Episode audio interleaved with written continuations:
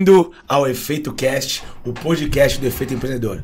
Eu sou Alex Moro, o host desse podcast, junto com o meu amigo e sócio, co-host. Akira, pô, pensei que tu ia me apresentar.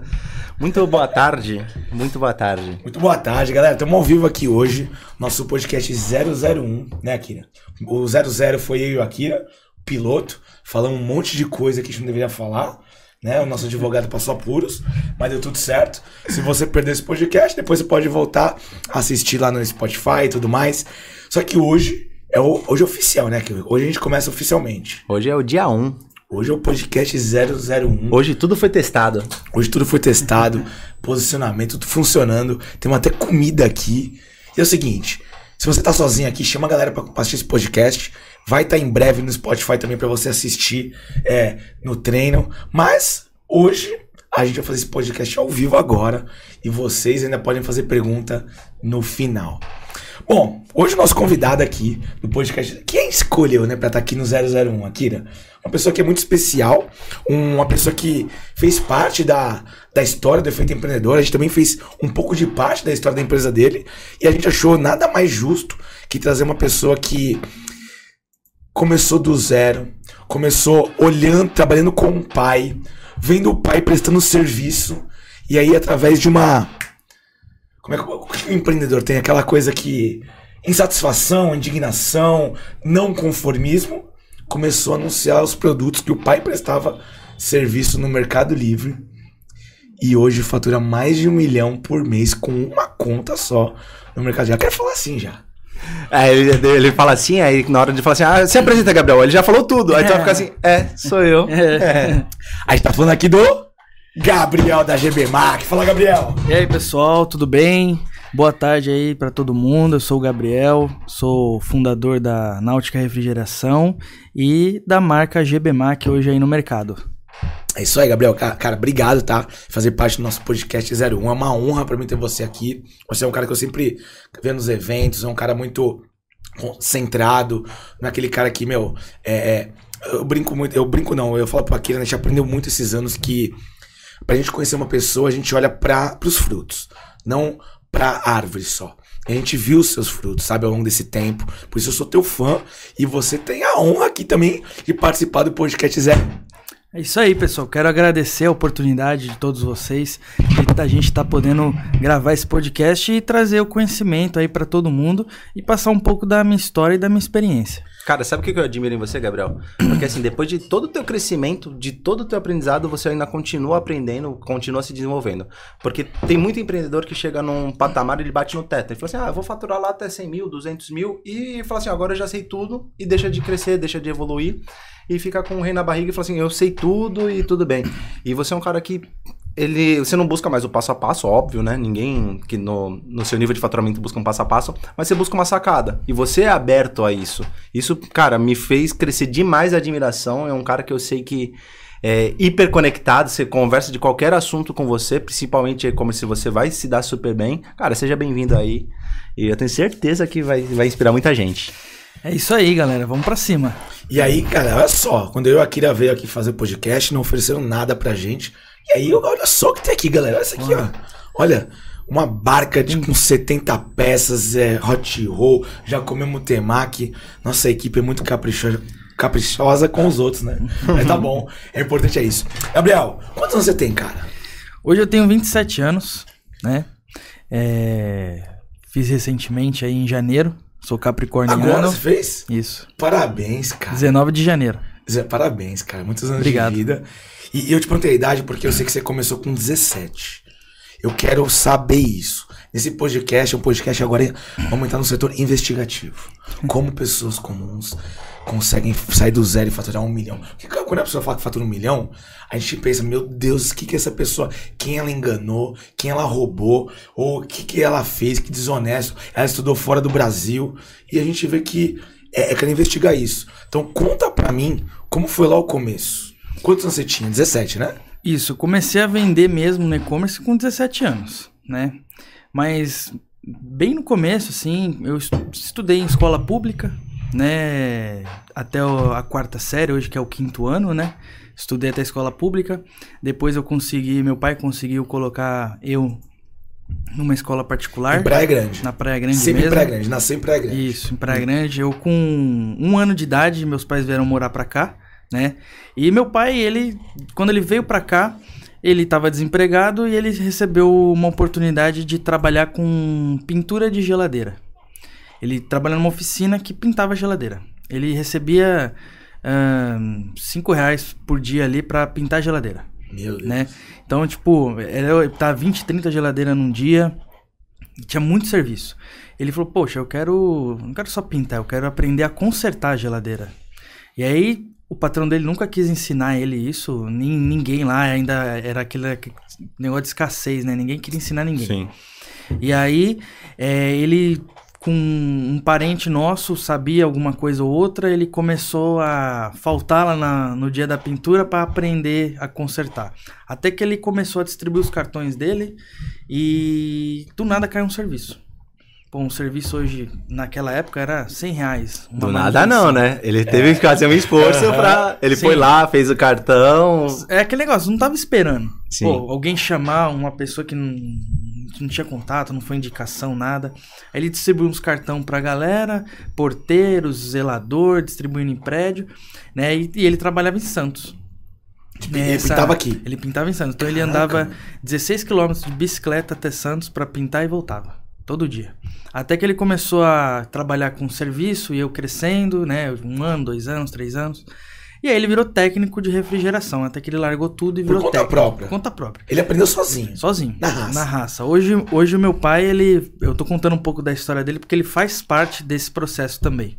Né? Então ele começou a desenvolver esse trabalho, começou a, a ter seus próprios clientes, às vezes um por semana, mas que compensava ele ir para Santos todo dia pintar a geladeira. Então começou a vir um, dois, três, quatro, começou a desenvolver, a consertar a geladeira, a consertar a máquina de lavar, a consertar eletrodomésticos em geral. Virou um técnico. E aí começou a crescer. E, e até. Aí ficou 25 anos mais ou menos nessa área. Como técnico. Instalação de ar-condicionado, manutenção, né? Isso ele aprendeu sozinho, instalar. Tudo sozinho. Meu pai não tem nenhum curso. Cara, eu, Caraca. Um dia eu queria conversar com o pai dele, porque quando eu comecei a vender peça de celular, eu tinha lojinha, vendia no Mercado Livre, eu vendia tela de iPhone. E aí eu vi que, meu, se eu trocasse a tela do iPhone, eu ganhava muito mais dinheiro. Falei, mano, eu vou trocar a tela de iPhone. E eu vi no YouTube também aprendi sozinho. Cara, a gente que vai assim aprende sozinho, a gente tem que ter algumas perdas pra aprender. Por isso eu penso, um dia eu queria, queria conversar com o pai dele. Não, você tinha o YouTube. O pai dele não tinha Então, YouTube. Exato. Quantas geladeiras o pai dele queimou, que fez coisa errada. É que a gente só tá ouvindo a coisa boa, né? Mas, que Mas eu acho que, é- ele passou. é, imagina só, você trabalha tanto, você acaba vendo, você acaba assistindo. E você já pega cara, você pega o hábito de saber, ah, essa peça aqui vai ali. É que nem mecânico. É, o meu pai, ele. É, você só ganha. Ele só vai. é, você só ganha dinheiro dele uma vez. Porque se ele vê você fazendo, você não faz mais. Cara, isso daí é... Você pode ter certeza. Pode ser consertando uma placa, um celular, qualquer coisa. Subir um carro, parede. qualquer coisa. Se ele não, vê esse daí, é, esse daí eu acho que o pessoal é mais, mais antigo, não, não tô chamando teu pai de velho, né, pelo amor de Deus. Mas o pessoal mais antigo, ele tem muito essa cultura, né, de consertar ao invés de, de comprar um novo. Então aprende muito, né? É. Então hoje, tudo que quebra dentro da empresa, ele arruma. É, quebrou uma máquina da nossa linha de produção, ele gosta de arrumar. Ele gosta disso. Não é que é um dever, ele gosta de fazer isso. E conhece né? também, né? Gosta de criar, gosta de adquirir esse conhecimento, né? Então ele sempre foi assim, sempre foi atrás disso. Se ele vê alguém consertando um equipamento, ele já vai aprender a consertar aquele equipamento. Então, e, e aí, lógico, é, ele aprende aquilo. Na minha casa tinha um monte de eletrodoméstico desmontado, porque ele fuçava dentro do minha cabeça, se existisse Pô. o Zero Atento naquela época, o, o Mercado Livre pra vender tudo isso tava parado lá nas Então, sucatas. Aí que entra o pulo do gato. Aí ele.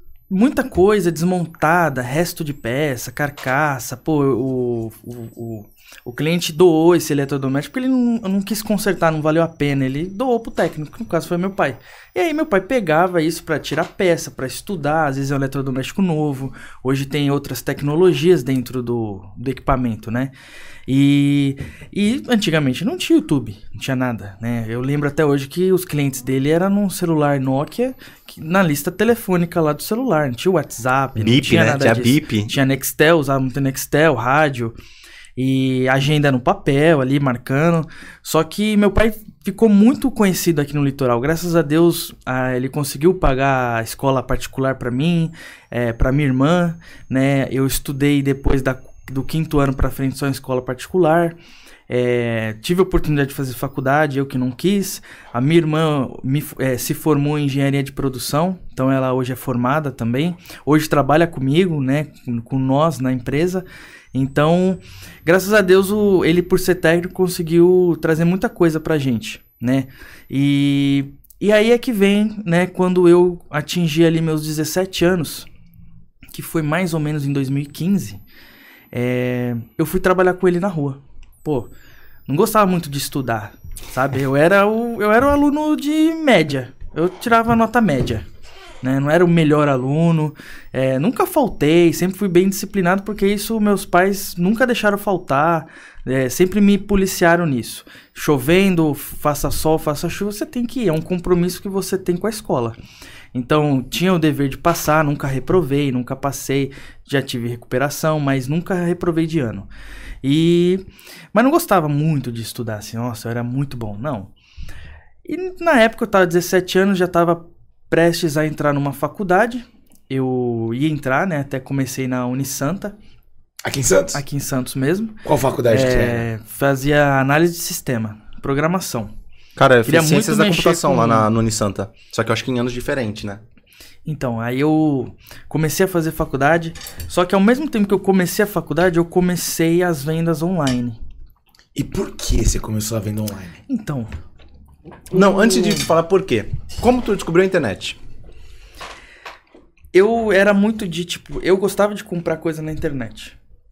Primeiro que eu, eu, eu era muito fascinado assim por jogo. Jogava jogo online. Que jogo você jogava?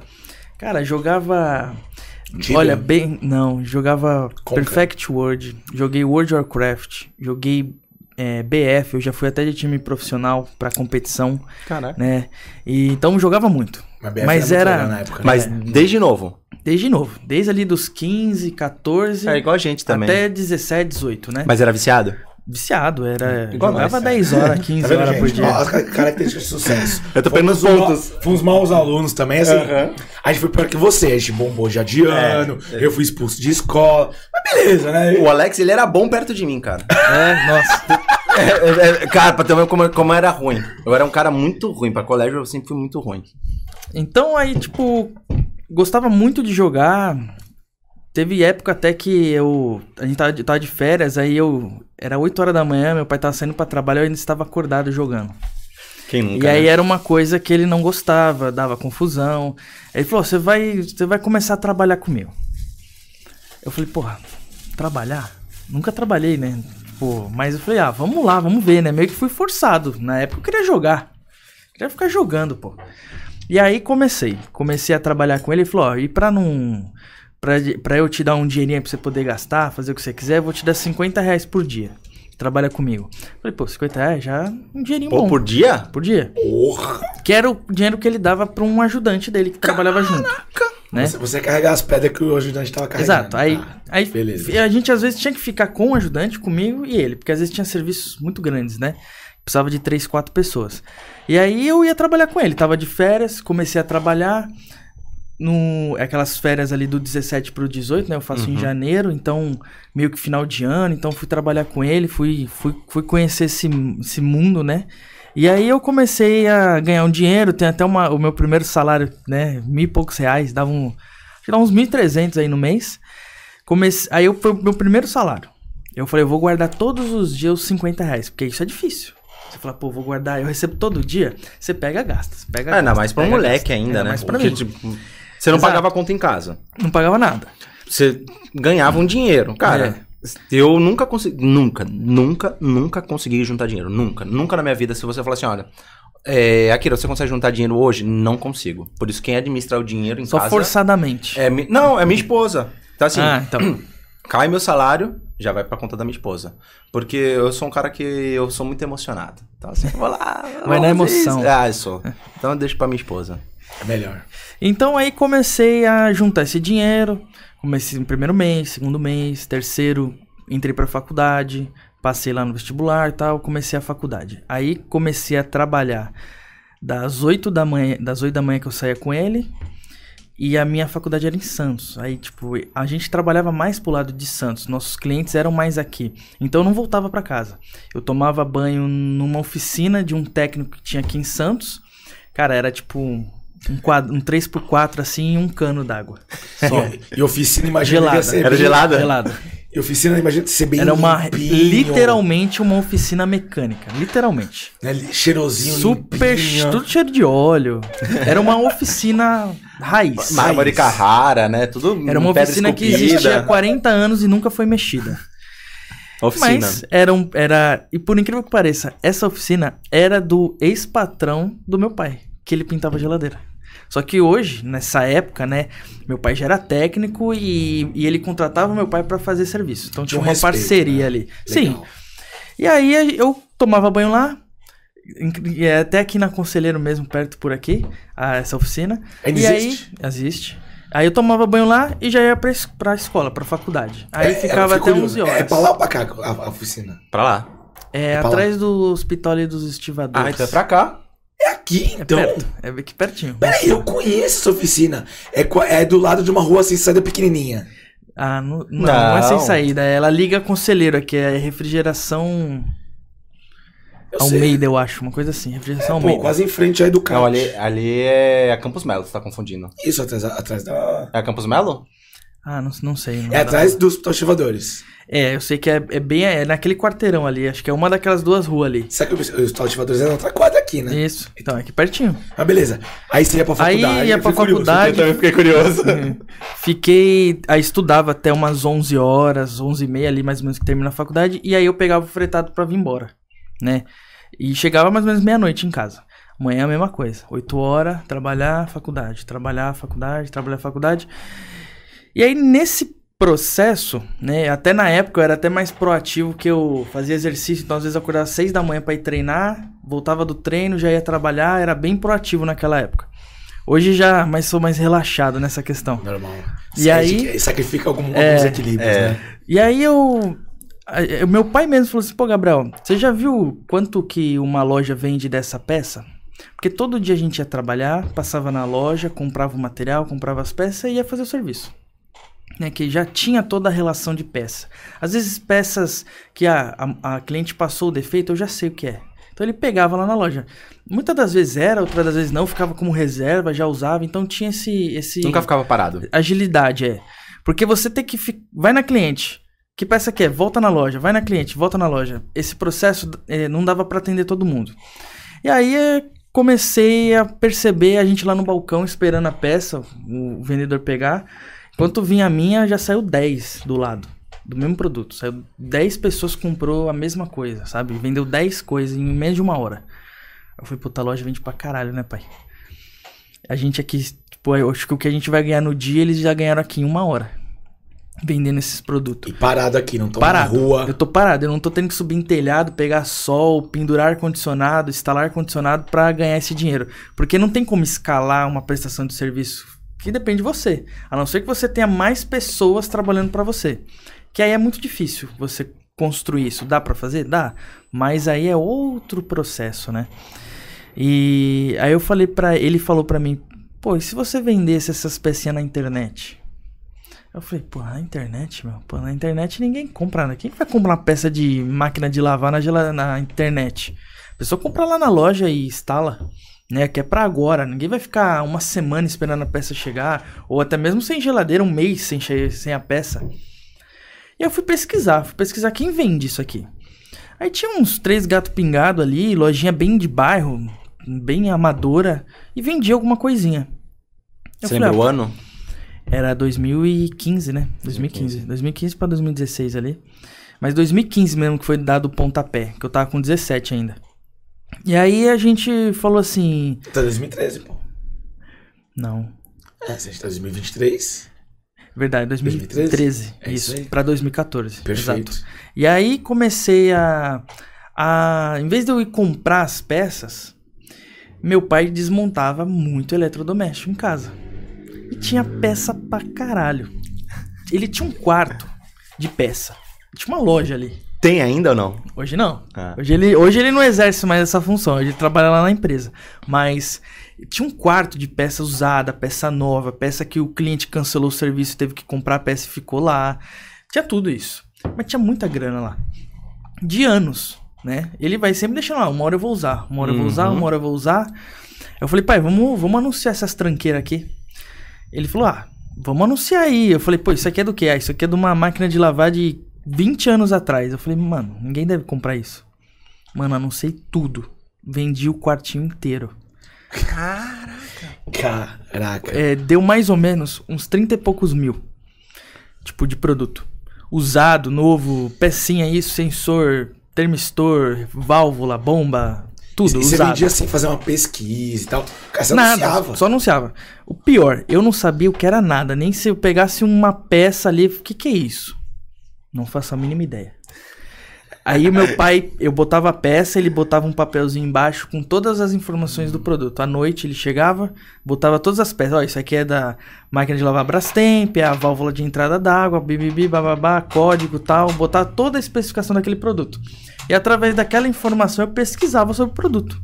Deixa eu entender o que, que é isso. E aí eu entendi. Teve um dia que eu levei um dia inteiro para descobrir qual era a diferença de três placas. Elas eram idênticas. Placa eletrônica. Só que eram pro mesmo modelo de máquina de lavar. Porém, essa máquina de lavar tinha três versões. E eu queria entender qual a diferença de cada uma. Porque quando a gente não sabe nada, a gente compara, né? Ah, essa aqui é Uhum. verde com verde, vermelho com vermelho. Eu orientava o cliente a comparar a placa dele com a foto. Ó, compara se a sua for igual, serve. Só que não é bem assim. Às vezes é igual, mas muda a programação. E aí começou. Comecei, anunciei e vendi tudo. Mais ou menos uns 30 e poucos mil. Que delícia. Deixa eu só fazer um, um parênteses Em quanto aí. tempo? Levou mais ou menos uns três meses pra vender tudo. Galera, você que tá assistindo e tem um pai que tem um monte de coisa, fala assim, não, guarda aí que eu vou usar um dia, né? Tenho certeza que a sua mãe, você já ficou falando assim, meu, esse lixo aqui e tal. Tenho certeza que um quarto cheio de produto desmontado visualmente, Gabriel, a maioria das pessoas vão, vão achar, isso aqui não vende, quinquilharia, é lixo, é de produto usado e, cara, e, e aí que eu acho que tá o primeiro ponto que você tem o mérito. Velho, você enxergou a oportunidade. É, é tipo a tua mãe, né? É, é. pra. Só que a minha mãe eu peguei um caminhão, um caminhão mesmo, e tirei. Eu falei, não quero. Cara, era televisão, era. Minha mãe tinha três televisões na sala. Mãe, funciona? Não sei. Eu vou. Cara, não liga. Não liga ela guardava pra usar depois, mas É. então era. é, não era técnica. Era a técnica, era É, acumuladora. ela era acumuladora. É. Aí eu falei, não, mãe, eu vou pegar a sua sala. Cara, eu reformei toda a sala da minha mãe. Eu achei de tudo, tudo, tudo, tudo, tudo que você possa imaginar. Cara, filmadora, é, câmera digital, celular, cara, é, era assim, eu tirava de celular de sacola. Não- mãe, tá funcionando? Não sei. Meu Deus. Roupa. Uma mina de ouro. mas, mas, tinha mas eu peguei. Pra mim é uma mina de ouro também. Não, eu- mas assim, eu queria tratar a doença da minha mãe. Eu falei, não, eu vou tirar tudo e não pode deixar minha mãe se tocar que tá jogando fora. Então tem que ser uma coisa, pegar ela na emoção muito rápido. Então eu falei, mãe, eu vou reformar a sua sala. Amanhã vem um caminhão aí, eu vou tirar tudo. Ela falou, mas tirar tudo o quê? Tudo. O que você quiser, você tem um dia pra, pra pegar. Peguei, cara, trouxe o caminhão, descarreguei tudo, doei tudo, tudo, tudo, tudo, doei tudo. Mas se fosse naquela época, eu queria teria vendido tudo. É, não, depende, depende Porque muito. hoje, cara, ok, você, você E- fez uma doação. ah, sim, naquela sim. época, putz, precisando de Era dinheiro, né? Era dinheiro. Era Foi dinheiro. pro Gabriel, eu tô falando assim, cara, muitas pessoas, talvez, Gabriel, vêm um quarto cheio de peça. Ah, não vou jogar Battlefield, velho. Enche meu saco. E esse é, o É. meu primeiro ponto. Tá, então é, Sim. mar- tá marcando ponto aí, galera. Tá E a primeira objeção, porque assim, é uma peça que você não conhece, é uma peça que você fala assim, ah, mas ninguém compra na internet, você já criou a primeira objeção. E como você venceu essa objeção? Anunciando. Testei. É Que é o que até testou, hoje eu tipo, faço, né? É, O que, que passou pela tua cabeça, Gabriel? Por O- o- enxergar a oportunidade ali, mano. primeiro que o meu pai tinha as peças, eu parado em casa, trabalhando na rua com ele, é, e eu sempre quis ter o meu dinheiro. Tipo, eu nunca gostava de sair é, e ter que pedir o dinheiro emprestado pro meu pai, ou ir de carona com um amigo, não. Eu gostava de eu ter meu carro, eu ter o meu horário, eu não depender de ninguém pra sair. Pô, vamos sair num, num restaurante ou, ou sair com os amigos e ter que dividir a conta. Ou, sei lá, não, vamos levar só 20 reais, né? Que eu tinha muito amigo meu que ia com 20 reais no bolso. Eu falei, caralho, Eu pô, um 20 deles. conto? É. Se eu fosse minha cara, eu saia com 20 Não, reais. a- a- a- cara, eu lembro dos rolês com o Alex, era assim, ó. A gente tinha uma esfirra do Saluá. Nossa. Cara, me dá até vontade de conhecer a esfirra. Nem sei como é que tá hoje. Mas assim, a gente tinha dinheiro pra comprar uma esfirra. E, cara, era o rolê pra gente. Era comprava uma esfirra e assim, a gente se deliciava na esfirra. E fica com vontade de comer mais, mas beleza, era o que dava, né? É que na época, na época devia custar um, que um, era caro, uns 5 reais a É tipo uma esfirra. mini pizza aquela É, esfirra. era uns 5 reais a, a esfirra. Era cara a esfirra. Naquela época era, era dinheiro. boa, é. Mas era uma delícia. E aí a gente anunciou isso, meu, começou a vender. Do nada vendeu uma peça. Tava lá trabalhando na rua com ele, bipou lá no celular, você vendeu. Eu falei, caralho, vendeu um negócio aqui, pai. Você lembra qual foi o primeiro produto? Foi uma válvula de entrada de máquina. Uma válvulazinha de entrada d'água. Só que quando a gente fala assim, putz, é um produto muito antigo, mas é aí que tem a necessidade, porque ninguém tem. Exatamente. Então, eu, pense, eu comecei a parar pra pensar, pô, se ninguém tem, talvez alguém precise ou talvez não. Mas vamos anunciar pra ver, que aí é que eu consigo até ter uma margem de lucro melhor num produto que não tem concorrência. Mas aí eu anunciei, botei barato, né? Vendeu tudo. Fiz uma grana. Aí eu falei, pai, se a gente vendesse coisa nova? Vendeu? Não vendeu? Vamos vender coisa nova. Eu tô 30 pau aí, pô. Aí pegamos, meu pai pegou o dinheiro tal, usou pra algumas coisas. A gente separou, acho que foi uns 10 mil. Eu tinha. Eu tinha uns, uns, uns 3 mil na época. Que eu ia comprar um carro, eu tava pra 17 pra 18, ia comprar um carro. Aí eu falei, porra, tem que pegar o dinheiro do meu carro pra comprar peça. Aí, cacete. Peguei. Peguei a grana, peguei com ele, nós sentamos, conversamos, ó, vamos comprar 10 mil de material. Vamos comprar do quê? Eu não entendia nada de peça ainda, tava começando. Aí ele falou: Ó, vamos comprar de placa eletrônica para eletrodoméstico, que hoje é o que mais dá defeito, que é placa eletrônica. A placa eletrônica, ela do nada ela queima, né? E hoje toda máquina de lavar tem uma, geladeira tem uma, micro-ondas tem uma, tudo tem, tudo é eletrônico hoje, não é mais mecânico.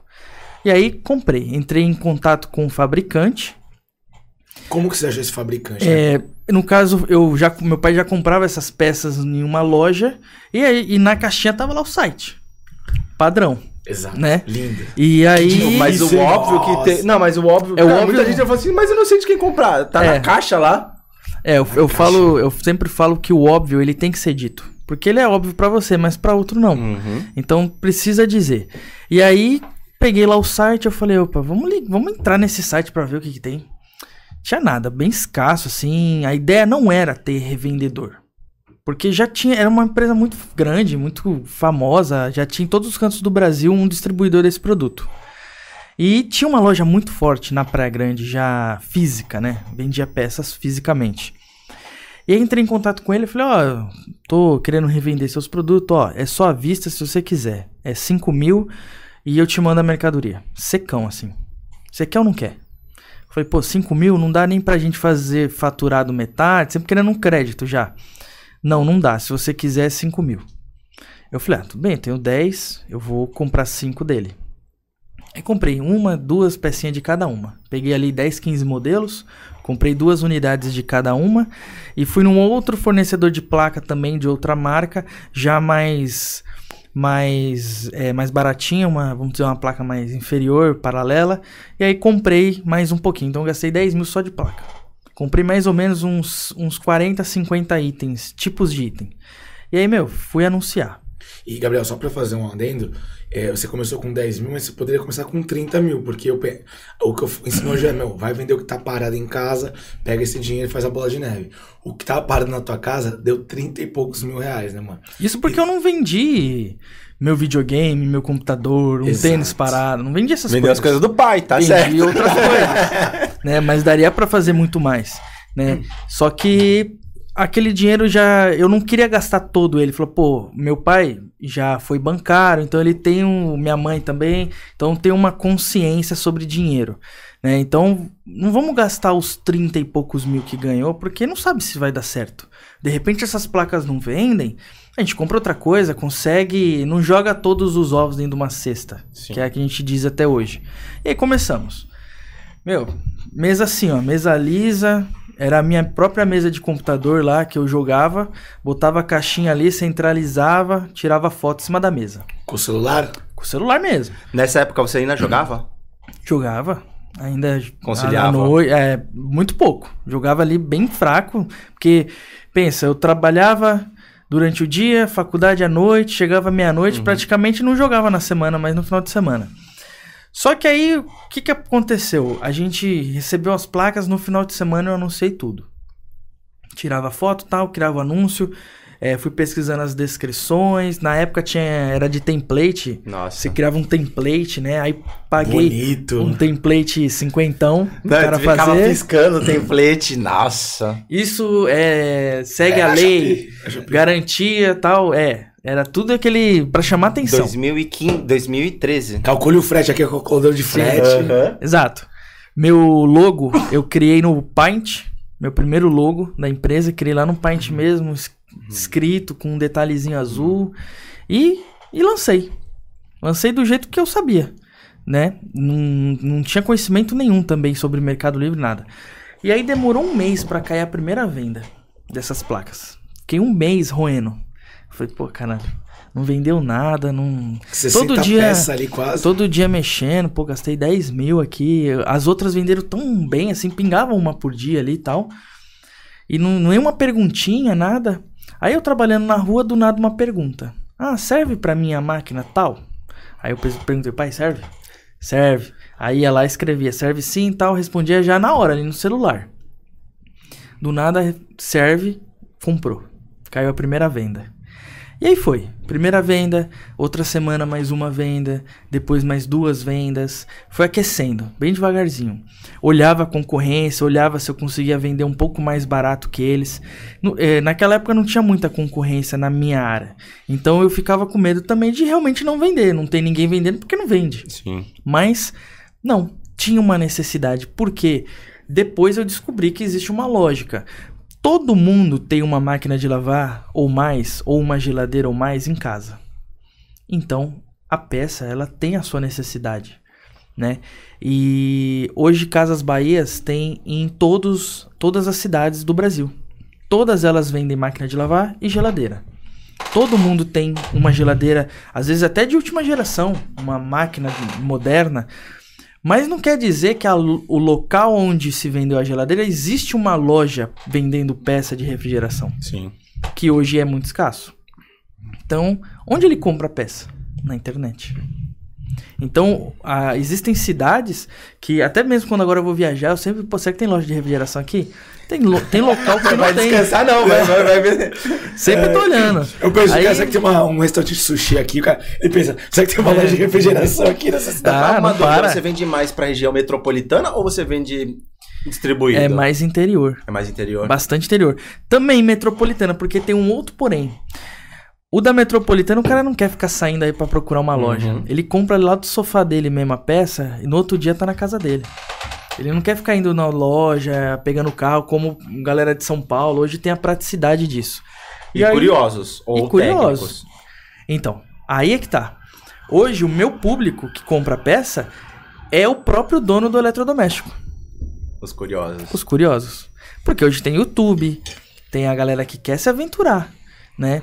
E eu não tenho como proibir isso. Às vezes o prestador de serviço não gosta disso, mas é uma coisa inevitável, acho que para todos os prestadores de serviço de qualquer área, Sim. né? Não tem como você falar pro teu cliente, ó, não vai lá trocar o capacitor que você pode estourar. Ele sabe que tá correndo um risco, mas às vezes ele quer comprar o capacitor lá na minha loja e usar, não tem como fazer.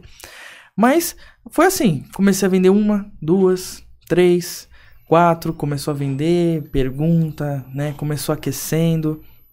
Deixa eu Aí- fazer uma pergunta. Nesse momento, muitas pessoas desistem porque, ah, começou e não começou na velocidade que eu vejo por aí. Eu vejo meu vizinho aqui, 100 pacotes por digital. Eu tô começando vendendo muito mais barato que ele, tomando prejuízo e não tá saindo venda todo dia. Quando, que- eu quero te perguntar isso, quando que você, você também sentiu que talvez não ia pra frente, que o mercado não era tão grande? Ou você sempre teve a confiança que, mano, eu vou, vou ser o maior? Acho que não, né? Ninguém. Queria entender É. por que, que você continuou, por que você se especializou, porque muita gente aí, Gabriel, ia falar assim, não vende tanto. E, e não ia botar tão- tanta força. É, no começo eu trabalhava com ele na rua, eu fazia faculdade e eu compartilhava com, com os meus amigos que, ó, tô vendendo na internet. Ele, ah, tu tá vendendo coisa usada no Mercado Livre? Que é aquele negócio, o Mercado Livre era visto como coisa usada. Pô, tá vendendo tranqueira lá no Mercado Livre? Isso aí não dá futuro. Essa frase é a mais famosa. Cara, mas Né? eu escutei muito disso. Eu falei assim: ah, você Sei. tá vendo, vendo coisa falsificada? Você tá vendo coisa usada? Porque pegou uma imagem Não. assim, né? Sim, e escutei até de, de familiares, né? Pô, vai arrumar um emprego direito, né? Que, que é o emprego direito? Uma carteira assinada, um CLT. Não, pô, eu, eu acho que a venda na internet eu tava gostando de vender. Porque eu sempre gostei de vender, até mesmo na escola. Até na escola mesmo eu gostava de. É, até é engraçado que a, a gente para pra pensar agora, né? Que desde o começo eu vendia, mas eu não sabia o que era venda aquilo, né? Então, vender um exercício feito, vender. Às vezes eu. Uma vez eu comprei todas as coxinhas da cantina. Pô, agressivo essa forma de empreender, mas tá agressivo. É, é até engraçado, porque às vezes eu- uma vez eu me reuni com a galera da escola. Cara, tu correu, comprou tudo, agora vocês vão comprar de mim. Eu cheguei lá na cantina eu falei, ô, ô tia, quantas coxinhas você tem? Ah, eu tenho 12. Eu falei, ah, eu vou querer as 12.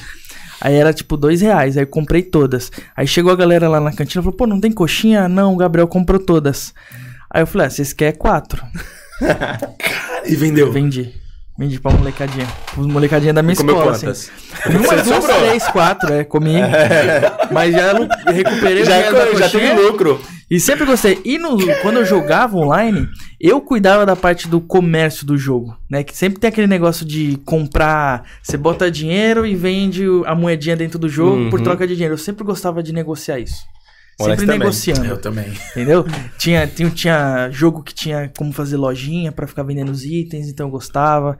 Vendia por dinheiro real. Então, sempre gostei de venda. E aquele negócio no Mercado Livre, falei, pô, vendi as coisas usadas. Comprei esses itens novos. Tá devagar? Tudo bem. Eu paguei do meu dinheiro, eu não fiz empréstimo, não fiz dívida, nada. Então tá tudo certo por enquanto. Continuo trabalhando com meu pai, meu pai continua trabalhando. Isso não vai mudar a nossa renda, não vai atrapalhar. Então, continua o jogo. Meu pai continua trabalhando, eu também junto com ele. E aí fui respondendo as perguntas durante o trabalho, durante a faculdade. Não nessa época não tinha esse poste em 24 horas. Não tinha, Não tinha é. aquele poste em 48 horas, não tinha, né? Não Era tinha, bem mais. é, era até por e-mail o atendimento ainda. É. Você fazia os atendimentos por e-mail. Não tinha nem setor de reclamação, era tudo no Mas já e-mail. tinha mercado envios, né? Já 2000. tinha mercado envios. Foi. Graças a Deus foi, um, foi muito bom, porque você vendia, já saía etiqueta e Uhum. mandava, né? É, aquele negócio de você cobrar o frete era. Aquilo devia ser ruim. Eu passei por isso, era horrível, É. cara. Você tá naquela época, não, não, não era assim, ó, só clique se você tiver certeza. Você não pagava por clique. Não, Ah, não. Não. É, Essa já- época já- foi já bem é mais- estratégico. essa era, era complicado. E aí é, começou a aquecer. Vendendo uma, duas. Aí tinha produto que só tinha duas pecinhas, vendeu muito rápido. Tipo, vendeu. Em uma semana vendeu as duas pecinhas. Acabou. Pausa. E aí foi vendendo, vendendo, vendendo. Meu pai falou: "De- vamos ver se entra mais um dinheirinho, né? Porque não vai entrar os 10. Você gastou Sim. 10, não vai entrar 10. Então a gente esperou vender mais uns 5. Pegou esses 5. Fomos lá de novo no cara das placas, comprei 5 mais 5. Aí já comprei mais 10. Caraca. Que eu tinha o dinheiro, comprei mais 10 mil. Então peguei 5, peguei mais 5 do que eu tinha e comprei. E o cara Mas rígido comprei- sem negociação ainda. Nada, o cara teve. O cara até negou vender pra mim. Pô, mas você Falou assim- bem então, porque assim, você já, já tinha um estoque legal, né? Pô, você falou Então. assim, 10. 10. É que as placas eletrônicas, tipo, você fala assim, pô, 10 mil, 10 mil é isso aqui, ó. De coisinha. Uma caixinha. Ah, imaginei, eu falei, Não é pô, uma 10 sala mil. de coisa. É, então, eu falei, pô, 10 mil de mercadoria, depois né? mais 10 É, mil, porque, vai tipo, placa sala. eletrônica- Assim, caixinha. É, plaquinha eletrônica, às vezes era 150, 200 reais uma plaquinha. Então, assim, é, pra 5 mil é É rapidinho. caro, né? Entendeu? E aí eu. até, até uma forma errada de começar, porque eu comecei com um ticket alto. Sim. né? Comecei com produto eletrônico que dá defeito.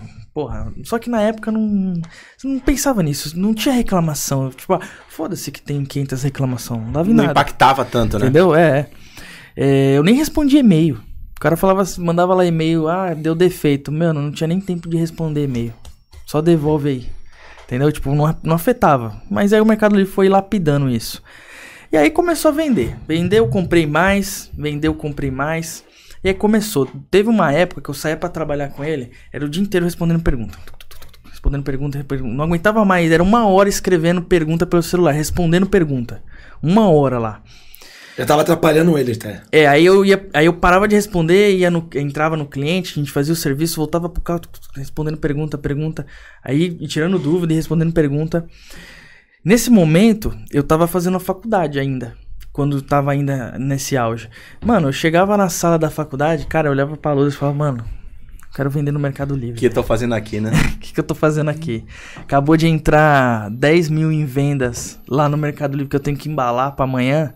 E eu tô aqui olhando, tipo, o cara me ensinando programação. Beleza. E quem nada estuda com você tinha tempo pra estudar. A molecada que estudava tanto, né? comigo, tipo, muita gente se formou tal. Mas eu falei, mano, não quero isso não. E aí, tipo, comecei a meio me, me soltar da, dessa ilusão de que você precisa ter uma faculdade pra ser alguém na vida. Eu falei, mano, eu tô com um negócio ali que, ó, faturou 10 pau só hoje. Quanto fatura no mês? Eu talvez eu fature mais do que todos esses professores aqui, cara.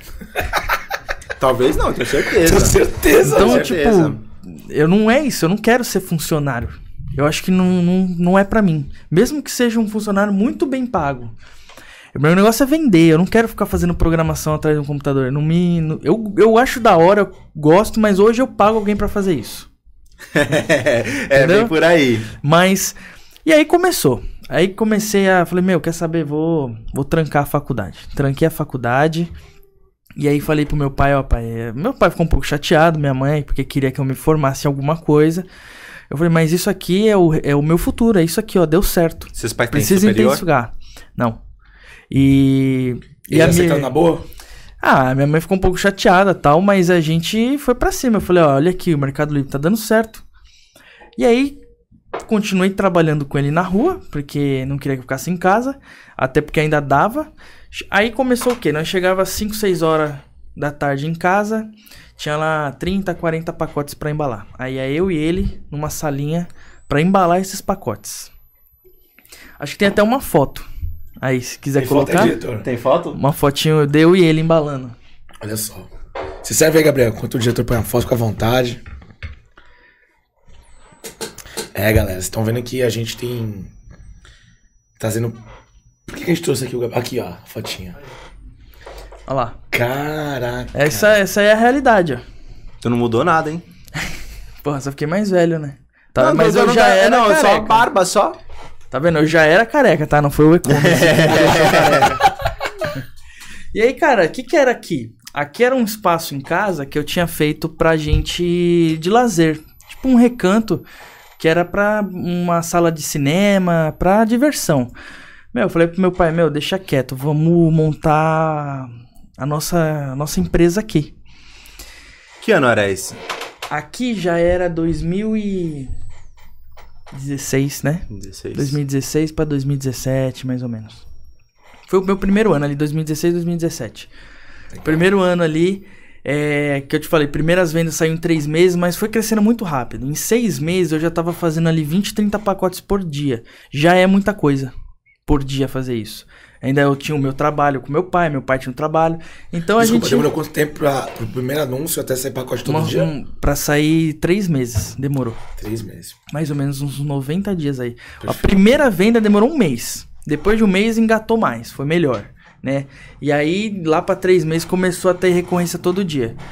Mas em seis meses é que o negócio aqueceu, porque eu comprei mais produto, comprei mais tipos de produto, aumentei o leque, né? E todo o dinheiro que entrava era pra comprar produto. Era Tanto do meu pai no serviço quanto o meu salário de 50 reais, a gente botava tudo lá. Comprava mais peça.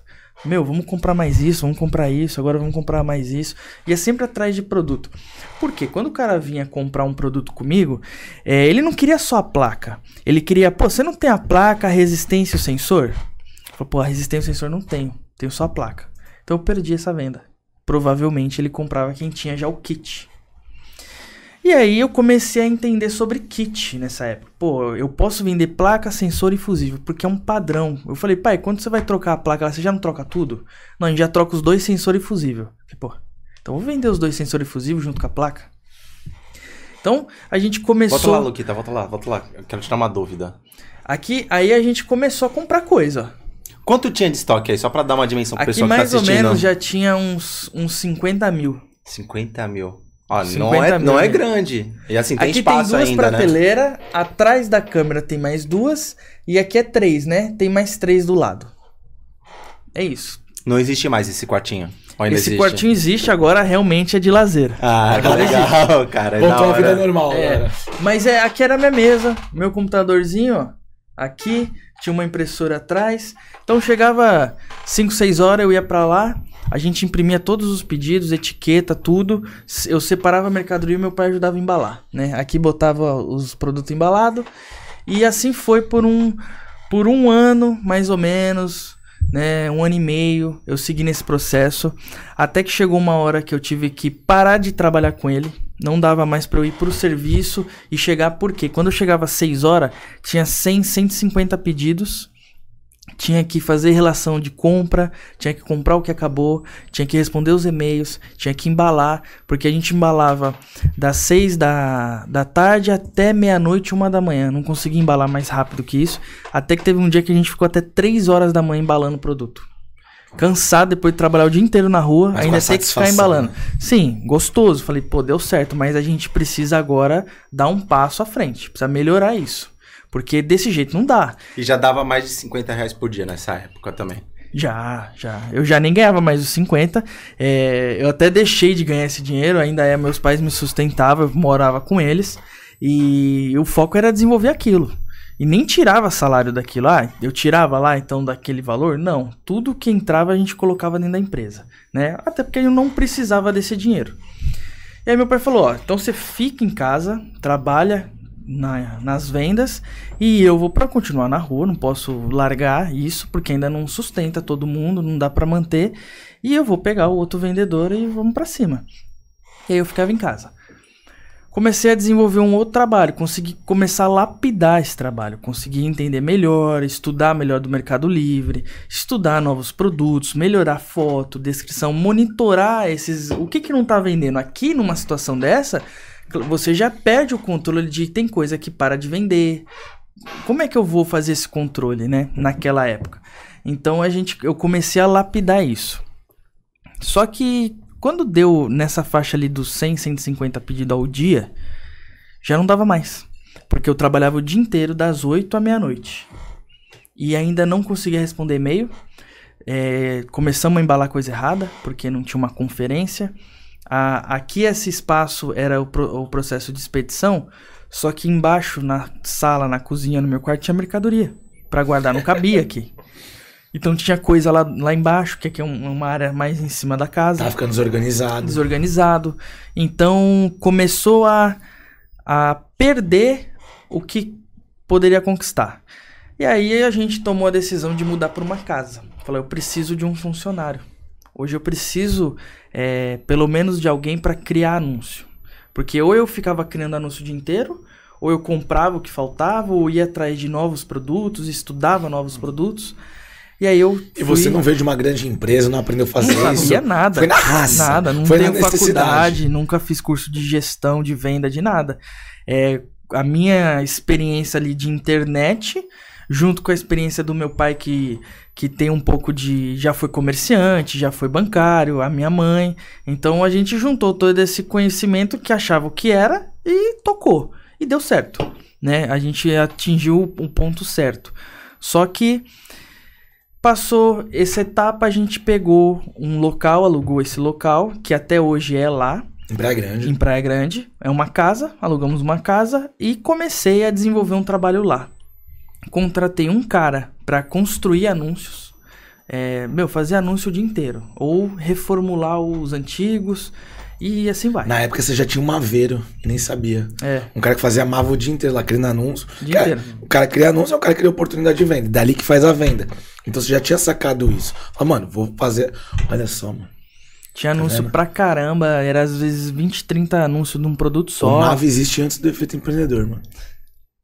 Mava é sempre, filho. É, Mava é Existe, sempre, é, exato. desde, desde sempre. Não, e aí entra, né?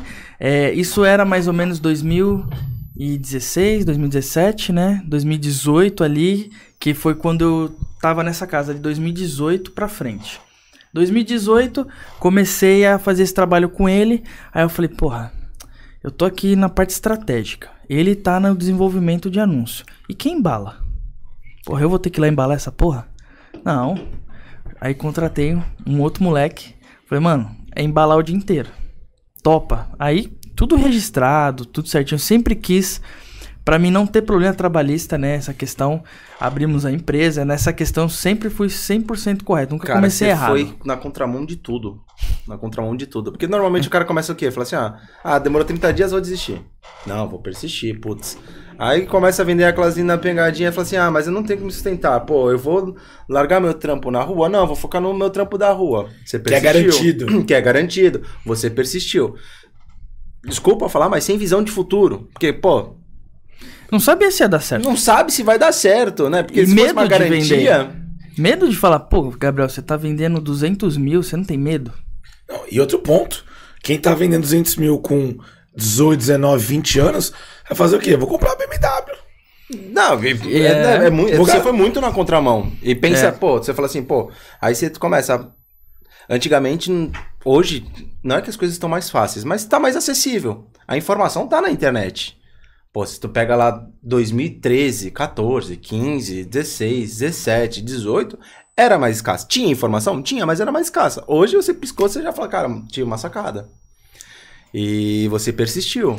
Então, e, e aí, e assim, eu, ah, eu contratei dois funcionários, pô, mas e, e o lucro? Paga isso? Isso aí, ó, Sabia ninguém que, pensa nem sabia que tinha lucro. Não, tô vendendo pra caralho, pô. Caraca! Não, Cara, eu- quando vocês eu começaram, eu eu- quebrei. É, não, não era gestor. Não, não- fazia as contas certinhas. Era assim, eu comprava por 20 e vendo por 40, eu tô ganhando, com certeza. É igualzinho, Alex. é igualzinho, Alex. Com certeza tá sobrando alguma coisa, não é possível. Só que aí é que a gente entende já. que- Aí o jogo é diferente. Você já tem duas pessoas registradas, você tem custos. E outra né? resposta Você tem também, né? salário pra pagar, você tem décimo terceiro, você tem férias, você tem outras responsabilidades. E nem sempre aquela pessoa vai ser dedicada igual você. Igual eu era aqui. Igual meu pai. Normalmente Talvez- não é, né? Porque senão seria Não, dono. não seria. É, não é. Mas como é que eu faço pra treinar esse cara pra ser? Porra, eu não sei. Eu nunca treinei ninguém, eu nunca fui funcionário de ninguém. E aí, graças a Deus, esses dois que entrou primeiro ali, os dois primeiro, trabalharam os dois anos comigo, né? Deu pra desenvolver bem. E aí foi de um pra dois, pra três, um. Aí contratei uma pessoa pra saque, contratei uma pessoa mais uma pra embalar, contratei mais uma pra cuidar de compra e eu estratégico. E assim foi, foi crescendo, foi crescendo, foi crescendo. Contratei uma pessoa para supervisionar a expedição. E aí, até que então minha expedição tinha quatro pessoas. Até aí seu irmão não tinha começado ainda. Ainda não. E aí comecei a crescer. De vendendo, vendendo, vendendo, vendendo, comprando, vendendo, comprando. Comprava todo dia. Todo dia comprando coisa, vendendo coisa. Comprando, vendendo coisa. Até que a gente bateu ali uma, uma meta de. Até até uma foto. Põe essa foto aqui dos pacotes. Isso aqui era de um dia. Ó. Naquela casa. Isso aqui era pacote de um dia. Isso era mais ou menos uma meio-dia. Tinha que ter embalado tudo pra levar pra coleta. Quantas pessoas tinham embalando nessa Quatro época? pessoas Quatro e não pessoas. deu conta. Era muita coisa. Quatro pessoas não deu conta. É, Tem era mais, mais aqui? ou menos 600 pedidos ao dia. 600 pedidos É. dia. Em média. Né? Tinha dia que era mais, tinha dia que um pouquinho era menos. Numa segunda-feira, pô, fudeu. Era muita coisa. Tinha que Vai eu domingo, embalar. Vai domingo Tinha que- trabalhar. Tinha que eu embalar, os quatro pessoas, botava às vezes mais um da, da- do saque pra ajudar. E eu- o espaço não dava para seis pessoas embalar pacote. Mas o que, que aconteceu aí? Em- que era em 2018 para 2019. O faturamento tava muito alto. Muito bem, pô, tava 2018 vendendo pra pra caramba. 19. É. E já tinha ali umas umas, umas 12 pessoas na, na nossa equipe. Eu tomei o primeiro bloco de conta. Foi nessa época. Foi daí que realmente começou a náutica. Que eu posso dizer. Foi o primeiro bloco.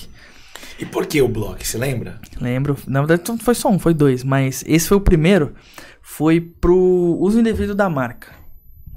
Aí eu não sabia nem que era isso. Falei, caralho, que porra é essa? Sendo que eu compro de um distribuidor o produto e vendo o produto que eu compro. Tá, mas você não é autorizado a vender esse produto. A marca dizia isso. Eu falei, cara, mas peraí, você tá dizendo que o produto é falso. Tô usando a marca de uma forma errada. Tô usando em produtos paralelos. Não, não tô. Eu comprei de um distribuidor que compra da fábrica e tô revendendo. Não comprei da fábrica porque eu não tinha esse contato ainda. Mas compro de um distribuidor seu. Aí ele falou, ah, Gabriel, sabe o que, que é? É que a gente quer que você compra da gente. Caraca! Acredita? O cara falou isso. eu sentei numa sacana, mesa velho. assim, eu falei assim, eu quase mandei o cara pra aquele lugar, eu falei, pô, cara, você quase quebrou a minha empresa fazendo isso. Não, e prejudicar um na monte verdade, de você, pessoa, né? na verdade, você praticamente quebrou. Porque se você deixar mais um dia minha conta bloqueada, eu vou quebrar. Porque eu fiquei uma semana, uma semana sem vender nada. É, eu só tinha uma conta, as minha, meus ovos estavam todos nessa cesta e da Somente Mercado dia- Livre? Somente Mercado Livre. É, no outro dia não tinha um pacote desse. Não tinha nenhum. E todo mundo parado assim. Todo mundo parado. Eu não sei nem o que eu falava pra equipe. Uma semana. Não sei se eu demitia todo mundo, porque não tem mais serviço. Uhum. Não sei se a conta vai voltar. Eu não sei se ela vai voltar do jeito que era. Eu não tinha um fluxo de caixa. O que eu vendia hoje era pra comprar amanhã. Era aquele fluxo, porque é, tava um negócio descontrolado. Vendendo, vendendo, vendendo. E aí foi o bloco. Aí fudeu. Porque aí eu não tinha caixa. Um caixa pra sustentar uma semana, porque era boleto todo dia. Tipo, teve dia que uma vez eu tinha 180 mil pra pagar num dia. De boleto. E tu tinha dinheiro? Não. Então, mas é isso que eu quero te Nossa. perguntar. Qual foi o teu temperamento, Gabriel? Porque nesse momento, cara, é Esse- aí que define o, o jogador do... Então, aí que eu te falo que realmente começou a virar a chave de uma presa séria. Mas Antigamente então, eu mas- brincava de vender no Mercado Livre. Cara, 180 pau. Tem uma, uma técnica pra você de para você passar por isso. Então. Você agacha, faz a posição fetal e chora. E chora.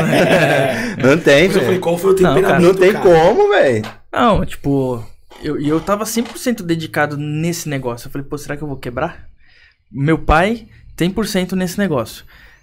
Tira sono de todo mundo, né? Até então era só eu e ele. Mas seu pai já operação. tinha largado já o, a parte Não, de- continuava com o serviço. Ah, tá. Nessa época ainda. E mais relaxado, porque ele me ajudava um pouco na empresa, a supervisionar a galera tal. Mas a- ainda fazia Só serviço. pegando os melhores serviços, Isso, filezinho. deu uma filtrada. E, e aí eu falei. E assim, era 180 no dia, no outro era mais 40, no outro era 60, no outro era 20. E era um, um dia atrás do Meu outro. Deus. Não tinha uma folga, não, é 180, mas daqui três dias não tem nada. Tu não pensou Não. assim, falar assim, ah, ah dane-se o fornecedor, vou comprar uma, uma BMW e vou mudar pro, pro Caribe, mano. Nem dava. Um monte de funcionário, 10, pô, 10 Nossa. 12 funcionários mais ou menos. E aí consegui uma reunião com essa marca. Que você Meu- tava devendo. Entrei em contato com o distribuidor, falei, pelo amor de Deus, me passa o contato do vendedor dessa fábrica aí pra eu conseguir ver alguém lá dentro pra me ajudar. E aí E marca grande. É, uma marca grande. É, na verdade era a Brastemp. Ah, Era pra Brastemp. A Whirlpool. A Whirlpool, né? E aí, hoje eu compro deles, tenho uma parceria muito boa com eles, mas eles me fuderam. E aí, no começo eu marquei essa reunião, cheguei lá, mostrei todas as provas tal. Aí, beleza, pediram desculpa tal, que não, não tinha eu como um registrado como um distribuidor oficial, então eles tinham contratado uma empresa pra fazer esse serviço. E a Nossa. empresa meio que fez uma auditoria geral e denunciou todo mundo. Mas eu comprava de um distribuidor, mas não da fábrica. Então não tinha um Sim. registro na fábrica que eu era um autorizado. Mas aí, no outro dia voltou a conta, tiraram lá a denúncia, né? E a conta voltou. Só que a conta voltou fraquinha, né? Ah, tem uma pergunta pra te fazer. Nessa hora que parou as coisas, você tinha um sistema pra saber exatamente o teu a tua visão financeira do estoque?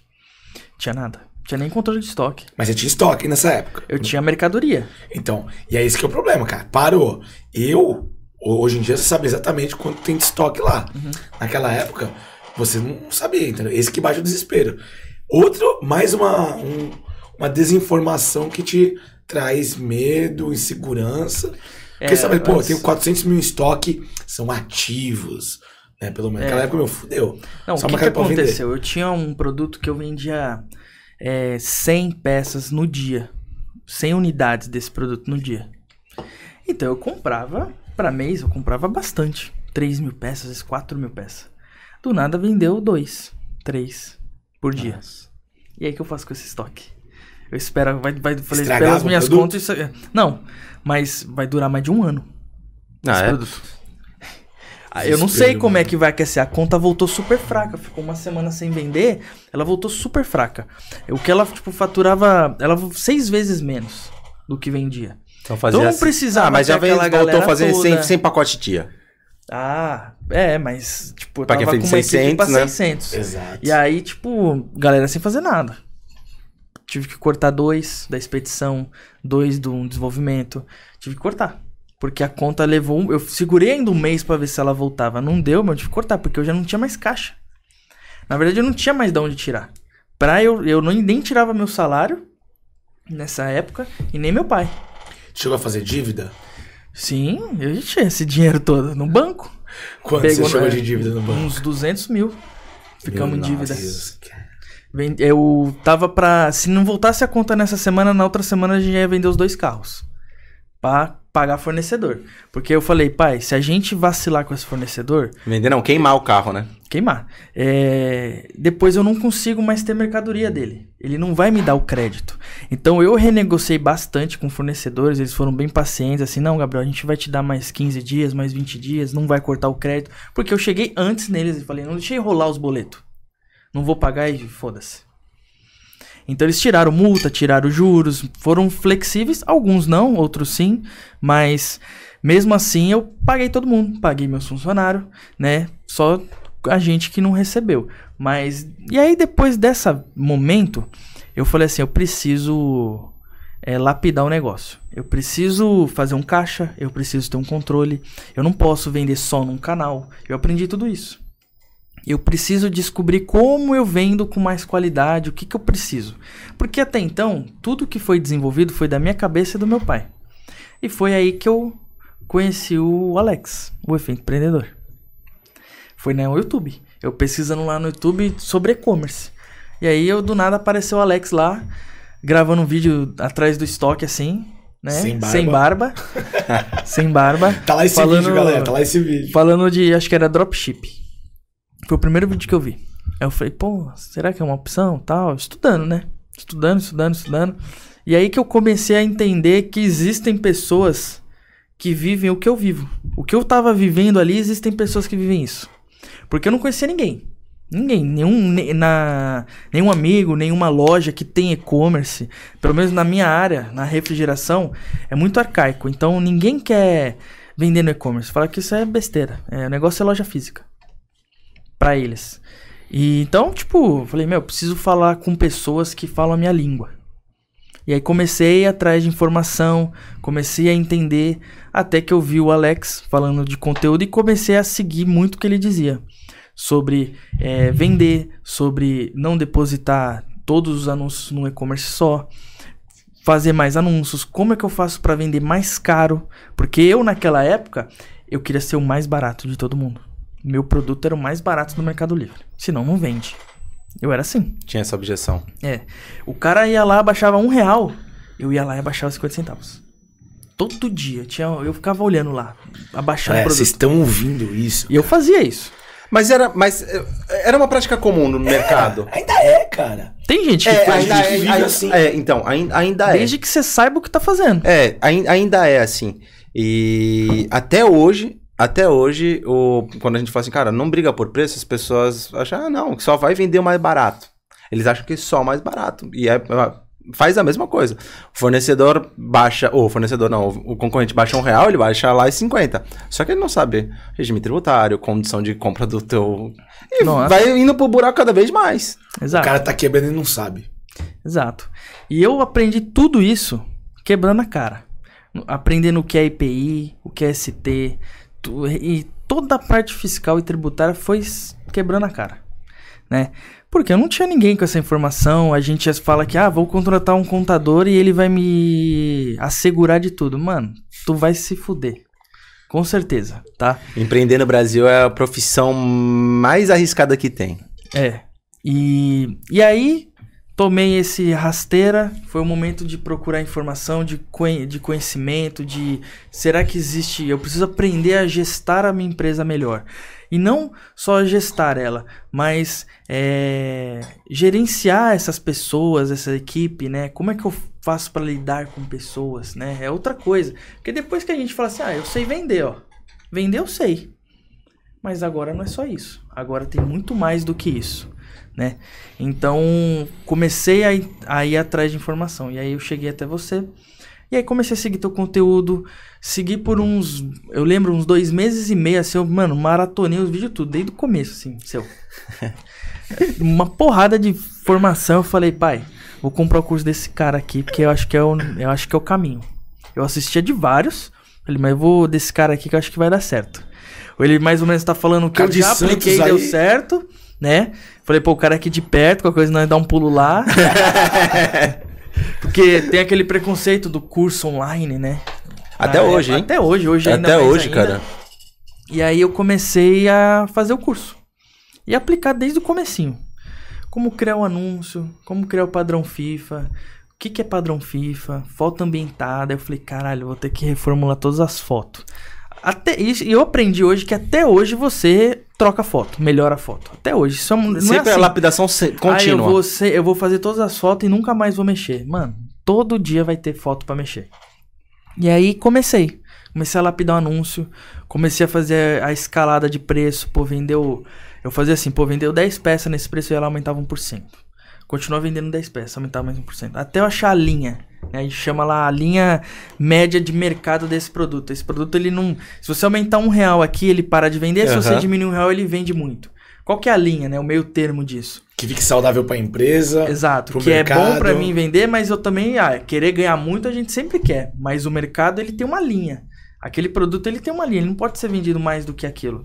E aí a gente foi acertando isso, foi desenvolvendo isso, foi entendendo de como eu faço pra lucrar, como é que eu faço pra ter caixa, que foi justamente o que eu não tinha, né? Pô, eu tava lucrando, tinha produto que eu ganhava um real. Tipo, eu embalava 50, 60 peças no dia ganhando um real. Tipo, é, isso foi, a- foi um choque. né? Você que tá Porque- aqui vendo essa live e tá ouvindo isso, cara, eu conheço pessoas até hoje que ganham um real e acham que isso é o certo. Aí o cara fala, meu, mas eu não tô nem pagando imposto, não tô nem ganhando dinheiro. Falo, cara, tá tudo errado. Porque é, a, a gente acha que quando a gente não paga imposto, quando a gente ganha pouco, e se a gente aumenta um pouco o preço para de vender, opa, isso é a vida no Mercado Livre. É assim. E você sabe que não, que falta técnica, falta você aprender a jogar o jogo, cara. E você aprendeu da melhor forma, quebrando, pegando, fazendo dívida Sim. e não desistindo. Exatamente. E aí, esse é 2018 foi assim. Dali que voltou foi muito ruim. É, foi pra pagar conta. Vendia pra pagar as contas, enxugando estoque, comprando menos, menos e menos e menos. Até que estabilizou. A gente vendia ali 10 mil por dia, coisa que eu vendia 60 por dia. Estabilizou nisso, não passava disso. Eu sofrido pra vender mais que 10 não conseguia. E aí fui aplicando as suas técnicas, fui E desenvolvendo. você tinha de novo a- o time igual? Você contratou de novo as pessoas? Aí, não, eu, eu con- continuei com o time que eu tava, eu só recontratei gente em 2019. Que aí eu realmente, eu... Ali que eu falei, pô, agora mudou o ano, vamos ver se Vida agora nova. deslancha, né? Agora vai deslanchar. É, foi, acho que foi o melhor ano da minha vida, 2019, de surpresa. Porque realmente deslanchou. Aí comecei a aplicar teu curso, tava já uns seis meses aplicando. O que, que você aplicou que você viu que deu mais diferença na náutica refrigeração? É, uma das coisas foi a criação de anúncio e essa questão de como é que eu faço para ter mais lucratividade no meu produto. Porque eu não quero vender barato. Eu não quero ganhar um real por peça. Como é que eu faço para ganhar 10 reais por peça? Eu não posso do, de 1 pular para 10. Como é que eu faço essa escalada, né? Então, isso foi assim o que mais impactou na minha empresa, fora o resto.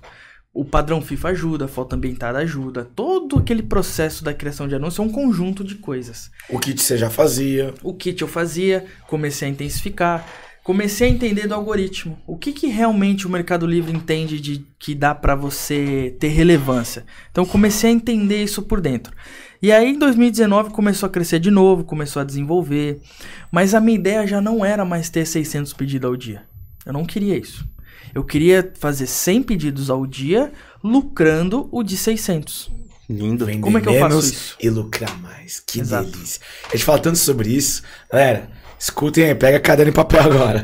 É porque, Porque- cara, muita gente fala assim, eu quero só escalar, eu quero só vender, só vender. E eu falo assim, cara, vai chegar uma hora que vai te faltar fluxo financeiro. Vai te faltar, você tá escalando muito rápido. Você está escalando, não, você quer escalar muito rápido, só que você não tem capital, esquece, é besteira, você não vai, vai chegar um- um- num teto, você vai ter que voltar. Porque não adianta. O cara quer ganhar um real, um real por peça. Aí falou, não, eu quero faturar 500 mil. Pô, tem dinheiro pra investir? Se tiver dinheiro pra investir, beleza. Não, não tenho. Então não dá, velho. Não tem E mágica, não, né? Não faz sentido você falar, o cara, "Ah, eu quero vender mil peças ganhando um real. Tá, você tem uma linha de operação que se você jogar mil pedidos a mais, não vai influenciar em nada? Não, eu tenho que contratar mais 10 pessoas. Cara, tu, tu não tá ganhando um real. Não tu tá, tá. perdendo uns 10 reais por, por venda. Posso te falar? Porque É natural. A pessoa. Sabe como é que a pessoa faz o cálculo? Ela, ela vai lá, ela fala assim: olha, eu tenho, faço lá 100 pedidos dias. Eu, tá? Estou sozinho, eu consigo embalar 100 pedidos dia. Aí 100 pedidos dias eu vou ganhar 3 reais. Eu tô ganhando 300 reais por dia. Aí chega no final do mês, pô, quanto ganha um, um- um CLT? Ganha dois. Ah, tô ganhando 10 pau por mês. Vou reclamar do quê? Só que ele esquece de cal- calcular tudo. Sim. E aí começa a andar pra trás do que pra frente. Você fala, tô vendendo cada vez mais e não tá sobrando dinheiro. Cadê o dinheiro? Que foi uma das coisas que eu aprendi lá no curso.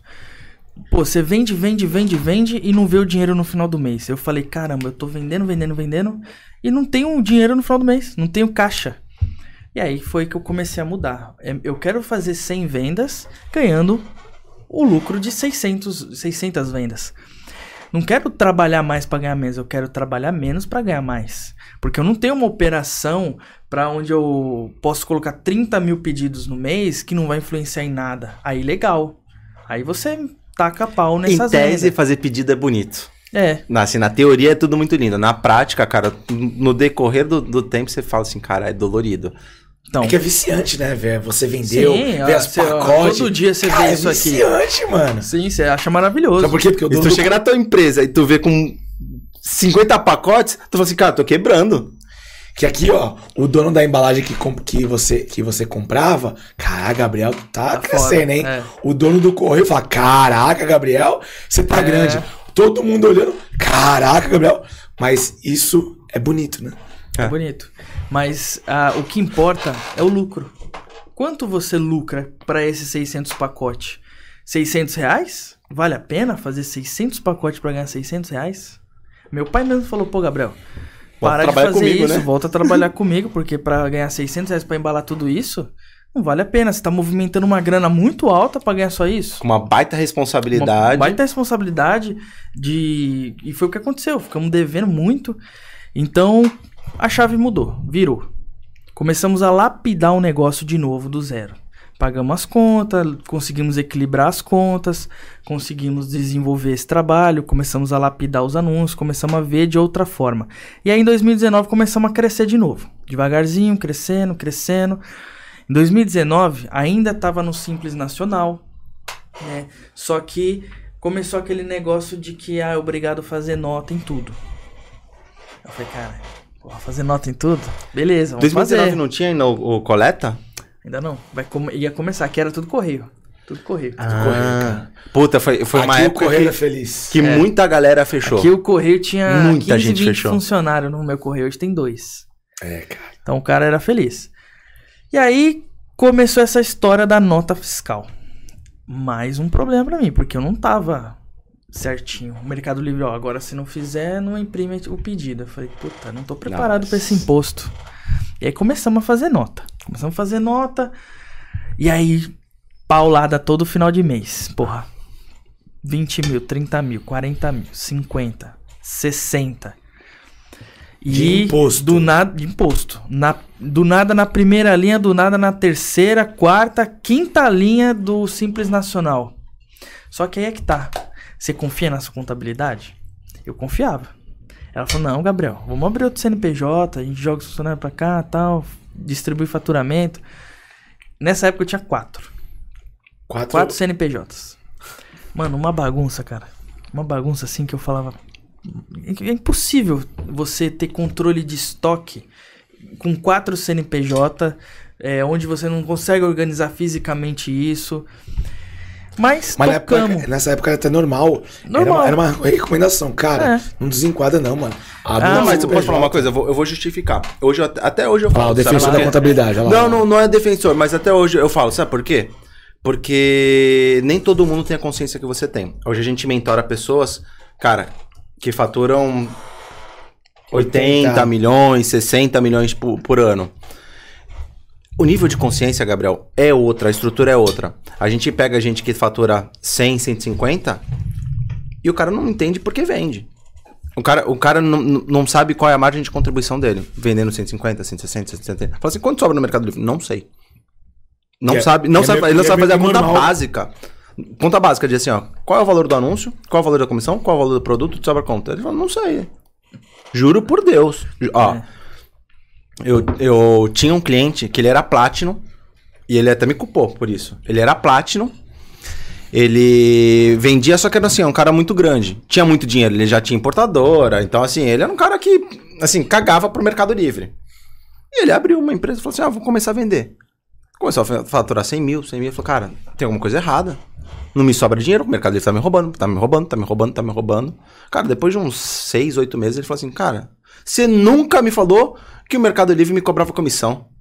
Nossa. Juro por Deus. Então, assim, é nível de consciência. Hoje a gente separa muito bem, né? o- os níveis das empresas. Por muito tempo a gente falou assim, cara, vamos entregar conteúdo pra todo mundo. Só que nem todo mundo absorve da mesma forma. Então a gente separa, cara. Ó, qual é a tua fase agora? É venda. Foca em venda. Ah, eu quero implantar RP. Irmão, não implanta, velho. Você ainda não tem o nível de consciência necessário. Depois, contratação, que eu acho que é uma das partes mais difíceis é você contratar. Tá? Que é a... Eu acho que é a parte mais difícil, é a contratação. acho, é. Eu acho que esse daí- Pessoas, eu acho. Pessoas. É o que vai mandar na tua empresa ali, como você lidar com isso. Como é que você vai treinar essa pessoa, qual a cultura da sua empresa, qual a missão, você tem que aprender tudo isso. O E é difícil. Qual a filosofia dentro da tua empresa? Se o cara fizer uma cagada, qual que vai ser a, a sua posição sobre isso? É, não, e tem muita coisa assim da nossa linha pessoal, né? Você fala assim, É. cara, será que a pessoa serve pra minha empresa? É. Será que sou eu que treinei mal? Tipo, tu começa, aí tipo, aí tu faz um benchmark. Porra, mas o Joãozinho entrou agora, caralho, tá arregaçando de trabalhar. Aí tu fala assim, porra, então não sou eu. É. Aí fica naquele negócio, treina, desenvolve, melhora. Cara, pessoas pra mim é a parte mais difícil. Depois vem a parte de processos. Porque tem muita gente que fala assim, cara, quer começar e esperar o momento perfeito. Não, eu só vou começar quando o meu RP estiver redondo. Quando chegar as fotos profissionais. Quando chegar o catálogo do fornecedor. Irmão, quem tem bala pra investir já tem um nível de conhecimento. Mas o cara que tá começando do zero, cara, começa das condições que você tem. E o cara quer mapear processo. Fala, cara, você não tem nem pedido pra fazer, já tá prevendo o futuro. Quando eu tiver 10 pedidos, vai ser dessa forma. Não, esquece. E depois a gente vem a parte do acompanhamento, que é o KPI. Que aí você já, já, já tá nessa fase. Você já tava nessa fase muito antes. Porque você já identificou, teve uma dor. Então você, o seu nível de consciência tava lá em cima. Você fala assim, ah, pô, eu sei que se eu for por esse caminho eu vou me fuder. Então, peraí. Então, vou dar um passo para trás, vou estudar essa parte, vou aprender e depois eu vou, vou dar o próximo passo. Mas vou te falar, você é diferenciado no mercado, irmão. Não É, adianta. a gente. É isso que eu ia falar agora. Você é diferenciado. Ele pensa. Você pensou assim, cara, mas por quê?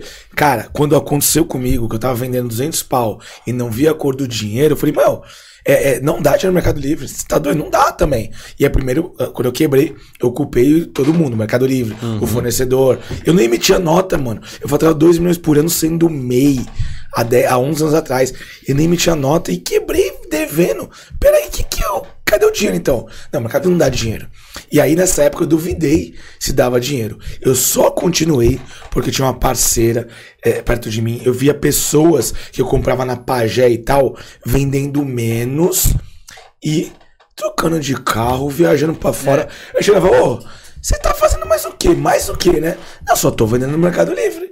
Eu falei, mano, então eu que não sei alguma Eu coisa. escravo do Mercado Livre. Exato, cara. Então é isso que eu falo. Você é um cara que pensou e não culpou os outros. Se culpou. Pô, eu não sei. Não é, ah, não dá. Não, eu não sei. Porque na época eu falava, não dá pra vender e pagar a nota. O Alex falava pra mim, eu falei assim, mas como é que eu vou pagar imposto? Não sobra isso pra mim. Eu falei, Alex, isso daí não é um, um- uma. um- cara, não, é, É. isso é legislação. É uma regra do jogo. Você não Sim. paga a comissão pro Mercado Livre? É que a diferença é que ele te retém. A mesma coisa com o imposto. Você tem que colocar no teu preço. Não, mas se eu colocar no preço, não vende. Aí, cara, teve um dia que eu, eu cheguei pro Alex e falei, Alex, cara, esquece. Sobe tudo 300%. É 240, né? 242%. Eu falei, sobe, desacelera, porque senão a gente vai. É. Faltava sim. fluxo financeiro, faltava caixa. Eu falei, cara, eu prefiro vender menos porque eu vou pedalando Controlar o negócio. pra controlar. E Porque Gabriel, o problema não é vender. Vender você sabe, você O sabe Alex, é, o Alex ele, ele vendia tudo. e, ó, e quando ele falou pra botar 242%, eu, eu me lembro, assim, a gente faturava 200 pau, aí quebrou, e eu continuei vendendo, mas pouquinho. Aí eu comecei a vender 30 mil no mês. Só que sobrava dinheiro. Eu falei, Akira, eu tô vendendo 30 mil e tô vendo a cor do dinheiro. E eu vendia 200 e não via. Comprava de uma forma correta. Cara, enxugamos custo pra caramba, aluguel, internet, operação, enxugamos tudo. Falei assim, cara, a gente gasta menos. Pô, vai sobrar a mesma coisa do que um cara que tá faturando 200 saudável? Não. Mas é um recomeço. Eu falei, cara, eu preciso ter caixa, preciso ter fluxo. E foi crescendo. E investia o lucro pra crescer. Ah, não, vamos vender tudo aí des- desenfreado pra. Não. Cara, reinveste o lucro. É, hoje é que no começo você quer vender, né? É o que você falou, a primeira etapa é essa. Depois a gente precisa, opa, agora é o momento de eu parar de vender. Pra que, que eu quero 500 pedidos ao dia? Não, agora eu quero ganhar dinheiro, eu preciso lapidar esse negócio. Talvez eu tenha que botar um pé pra trás, mas eu preciso lapidar isso pra poder seguir. E eu aprendi isso tomando o bloco, vendo que não tinha fluxo de caixa, tudo isso. Tem muita gente. Gabriel, quando eu falo que você é iluminado, tem muita gente, cara, que pff, peida pra isso. Fala assim, eu, eu, eu falo assim, ó. O Alex conhece, né? Falo- a gente implora, fala assim, cara, desenquadra. Desenquadra. Você tá perdendo muito, muito, muito dinheiro. Desenquadra, você tá perdendo muito dinheiro. Desenquadra, você tá perdendo muito dinheiro. Só que ele tem medo. Tem, é. É, não, e mas eu- o medo é- dele é diferente. Ele tem medo porque assim. Ele, ele tem medo de sair da zona de conforto. O que, que é a zona de conforto? Cara, eu sempre fiz assim, tá dando dinheiro. É, Mas ele não pensa que ele pode ganhar muito mais dinheiro. Ele pode escalar muito mais a empresa dele. sim. E você tem a missão agora de falar o que, que você fez, por que, que você fez isso, porque você vai encorajar esses alunos, esses seguidores, que, cara, tem medo de desenquadrar, porque eu era um cara também que tinha medo de desenquadrar, porque, meu, medo, o que, que é medo? A ausência de conhecimento. Então, quando você começa a entender, começa a estudar, você fala, cara, nesse momento, esse regime tributário é melhor. Ele te permite escalar. Então, exato. E aí, 2019, a história do de eu desenquadrar foi em 2019, no final do ano. Mas em 2019 surgiu uma ideia de que eu estava querendo aumentar a lucratividade dos produtos. E aí veio a ideia de por que, que eu não crio esse produto com a minha marca? Para ter mais lucratividade, para ser diferente do meu concorrente. Mas só Porque, por, por, isso? exemplo, para aumentar a lucratividade. Mas só por isso? Não, Eu, eu quero, eu quero que você eu quero entender, mas por quê? Então, aí vamos lá. Aí que surgiu a ideia do que meu pai já era técnico e tinha algumas coisas que ele desenvolveu para o serviço dele. Pra, é uma ferramenta para ele, aquela coisa amadora. Sabe, pega dois canos, uma lona, uma fita isolante, faz o negócio. Era dele, era funcional. Mas não era algo que dava para vender, né? Eu falei, pai, vamos tentar transformar isso aqui em algo que dê para vender? Comercial. comercial, vamos deixar mais bonito, vamos criar um nome, né? Até que a gente criou o nome GB Mac, né? GB de Gabriel, Mac de máquina, que foi a primeira máquina de limpeza para ar condicionado no local. Então, ele fazia as limpezas de ar condicionado no local. Ele não tirava o equipamento, levava para casa para limpar, né? Que aí foi a primeira máquina que a gente criou que foi dessa foto aqui, ó. Vou clicar aqui, ó. Esse aqui? É, Ah, tu vai quebrar a televisão. Então, peraí, aqui, eu vou clicar aqui, vai, ó. Viu? é tem que estar É que o touch tá ruim, o touch tá ruim. É, não é, não é, é. Que foi a GB Mac. Então, essa foi a primeira máquina que a gente criou, que é esse, essa maquininha aqui. Ela é uma. estilo uma VAP, uma Você tava lavadora. bem nessa época, hein? É, então.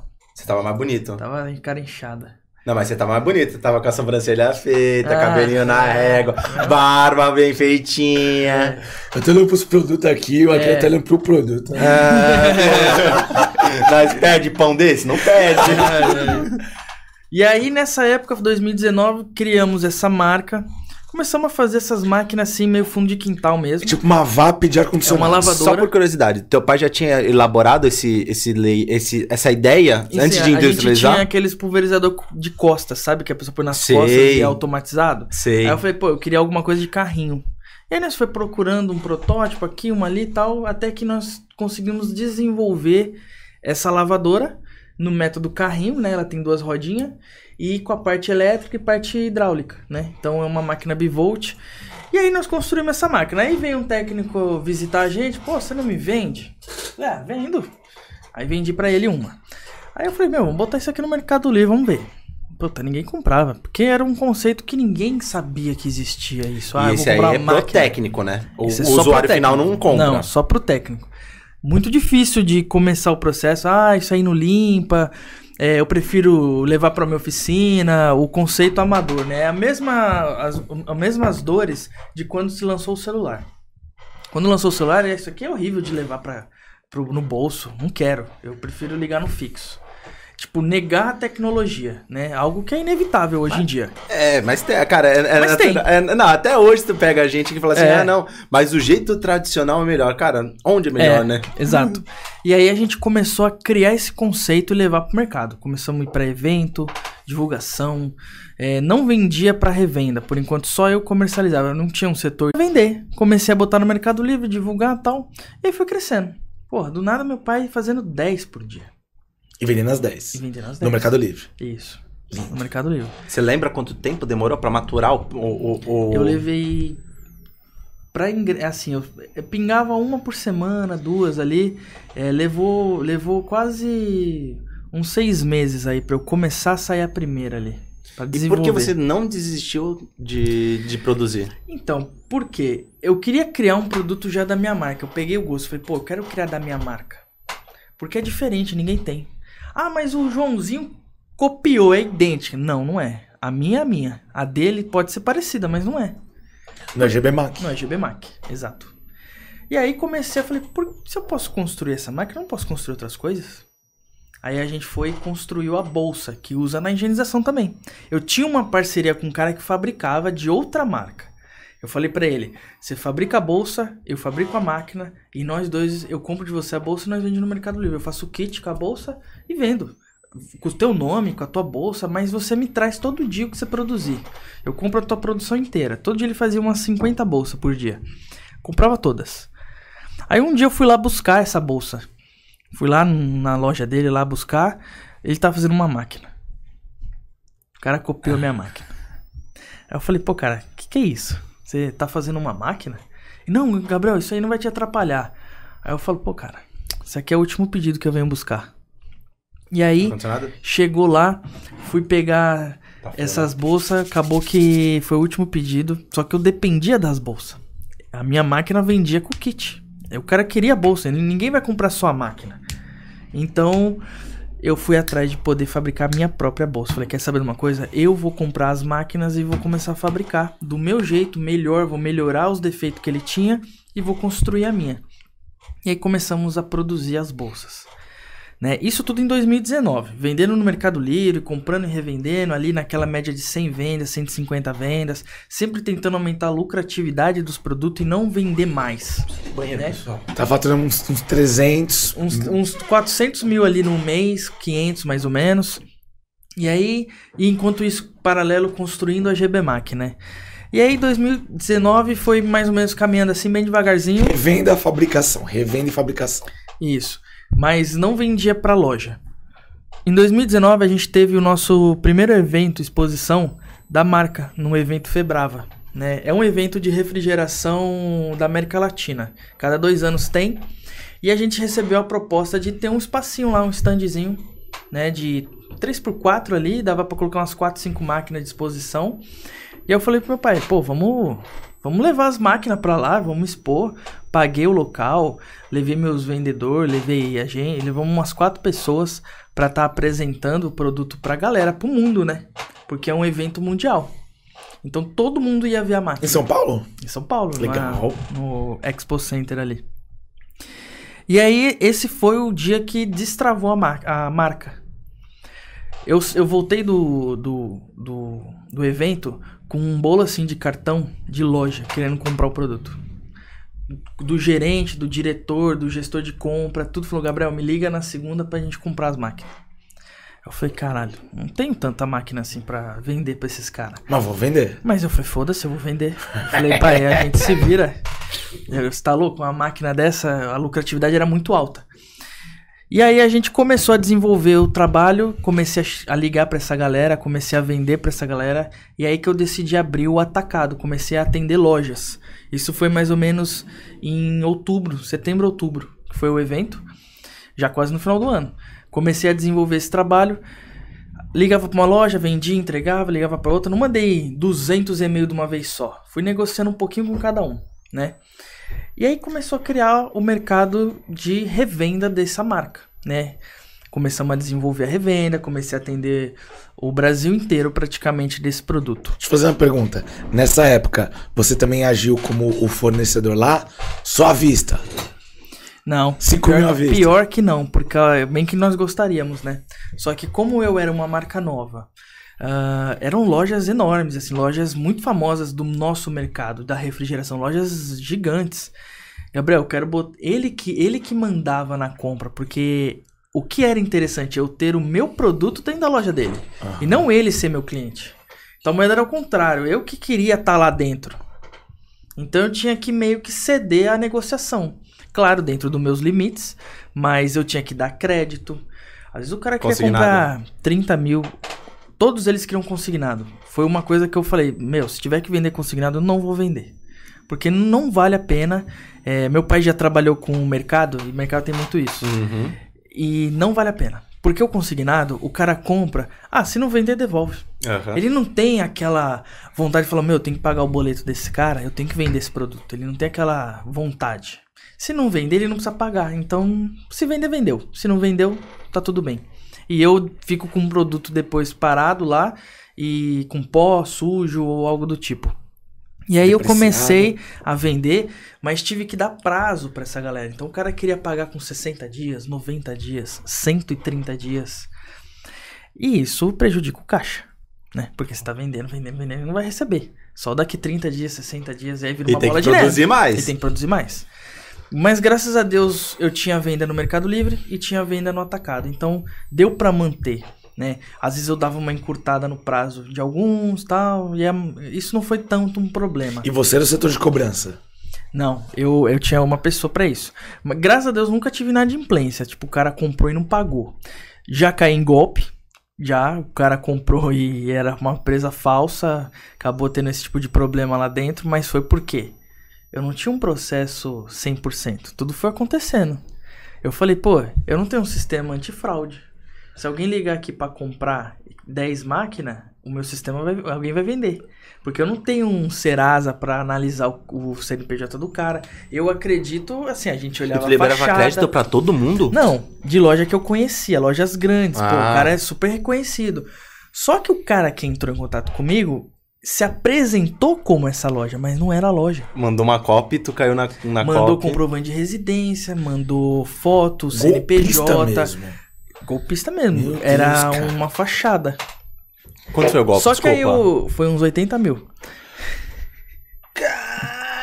Em 2019. Você quando você tá se recuperando, Só não tá que, pegando a só que o negócio, que que era toma o meu- 80 o que mil que era de... o meu erro? Que o processo, ele, o processo de venda começava no vendedor e todo o processo não passava por mim. Eu confiava na minha equipe. Tinha, moça que- tinha uma né? menina que faturava, tinha a menina que expedia, embalava, fazia os boletos e mandava. Eu não tava nessa operação. Tá, e quem conferiu o endereço que foi enviado? Porque os caras falavam assim, ó, você não manda nessa no endereço da empresa não, você manda nesse. Mano, quando eu bati o endereço de um, cara, era um barraco.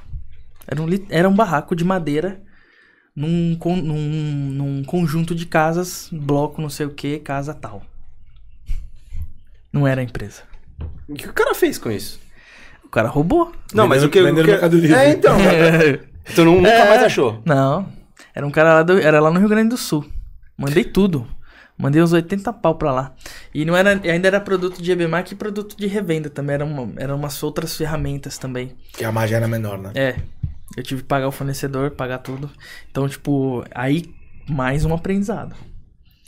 Entendeu? Então, em 2019 aconteceu tudo.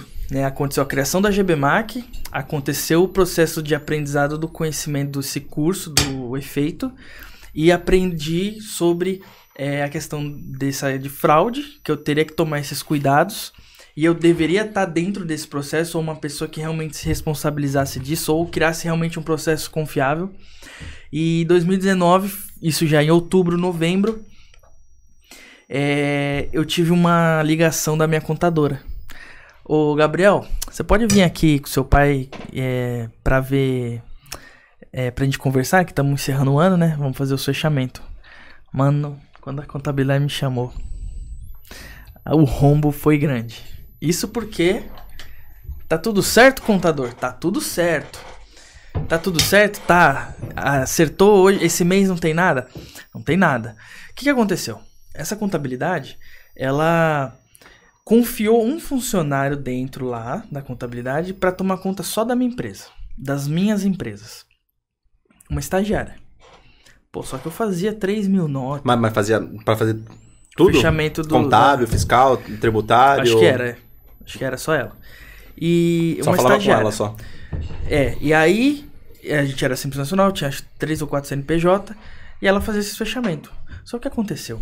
A minha funcionária que passava as notas comeu bola. Do nada ela pulou, tipo, 200 notas. E continuou. Tipo, da, da mil, a- aí era, do nada foi pra 1.200. Pô, cadê essas 200 notas? Passou. Janeiro, fevereiro, março, abril, maio, todos os meses ela comia bola. Faltavam umas 200 notas por mês. E essa estagiária, em nenhum momento também é, conferiu isso. Pô, tá faltando nota aqui. Então, quando batia o imposto lá pra mim, eu fazia mais ou menos o porcento, o porcento Uhum. batia ali 10, 12%, tá na média. Só que tava faltando nota pra contabilizar.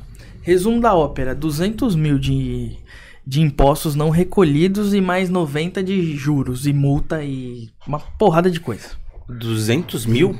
Não recolhido. Então era muito Era muita faturamento. coisa, Era muito. Deus, mano. Do ano inteiro. Quanto você acumulou em 2019 de prejuízo? Tu contabilizou? Mano, mais de meio milhão. E aí a gente tomou Pra esse um prejuízo. e-commerce? É muito dinheiro. É muito dinheiro. Não, pra qualquer Patinei. empresa, Pra irmão. qualquer empresa. Pra qualquer... Pô, é meio milhão, irmão. Caralho. Mas você le- lembra que eu fui uma vez falar contigo? Eu uma lembro, eu lembro que você foi falar comigo. Foi eu não- nessa época, né? Ele falou que foi no escritório aqui na Silva Jardim. Era na Silva. Jardim. Eu não lembro o que, que era, eu- mas você foi falar quando eu- comigo. Eu saí dessa reunião da contadora, eu falei assim, ó. Eu te odeio. A gente vai fazer o seguinte. Eu vou assumir os impostos dos produtos que eu vendi e tem que pagar, mas multa e juros é seu. Porque Justo. você devia ter me passado esses impostos para serem pagos. Quem tem que conferir é você. Se tá faltando 200 notas, teve mês que faltou 500 notas para você contabilizar. Você não percebeu que pulou 500 notas? Não é uma, 500.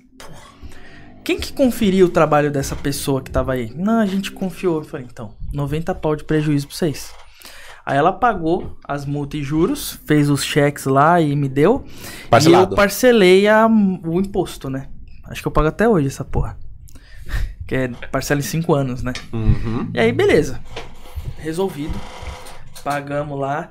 Mas aí eu botando esse prejuízo dentro da minha precificação, não era o que eu ganhava. Ah, eu ganho 10%. Não, não ganho 10%. Colocando isso. Então, mais um problema em 2019. Mas, tirando esse problema, a GBMAC tá indo bem. Eu já tava com um bom conhecimento para aplicar dentro do Mercado Livre, tava conseguindo escalar. Mas o meu problema era fiscal. Era, pô, um mês é 10%, outro mês é 12%, outro mês é 13%. E toda hora mudando o imposto. Do nada, nessa época, eu, pô, eu tava na linha 6 do Simples Nacional. Eu não tava pagando já. Eu não Tava tava pagando. né? Eu não tava pagando 16% de imposto, eu tava pagando muito mais. E ela me falava assim, não, é 16%. Eu falei, não é 16%. Aí eu tive que estudar e ir atrás de informação de contabilidade para falar quanto que realmente eu tô pagando. Não tava pagando. Então isso era um problema para mim, porque eu não conseguia crescer. Porque eu achava que recolhia os impostos e não recolhia. Pô, tô tendo que fazer nota de tudo agora que o Mercado Livre exige. Eu preciso saber exato quanto eu pago de imposto.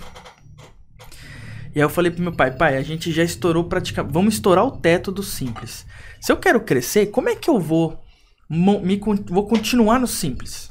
O Mercado Livre não deixa usar dois CNPJ. A conta no Mercado Livre é só uma empresa. Não dá para dividir. Não tem fuga. Não tem como, ah, agora fatura em outro. Pô, o outro vai crescer também e vai continuar a mesma coisa. Aí eu falei, meu, não é possível ser tão ruim e ir pro lucro real ou presumido. Não é possível. É, todo mundo que é grande é presumido real, por que, que eu não vou ser? Faturando já mais que o teto. Aí. Até resiliente, tomou paulada atrás de paulada e falou assim: não, ainda quero tomar esse... mais paulada. Não, e ainda tem mais. Esses, esses dois anos foi patinando. Patinando, quase caindo. Mas não, não, não, é, não cresceu assim de venda, mas cresceu de maturidade. Cresceu de Estrutura, conhecimento. Estrutura, conhecimento. Né? E processo. Aí, exato. E aí chegou 2020, né? No, em dezembro, foi em dezembro isso. Eu 2019. tinha mais 10 dias em 2019 para definir se eu criava mais um CNPJ e continuava com aquela contadora ou eu mudava o jogo para janeiro. Ia pro lucro real, ia pro lucro presumido. E mudava de contadora. E mudava, porque ela não fazia lucro real nem presumido. Aí eu falei, meu, vamos pesquisar. E fui para cima estudando no computador, perguntei para donos de lojas que eu já conhecia, pô, você é o quê? Ah, eu sou presumido. Pô, e aí, é bom, não é? Quais são as desvantagens? O que que você acha, ó, Gabriel? É bom em partes, depende do crédito, depende de qual volume de venda sua, se é mais quantidade e mais margem menor. E aí fui estudando, fui estudando, aí peguei lá uma porrada de nota assim que eu tinha lá de uns três meses e fui visitar uma contadora aí uma outra contabilidade que trabalhava com lucro real. Aí ela falou assim, ó, você tem bastante crédito, a maioria dos teus fornecedores dá crédito, provavelmente seja muito interessante você ir, você vai pagar menos impostos. Porque a minha, a minha última Gari do Simples Nacional foi 90 pau. Você já tava, ah, já tava já... Mais de 16%. É, não, não, o teu não, não compensava porque você não já tava, você pagava esse mês por fora, né? Exato. Caraca. Mano, mano, quando eu falei pro meu pai, pai, se vier outra, outra Gari dessa, eu vou quebrar, não tem como pagar 90 pau e ficar devendo pro, pro governo, é a pior coisa. É. Porque atrasou um dia, acho que é 10%, né? É. 10% no dia, no outro dia é mais 2 e assim vai. E não dava para parcelar porque eu já tinha um parcelamento, já tinha outros problemas, né? Aí eu paguei, graças a Deus, isso foi em dezembro, mas eu falei, se janeiro vier outra dessa, tô na roça. Deu. Aí, e veio, né? Porque veio e, imposto, veio. e veio o imposto de Mas dezembro, aí, né? Eu, eu mudei pro lucro real. Fui já pro lucro real de vez. E por que real e presumido? Qual foi por que real? Então, o presumido eu, eu recebi a informação que a gente podia colocar um valor preso, presumir um lucro, né? Uhum. E se creditava um pouco menos do PIS e COFINS, porém você paga um pouco menos de imposto na folha de pagamento. Aí eu falei, ah, eu vou pro lucro real. Não sei também se tem muita diferença ou não. A gente até levou em consideração voltar agora, um tempo atrás, mas não vale a pena. Para nós, acho que é, o lucro real é a melhor opção. É que a presunção do lucro no lucro presumido é 8%. Então, assim, presume-se... melhor opção, pessoal, para explicar. É, é. presume-se que você tem uma margem de lucro superior a 8%. Então, assim, a, se a sua margem é muito apertada, o lucro real te dá mais escala. Você ganha mais mercado você fica mais competitivo e você paga menos impostos. Tanto de ICMS, é, imposto de renda, porque sua margem de contribuição é menor, né? Agora, se o teu lucro é alto, aí não compensa. Porque aí você paga, no, no lucro real, você paga alíquotas maiores, só que sobre o lucro. No é, presumido tem, tem a lucro. presunção, tem a, a, a redução de 8%. E aí no Isso. presumido você consegue colocar, tipo, ah, um gasto com gasolina e tal tudo para diminuir o não, não, lucro. No preso, não, no, preso, no lucro real. Ah, tá. No beleza, presumido, beleza. não. Ele faz uma presunção. Vai falar assim, ó, comércio varejista é 8%. Entendeu? É. E eu, tinha um, eu tenho um custo muito alto na empresa. É, então a gente conseguiu abater tudo isso. Nessa época teu pai tava 100% já? Então, aí 2019, né? Vamos mudar de contador?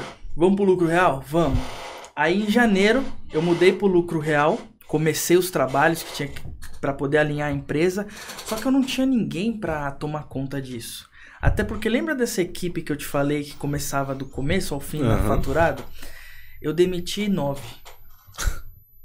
De uma vez. Num dia. Num dia, assim, eu demiti os nove. Porque eu tive um problema na empresa. A gente fala que era tudo lindo e maravilhoso, né? Mas eu já tava ali com 26 funcionários naquele novembro e dezembro. Muita gente. E, meu, comecei a ter muito problema de, de panelinha, de... Sabe quando a gente fala que tem Uhum. panelinha dentro da empresa? Inadimplência dos próprios. Inadimplência, É, de- um acobertando o outro pra não acontecer. Não, não aconteceu nada, tá tudo lindo e maravilhoso. E não tá. E eu confiava nessas pessoas porque eram pessoas que já estavam ali três anos comigo, quatro anos. Mas assim, enfim, trabalharam bastante tempo, quatro anos na empresa, exerceram sua função, mas eu vi que agora eu cometi erros também com eles, porque eu não sabia como lidar com um funcionário. Então eu perdi pessoas boas, perdi pessoas que poderiam ser boas, talvez se eu tivesse agi- agido de outra forma, mas que passou, não teve jeito. E aí eu recomecei. Mas posso falar uma coisa pra você? Contar um segredo. É, Você sempre vai ter essa sensação, irmão. É. Sempre. foda. Sempre. Até hoje, cara. Até hoje eu fico falando, cara, será que eu perdi uma pessoa boa? Ou foi um livramento? Não sei. Até hoje, cara. E, e a, e a É gente, foda, assim, preza muito pela, pela, pela qualidade, cara, bem-estar. Isso aqui é um ambiente mais descontraído. Então a gente preza muito por isso. E até hoje, cara, a gente tem essa dúvida. Quando eu falo assim, cara, será que dava pra segurar mais? Será que a pessoa, tipo, É. saiu porque ela tá chateada com a gente? Será que ela. O que que a gente errou? Porque quando eles saem, eles não. Tipo, quando a gente é, dispensa, quando a gente demite, a gente tenta ser o mais transparente possível. Bora. Voltamos aí, galera. Tamo de volta. Metade da audiência foi embora, mas tá voltando já. Porque. Acontece, Aproveitou pra né? fazer uma boquinha aqui, pô. É. Bom, beleza, tá desesperado aqui. Como aconteceu, galera? Amanhã alguém vai ser demitido aqui no Efeito Empreendedor. Porque a gente, tem, Voltou. a gente tem três internets, é, redundância e tal. E me acontece isso. Não pode acontecer. Que sacanagem. Mas vamos lá. E ó, o Gabriel falou aqui que mandou pessoas embora com 3, 4 anos de casa por causa de panelinha. Então, diretor, cadê? A culpa não é tua, não, tá? o Alex fica brincando com assim. É. Eu já falei, eu falei assim, Alex, não brinca assim, velho. Não brinca. Os caras levam É, leva a é, sério. mas é brincadeira. Fica chateado. O diretor Não, tá com a gente muitas vezes É que o, o, o Luquita, o diretor, pode falar o nome, né? Pode, né? Pode, Eu Lucas já falei, Martins. né? O, o Luquita, ele leva de boa. Só que assim, a gente tem uma equipe maior. A pessoa escuta, às vezes, tipo, a pessoa começou a semana, tipo, tem uma semana, aí ele faz essas brincadeiras, a pessoa já fica assim, ó. O já. cara fica pensando em casa, pô, será É. que eu tô fazendo direito? Quando a pessoa acerta alguma coisa aqui dentro e fala, tá vendo? Garantiu mais um mês na empresa. Aí você, A pessoa Caraca! fala, nossa senhora, Ai. ferrou. Mas e aí, então, cara, janeiro. E aí eu real, tive que fazer também, perdi essa equipe, tive que reformular isso, né? Mas tudo aconteceu ali naquela, naqueles dois últimos meses. Chegou janeiro, é, a minha irmã, falei pra ela, pô, você não quer ir pra empresa?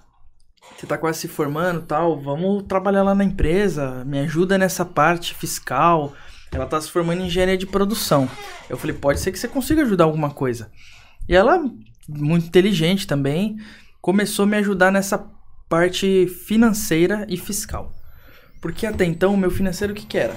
Chegava no final da noite, eu pagava todos os boletos e acabou. Sacar mercado pau, pago. Saca tudo, paga tudo e tchau. Adianta na época, né? Adianta, adiantava, e aí acabou. E não, hoje o financeiro é muito mais do que isso.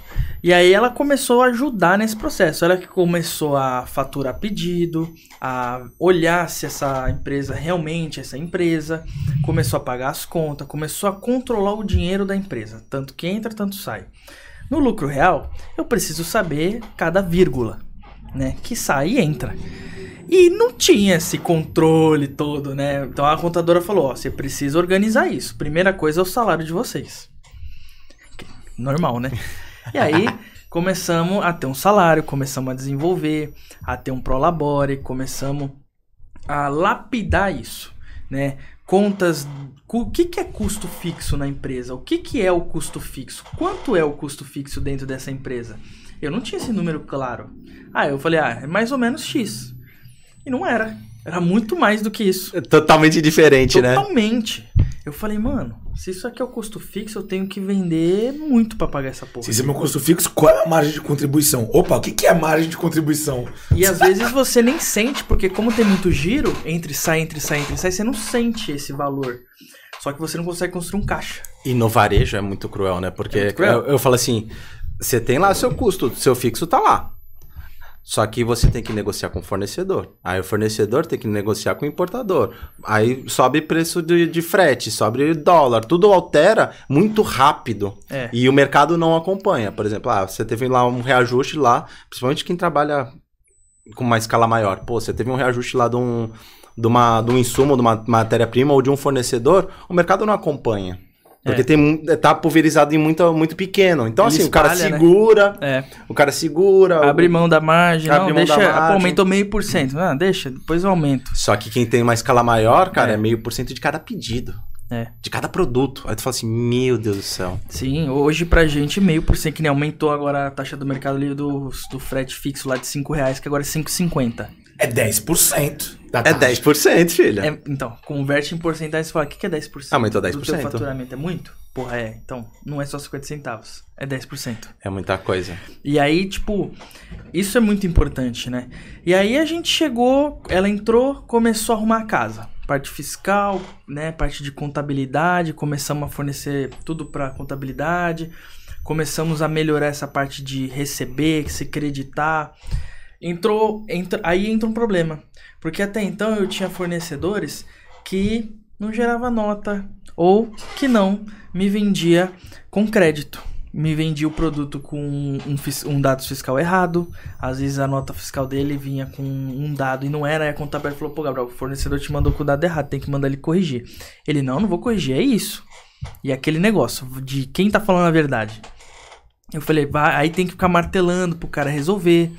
E se ele não resolver, você vai ter que engolir do jeito que tá, ou você troca de fornecedor. Tive que trocar de muito fornecedor. Aí é que entra, né? Ah, mas eu compro do cara sem nota é mais barato e o com nota é caro. Tá, mas e aí, você quer ser quem? Exatamente. Você quer ser o cara correto ou o que vende, é, dá um jeitinho de vender mais barato? Você tá no lucro real, você saiu do tanque de peixinho e foi pra onde tem tubarão. Então, no mar de um bilhão de peixinhos, agora você tá num outro mar muito menor. Você consegue ser visto agora de outra forma.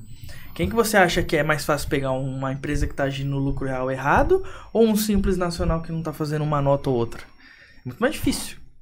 Eu sei que você fature valores exorbitantes e se destaque de todo mundo. Aí eu falei, não, eu quero fazer certo. Eu já tô mudando os regimes, tudo pra gente fazer certo. Não faz nota? Tem outro cara que vende esse produto com nota? Tem, é esse. Então eu vou nesse. Pô, dá pra melhorar o preço? Aí tem que negociar com o cara. Uhum. Pô, quero comprar com nota certinho? Pô, vamos melhorar esse preço. Só que aí eu tenho crédito, tenho crédito de PIS, tenho crédito COFINS, CMS, então já não fica melhor que o dele. Então tem toda essa conta pra fazer pra ver se vale a pena. E às vezes vale, né? Muitas das vezes vale. Então, só aquele valor intrínseco que você vê da compra, se você tem que entender a legislação para saber que tem um desconto que vai É, vir. por exemplo, um produto de 100 reais. Eu compro de um cara sem nota, eu, é, com nota, sem nota não, de uma nota sem crédito, um cara simples nacional, eu compro esse produto dele, eu só me acredito de PIS e COFINS, que é 9,25. Se eu compro esse mesmo produto de um outro cara que me dá crédito, que é tributado tudo de ICMS, eu lucro mais de 18%. Então, um total de 27,25% de crédito sobre aqueles 100 reais. Então, é quase 30 reais de crédito sobre 100 reais. Então, o que custava 100 custa, custa 70. Mas o valor que tá ali que você vê de custo Ali? é 100. É 100. Entendi. Então eu tenho esse crédito de abatimento de impostos, né? Quando eu vender, eu vou vender também com 27,25 sobre o valor que eu vou vender, né? Sei lá, sobre 200 reais, Sim. né? Então você paga mais, o imposto é maior que você paga, mas você tem esse crédito para aliviar, porque você fala, porra, mas eu vou pro lucro eu vou pagar 30%? Se no Simples Nacional pagando 12 era horrível, agora eu vou pagar 30%. É que não é bem assim, não é só 30, você tem outros abatimentos, tem crédito. Eu fiquei. Qual a tua alíquota efetiva hoje de todos os impostos? A gente tá ali na faixa de uns 11%. 11%? Já contando com ICMS? É. Então tua margem de contribuição ela é ela tá espremida. boa. É, é. Ela. Mas tá bom. Ela é um pouquinho apertada, mas tá bom. Assim, ela, ela- você teve que reduzir tua margem de contribuição para ir pro lucro real ou tu manteve a mesma margem do simples? Eu não, eu, eu abaixei. A Baixou, de lucro mano. eu abaixei. Senão não ia compensar o Sim. lucro real, né? É, antigamente eu, eu tenho. Lembra? A gente fez até uma live que eu falei que a gente trabalhava entre 15% e 20%.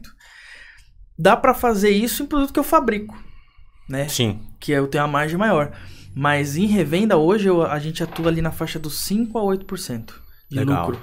De lucro líquido. Mas a ideia hoje que eu tenho não é vender. Pô, mas mesmo assim, peças. tá acima do mercado. Eu, eu, eu tento. É que eu falei. Ah, hoje o meu produto é o mais barato? Não. Lá no Mercado Livre não é o mais barato. Mas eu tenho, eu quero vender ele nessa faixa de 5 a 8. Eu já tive produtos que eu tive que vender com 3%, 4%, mas eu não gosto. Mas é a média de mercado. É, É. a média de mercado do varejo, tá, pessoal? Pra quem não É. entendeu, é lucro líquido. É, cara, a gente não tá falando de empresa simples nacional, não é margem de contribuição, é outro esquema. Que senão o pessoal fala assim, pô, então o Gabriel É só lucro ganha- líquido, é, tá? Não então é o o bruto. Gabriel só fatura tudo isso e só coloca 30 mil no bolso. Calma, é outro jogo. É, É. outra. É, Já pagando até o salário dele, É, tudo, todo custo cara, fixo. É, é diferente o jogo. é. É, então a minha ideia, quando eu vou comprar hoje um produto, não é vender cinco pecinhas.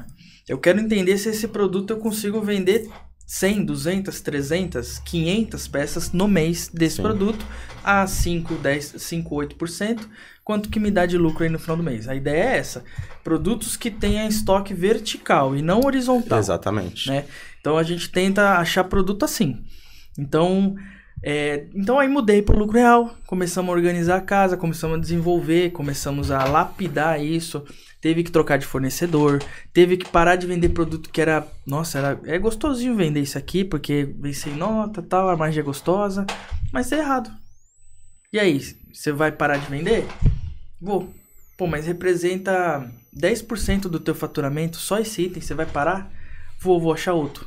Foi o que eu tive que fazer. Vender vicia, né? você acabou trocando, né? Mas é uma coisa E que é uma você coisa saiu da zona de que- conforto. Que ninguém fala, não, mas é muito dinheiro, não, não É. posso parar de vender isso. Pô, mas o mercado ele tá falando que é proibido vender isso. Você vai continuar vendendo? É que você tem que ter culhão, velho. É. Você tem que ter culhão. Porque, Sim. por experiência própria. Cara, a gente trabalhava com, com mercadoria. Por favor, não jogue a gente. Mas a gente trabalhava com mercadoria, cara, sem nota fiscal, réplica. A gente trabalhou com todo tipo de mercadoria. Uma hora, pô, você tem responsabilidade, você tem compromisso. Você não vai parar, ah, vou parar de, de vender da noite pro dia. Você não quer parar, porque você acaba se viciando. Só que tem um dia do. do... Fala, peraí, não. Tem que mudar. Tem que mudar. Vamos fazer, não precisa mudar da noite pro dia, para de vender e já era.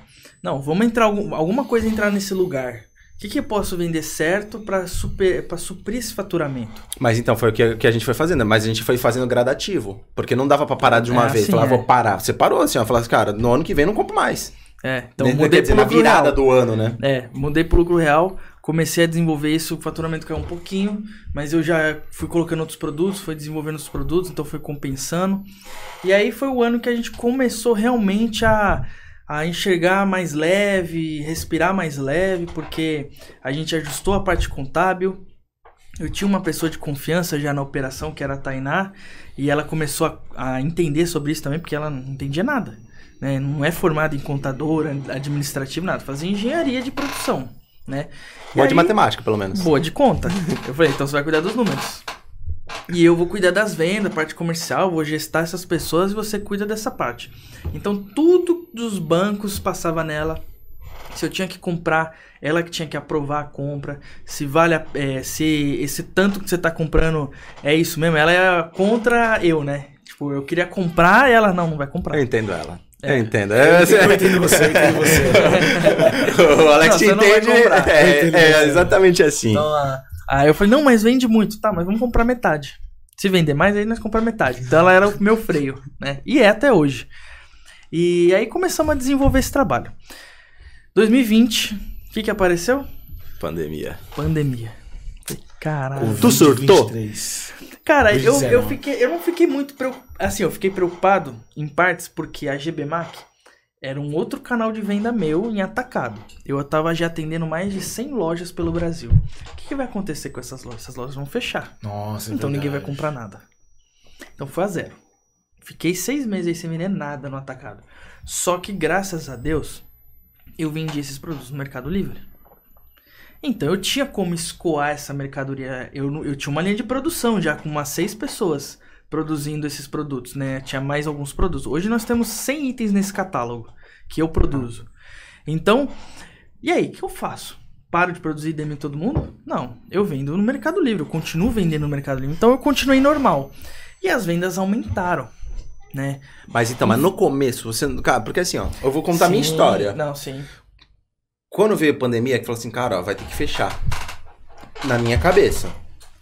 Eu falei assim, ó, eu tenho uma baita responsabilidade. Eu tenho um caixa aqui que vai aguentar aí talvez. Vai, dois, três meses. Só que eu vou ficar dois, três meses sem faturar. Porque, cara, a primeira conta que os caras cortam é contador. Natural, tá? Aí eu falei, pô, eu vou ficar sem faturar, vou ter a responsabilidade de pagar colaborador. Não posso demitir colaborador, porque senão eu não dou conta de serviço, eu vou ferrar o meu cliente. E eu fiquei nessa pira. E eu falei assim, ah, beleza, vou pegar a minha reserva de emergência. Quanto tempo dura a minha reserva de emergência? 30 dias. ah, eu falei, ferrou. Fudeu. Ah, só que assim, eu já tinha falado, falava assim, ah, amor, vamos fazer o seguinte, amanhã, antes de fechar tudo, porque vai fechar, esse bagulho vai, vai, vai, vai dar ruim, vamos vender tudo que a gente tem. Eu vendo apartamento, eu vendo carro, eu vou vender tudo. E me tranquei no quarto. Eu fiquei uma semana, Gabriel, no quarto. Porque eu surtei. Eu tinha bastante colaborador, bastante responsabilidade, um monte de conta. E eu falei, meu Deus do céu, eu fiquei uma semana. Aí eu falei assim, amor, quebramos. Vamos recomeçar. Eu tô pensando como é que a gente vai começar. Aí ela falou assim pra mim, ela falou assim, ó, a gente vai quebrar se ficar no quarto. Puta, ali me deu um estalo. Eu falei, cara, eu vou focar no que eu tenho controle. Aí eu falei, ah, não, eu vou levantar e vou trabalhar. Aí trabalhei, pelo contrário, minha vida mudou depois da pandemia, porque eu cresci demais. Eu lembro que a gente fez uma aula com os alunos pra falar da pandemia, que, que ia acontecer e tal. O Akira tava muito assustado, todo mundo tava, gente, ninguém sabia o que ia acontecer. E aí, cara, é, o Akira, meu, voltou a trabalhar e tal. A gente fez uma cálculo com os alunos e aí a gente foi vendo assim, meu, galera vendendo mais, vendendo mais. Claro, teve gente que, o cara que vendia só moda, por exemplo, essa pessoa passou por apuros. Não passou, velho, porque as pessoas compravam. Algum- algumas passaram no começo, depois voltou. As pessoas queriam ficar em casa e se vestir melhor. Todos os nichos começaram a vender. Porque, cara, foi incrível, assim. Foi o maior ápice da história. Ah, já acelerou uns, uns 10 anos o e-commerce. É, só no Mercado Livre ele cresceu em três, em seis meses o que ele cresceria até 2026. Ele cresceu em seis meses de 2020, cara. Não, Olha e- esse dado. E assim, foi. O, a pandemia pra mim foi. Porque assim, a minha cabeça ela não pensa normal. A minha cabeça é preparada pro pior. Não sei porquê, cara. Não É, é, eu também, eu sempre penso, e se der errado? Que eu, tô, eu me preparo pro pior. Eu me, Sim. não, eu, eu surtei, eu, me- eu, eu surtei pro pior, porque assim, eu falei assim, pô, só comércio eletrônico. Vai fechar. Mas acaba não ligando aos pontos. Fala, pô, vai fechar tudo. Hoje é óbvio, né? Vai fechar tudo, vai, o que, que vai ficar a internet? Só que o governo falou assim: fecha tudo que é varejo. E pro governo não, não importa se é internet ou não é. É varejo. É.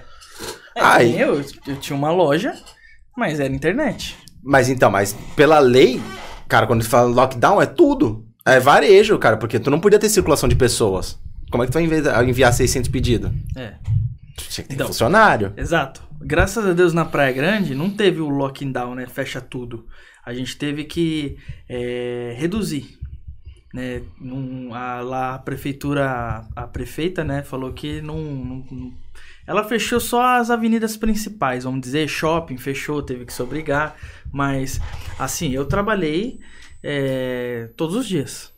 Trabalhei também. todos os dias. Eu trabalhei uma semana menos, É, porque eu falei com, tive uma reunião com a equipe, eu falei, ó, gente, é, vocês estão percebendo o meu histórico, né? Desde 2018 até agora. Eu vou ter a- o luxo de ficar três meses coçando? Ou vai ser o, o ano que eu vou. Agora que eu vou realmente pra cima? Aí eu falei, meu, foda-se, eu vou pra cima. Eu vou trabalhar, vamos, eu tenho um monte de plano. É, foi nesse ano que eu tive o plano de construir a nossa própria sede. E eu falei, agora vem a pandemia. Eu tinha, a gente tinha um dinheiro, falei, vou comprar o terreno pelo menos, vou conquistar esse terreno e aí depois a gente vê pra construir, mas eu já vou dar o primeiro passo. Lá em Praia Grande também, lá Praia perto. Grande. Beleza. Tem até uma, Ah, tem uma foto, foto. aqui, ó. O que, aqui, que é ó. essa foto aqui? Essa aqui, diretor, aqui, ó. Primeiro Não, pode ser aqui, essa aqui. ó. Pode ser essa? Essa aqui é a nossa foto do terreno. Que foi- a gente foi à noite lá. É, eu tinha conseguido comprar, o advogado conseguiu puxar. tela do computador. Isso, isso A galera que a gente Tá abrindo aqui, a testou galera tá vendo no antes. computador, né? A galera tá vendo aí no. Põe aí pra galera ver. A família aqui juntos. Então, esse aqui é quem? É você, teu pai, sua a mãe e sua irmã. irmã e a minha mãe. Só você sem máscara. É. Eu, É, a pandemia. Cara, vendo? que. Tá, a galera tá vendo aqui, ó. Tá assim, ó. Ah, Pô, não então. vi. Aí essa foto é quando a gente conseguiu comprar o terreno, pagamos o terreno e conseguimos limpar esse terreno, né? Aí eu falei, legal, demos o primeiro passo. É um terreno bacana de ligado na estrada. E aí entrou a pandemia, eu falei, pô, tinha um plano pra construir um prédio aí. E o dinheiro, será que eu gasto no prédio ou eu dou uma segurada? Porque eu não sei como é que a empresa, E o prédio pra empresa. pra empresa. Perfeito. Eu não sei como é que vai fluir essa pandemia, se eu vou ter que realmente fechar, ninguém vai trabalhar, eu vou ter que parar de enviar os pedidos, vou ter que parar de vender, eu não sei, eu vou segurar. Então eu segurei esse dinheiro. Tinha até pego um crédito, segurei esse dinheiro, segurei um pouco do meu caixa e aí a gente continuou trabalhando. Continuamos desenvolvendo, trabalhando. É, falei com a equipe, a equipe falou: não, vamos trabalhar. É, teve, eu, graças a Deus, eu não peguei Covid, ninguém pegou da minha família, mas meus funcionários pe- pegaram, estavam com suspeitas, né? Então acabou tendo que se ausentar. Tem, a, é, o empresário não gosta de atestado, né? Mas a gente sabe que é necessário fazer o quê? Eu não posso correr o risco, né? De se o cara tá com uma suspeita de Covid, ele vir pra empresa e de repente, se ele realmente tá contaminar os outros, né? Então a gente optou, meu. E a falta de 10 informação dias- naquela época era muito grande. É, Sabe que eu ah. não ligo para atestado? É? Não ligo. Sabe por quê? O cara, quando quer me enrolar, ele me enrola. Não adianta, velho. Não, Não, mente dá pra mim. perceber. É, não Lógico, mente pra mim. lógico. Tu vai, tu vai perceber. É, sim. Não mente É, pra o, mim. O atestado verdadeiro, a gente sabe que é verdadeiro. O, o eu que não não é, a gente sabe que não é. Eu não ligo. Cara, Tá. eu não ligo. Cara, você quer me enrolar? Hoje eu não tenho, nunca mais tive problema com atestado. é, hoje, graças a Deus, tem uma equipe sólida. Mas naquela época eu tive muitos.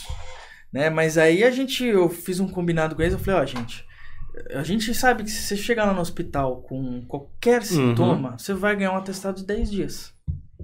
Só que aí você tem que decidir se realmente você precisa desses 10 dias, ok. Se você não precisa, se você acha que, é, pô, eu tô bem, dá pra trabalhar, não vai lá e pega de 10, pega de 5. Se você tiver ainda ruim, vai lá e pega mais 5.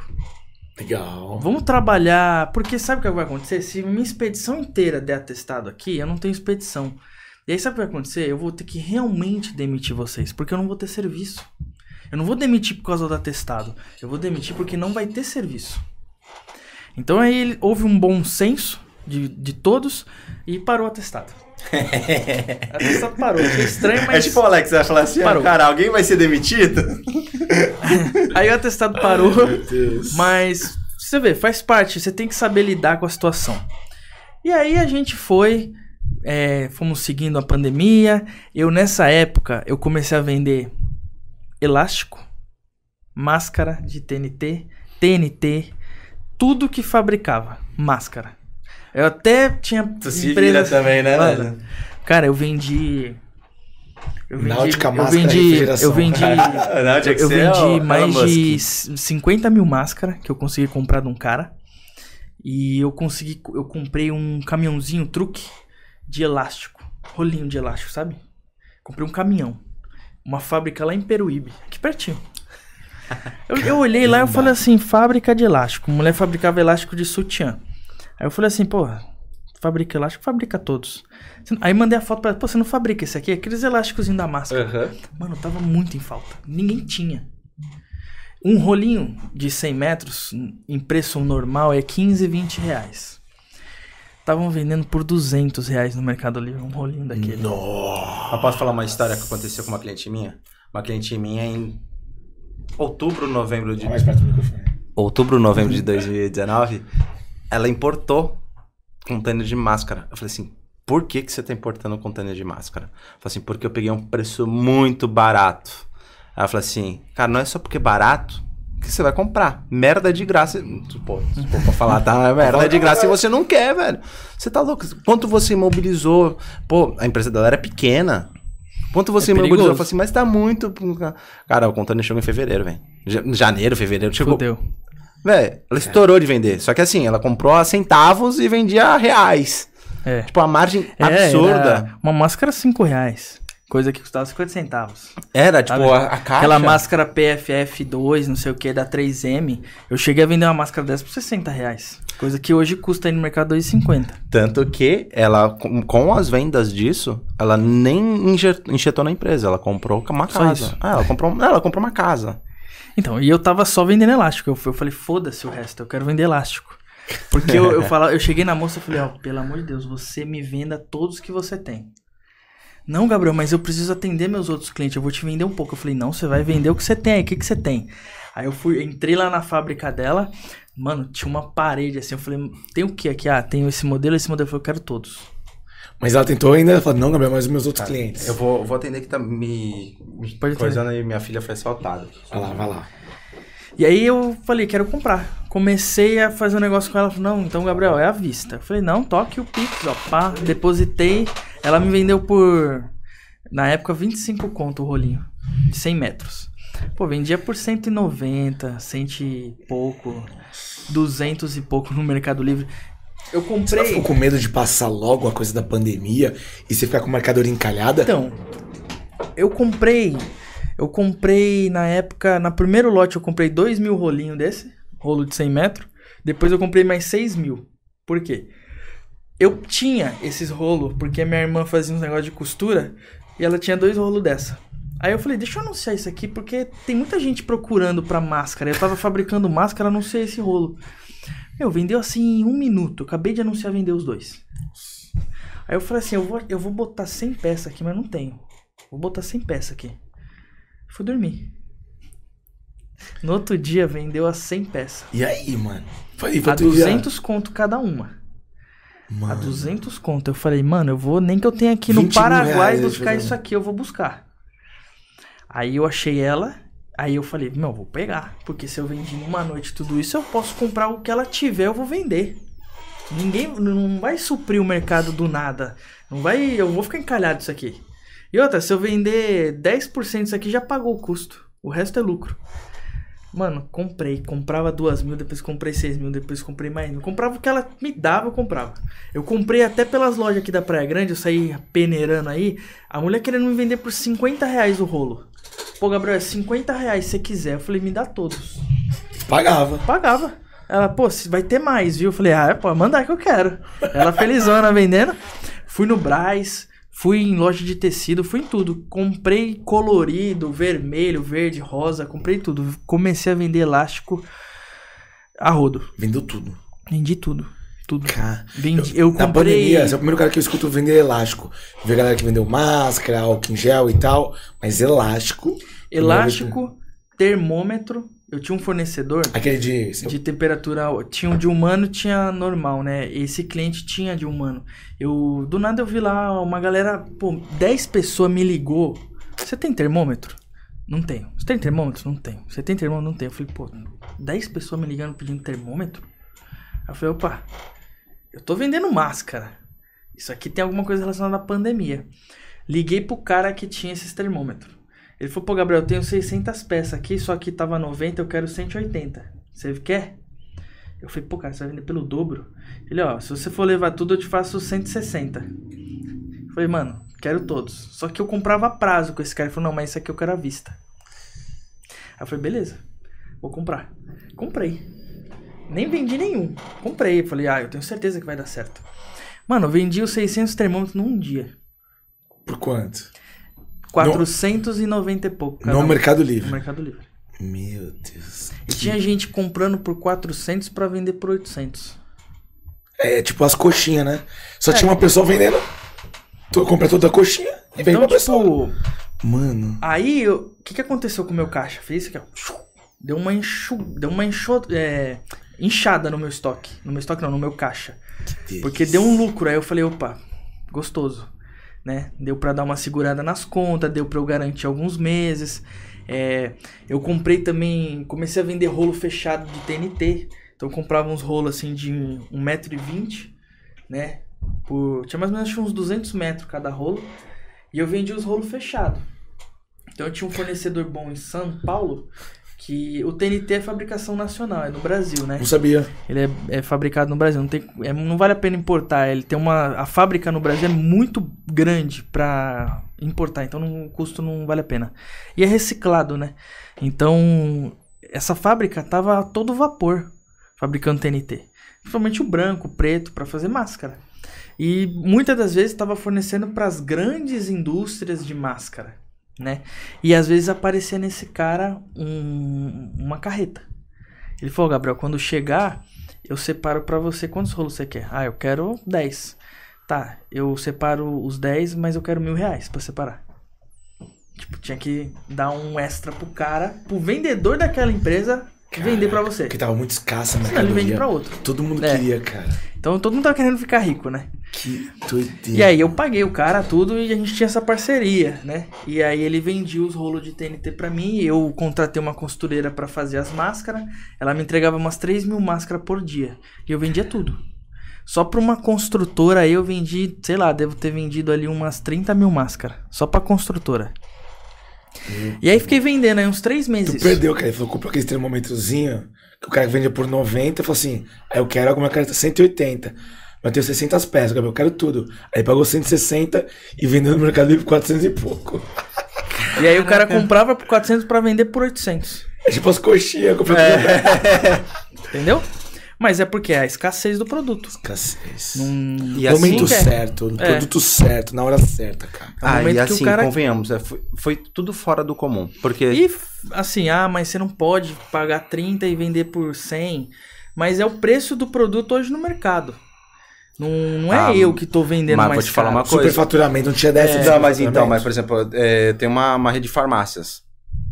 E, cara, o que tomou de notificação por conta de álcool em gel, cara, porque. É, eu falo assim, mas eu Um tubo produzo. de álcool em gel era 100 conto. Eu produzo o álcool em gel. O cara que tá me vendendo um insumo, tá, aumentou o preço. Porque, cara, oferta e demanda, aumentou o preço. Não chega nada no Brasil, não tem previsão de chegar. Cara, plástico, tudo. Eu tô vendendo, ó, meu custo tá aqui. Só que assim, empreender no Brasil é foda. Assim, você é taxado de bandido. O Procon não queria nem saber, velho. Aí a gente, antes de comercializar qualquer produto da, da saúde, protocolava pra, pra poder vender. Falou assim, ó, esse é o preço aqui. É, porque era a forma de resolver. E, cara, eu lembro que assim, quem. A galera. Tem uma galera que passou sufoco, a galera que não tava online. Tem galera que é desesperada começando online. E aí eu aprendi com o Flávio Augusto isso, né? Ele falou que, meu, o dinheiro não acaba numa crise, ele troca de mão. Troca de mão. E aí trocou de mão a fábrica, as fabriquetas, a fábrica que fazia EVA. Caraca, bombou! A, a mulher que vendia elástico ficou milionária. E aí o dinheiro trocou de mão, cara. Então, mas é que eu acho que o, tipo, Brasil não é pra amador. Pô, você tá vendo que é uma coisa que não tem solução. Ninguém, ninguém imaginar. Tudo ia subir de preço natural. No mundo inteiro ia subir. Tu vai notificar o cara que tá querendo vender? Se o cara não. Se ninguém puder vender no preço que, que, que é competitivo de mercado, onde tem demanda, vai parar a economia, irmão. Porque se notificar todo mundo, vai ficar sem máscara, sem álcool em gel. Aí, cara, não tinha lógica. E ficou tudo muito burocrático. Por exemplo, eu trabalho com repartição. Ninguém trabalha. E aí, como é que faz? Uma conta bloqueada. Como é que faz? Ninguém E trabalhava. Eles não levam em consideração que o quê? Nós estamos entrando numa pandemia. E se a minha empresa fica um três, pouquinho aqui assim. a minha empresa fica três meses parada, eu preciso desse caixa para suprir essa demanda. E, e o estoque, eu fiquei com um pouco de estoque parado. Tipo, chegou uma hora que morreu. O resto sobrou. E aí, eu paguei caro. Então tem uma perdinha, que é a ponta. Sim. Tem a questão de a queda de faturamento em questão da pandemia, de se fechar a empresa, de se, a galera comprar menos. Então foi uma forma de eu repor esse caixa, né, de conseguir desenvolver esse trabalho e ficar mais seguro, garantir o emprego de todo mundo, poder Pagar pagar, todo mundo, vou pagar os impostos sobre isso que eu vendi e o jogo segue, né? Então isso me ajudou muito na pandemia.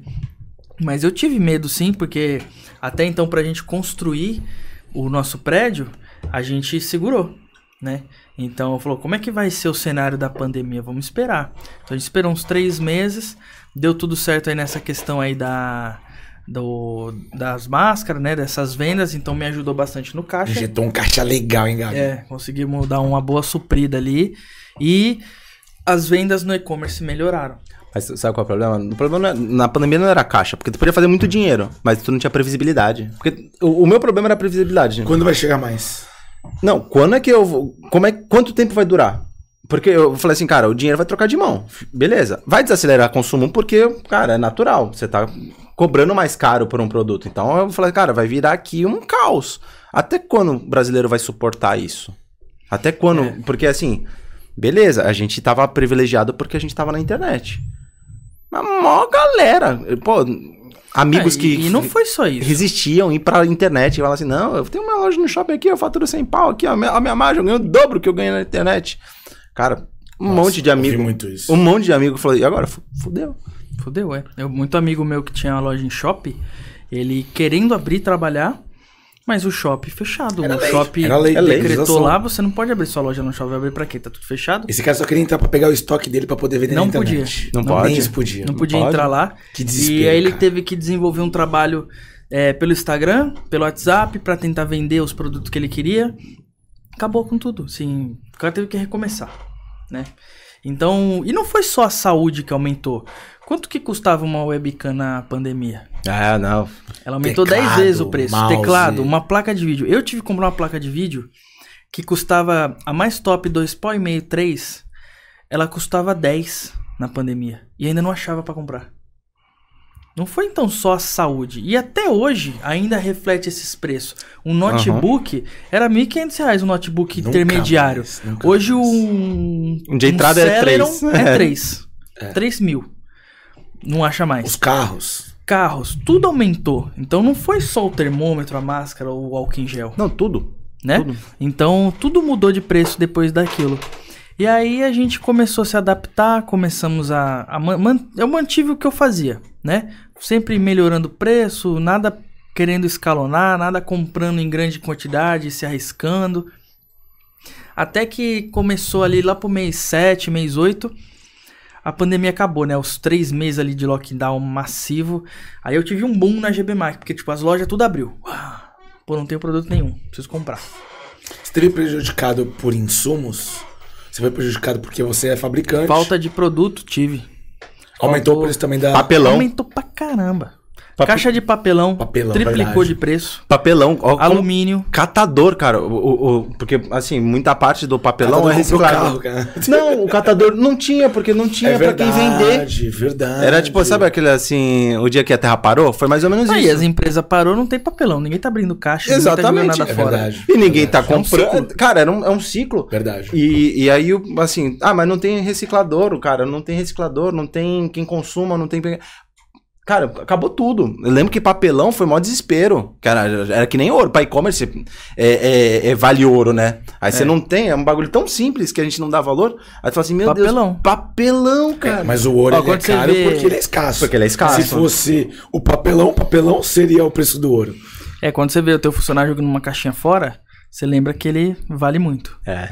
Às vezes a gente fala assim, não, joga a caixa fora porque não usa. Todas as caixas têm uma utilidade, né? E aí passou, né? Passou ali mês 7, mês 8, a galera voltou, deu um pico e pum, fechou de novo. Aí a GB Mac, nossa, foi acho que o mês que eu mais vendi em atacado.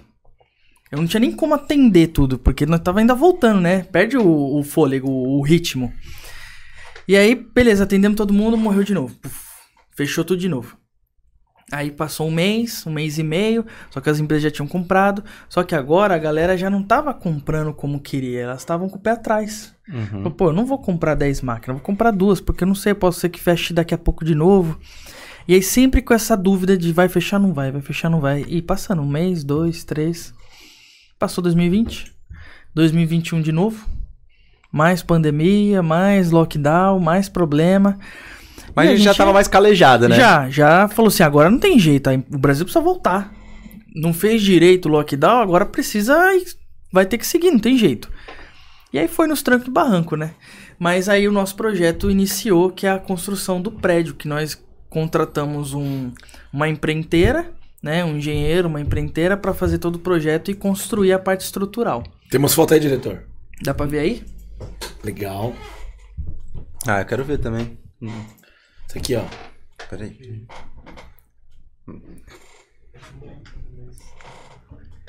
Probleminha técnico? É. Corrompeu a imagem. Mas ó, tá, tá na tela aqui. Aqui, ó. Tá. Então, aí nós Legal. começamos o projeto de construção desse prédio, né? Eu falo que é um prédio, porque, assim, tem dois andares, mas é o nosso prédio, é o meu terreno, é, eu tô construindo do jeito que eu realmente quero, com toda a experiência que a gente passou, aonde que eu quero uma mesa, onde que eu quero que tenha uma tomada, com a minha, com a minha experiência, né? Eu não, não vou fez- me moldar ao imóvel, eu vou moldar o imóvel do jeito que eu É quero, muito legal isso. né? Não fazer o que dá, fazer o que quer. Exato. Mostra aí, pode- vamos mostrar agora como é que tá? O, o, o- Mostra E aí, aí- diretor, a próxima foto. E aí foi construindo, hoje o primeiro andar é a próxima foto. Cara, olha essa, olha essa foto, galera. Essa foto tá. é, parece montagem. Então, Mas não aí, é. aí já é o que que é? Aí é a minha linha de produção da GBMAC. Esse, é o, esse primeiro andar a gente deixou exclusivo para a parte de produção, né? Então tem as estações de trabalho, tem do outro lado tem a parte das máquinas de selagem. Mas né? nem Então- parece ser foto, né? Não Parece, parece. ser projeto 3D. Então, mas é, é, é o primeiro andar. E eu já tô com essa operação lá. Nesse primeiro andar já funciona. E para esse ano a gente está previsto para mudar para o térreo, já trazer parte de expedição, triagem e a minha loja física que eu vou ter lá, que vai ter o balcão, atendimento. E o segundo andar, que aí é a parte administrativa, desenvolvimento, vai ter sala de treinamento, salão de, sala de eventos para você chamar. Às vezes um fabricante quer dar uma palestra sobre um produto, aí eu vou ter um espaço lá para ele, é, fazer reunião com a galera. Então lá vai ter tudo, né? Quantos Sim, metros quadrados tem lá? Tem 600 metros quadrados. Legal. É, É e, gigante, velho. E eu, eu fiz. A, a gente já fez o desenho das prateleiras, né? A gente já testou qual o tamanho da prateleira que eu quero para caber a caixa maleta, né? Onde vai ficar os produtos. Quais o diâmetro que tem que ter. Tem produto que às vezes é 10 centímetros, outros precisam de um espaçamento de 15. Então a gente está pensando exatamente toda a experiência que eu tenho lá onde eu estou para não sofrer aqui, para não não ficar descasado, tipo, ah, eu quero botar um produto aqui, pô, não tem espaço. Eu vou ter que botar lá no outro canto. Não, cada um vai ter seu espaço, né? Eu tenho muito produto que fica armazenado em pallet. E quando a empresa vem descarregar, eu tenho que descarregar o pallet na mão. Pô, eu quero uma palhetadeira e uma empilhadeira Que dê pra transitar, que né? dê pra transitar com o produto. Porque às vezes eu compro o produto, por exemplo, cada caixa pesa 10 quilos e cada pallet vem 100 caixas. Então é uma tonelada cada pallet. Caramba. E quanto tempo E você descarrega esse vem- pallet? Então, às vezes vem 4, 5 pallets pra entregar de uma vez. Demora-se descarregar? 4 horas ou Tu mais. fez 5 toneladas em 4 horas? É. Mas aí nós chama a para, galera. né? A expedição é, para. nós chama a galera e vamos na mão. Vezes sobra até pra mim. Mas isso é ruim, porque perde-se muito tempo. Quanto tempo? né? Então, umas 4 horas ali pro, pra, Quatro pros horas. pallets. É Metade do 4 período. horas, Então, quantos quando o cara colaboradores? vem, bota, a gente bota uns 3, 4 colaboradores. 3, 4 horas de. Meio período de um dia pra 4 colaboradores. E Quanto assim, você deixa de ganhar? desgasta. né? Sim. Fora que ainda desgasta eles, né? É cansativo, pô, é prejudicial à coluna, então tem que tomar seus cuidados. E a gente quer ter realmente um lugar onde, pô, eu pego a, a palhetadeira, eu transito com o pallet, posiciono ele, com a empilhadeira eu subo e guardo num porta-pallet. Então lá vai ter um porta-pallet para esse tipo de produto. Então tudo está sendo bem pensado, né? Tanto que isso foi para 2021, para 2022 e agora em 2023 já está construído toda a parte estrutural, né? É, tá fazendo só a finalização de telhado. Vai dinheiro numa obra, né? É, vai. Ainda mais quando tem craqueiro que pula e rouba as coisas da obra, né, É, cara? ó, a gente foi Quem sabe tem um assaltado. problema assim. É, a obra ela foi assaltada mais de 30 vezes. Galera, ele tava em obra. A obra foi assaltada mais de 30 vezes. Cara, É. E tu reclamando é- que foi assaltado 5 vezes aqui? Essa é, o cara roubava até a junta de cano que sobrava lá, ele ia lá, pulava e pegava. Então teve, teve momentos que não dava mais pra deixar nenhuma ferramenta, é, não dava pra colocar o cachorro lá porque não tinha muro pra fechar, é, não dava pra colocar grade ainda porque eles estavam ainda num processo de construção. Então se o cara deixasse qualquer é, enxada ou qualquer tipo de coisa, o cara ia, pulava lá e levava. Então, a, a- hoje, graças a Deus, tá tudo fechado, não tem mais problema, tem alarme e tudo. Mas foi mais de 30 vezes. Era todo dia. E todo não dia exagera, mas 30 vezes mesmo, Foi, galera. Ele todo- foi até na polícia, meses- não tinha o que fazer. É, pedia, meu, ele vai lá toda hora de madrugada, entre duas e quatro horas da manhã, mas não pegava. Não tinha jeito. Até que a gente, depois, lá pra. Quando falou assim, meu, chega. Depois da vigésima vez, É, chega, é, começou a tirar tudo, só que dava muito trabalho. Né, pô, ter que guarda, levar todas as ferramentas embora pra, pra empreiteira que fazia lá o serviço. todos ter os que dias, levar né? todo o maquinário e ferramenta embora, dava muito trabalho. Tinha que trazer um caminhão de coisa, voltar com o caminhão. Então, isso atrapalhou muito. Fora que ele roubou várias vezes os equipamentos deles, né? Furadeira, martelete, serra, ferramentas elétricas, ferramentas caras. Então. Mas não era repassado atrapalhando. você. Não, aí era por responsabilidade dele. Mas ele atrasava. Ah, atrasava, porque ele falou, pô, roubaram lá as ferramentas, hoje não vai dar pra fazer nada. Aí, tipo, demorar uns dois, três dias pra comprar as coisas. Então, tipo, atrasava. Prejuízo, né, cara? É, E, e olha só, eu, tô- eu vejo aqui que quantos revés você tomou. Né? você Foi- vê que é só prejuízo, mas continua crescendo. Pela, pela contas parte. aqui, Exato, exato. era pra ele ser assim, um dos mais ricos de São Paulo, mas, esses você vê que- contratempos, né? Você vê que é, faz parte. Eu falo assim, eu tive prejuízo na obra também, porque eu contratei mais um, eu contratei um empreiteiro que foi indicado por até um, um, dos, um dos fiscais da prefeitura que foi lá fazer a documentação. Ele falou, não, pega esse cara aqui que esse cara é bom. Eu falei, mano, Você é o fiscal da prefeitura, né? Então. Que aí autoridade. ele falou, não, pô, mas o cara é bom tal. Mano, depositei 60 pau na conta do cara. Porque afinal é um projeto de um prédio.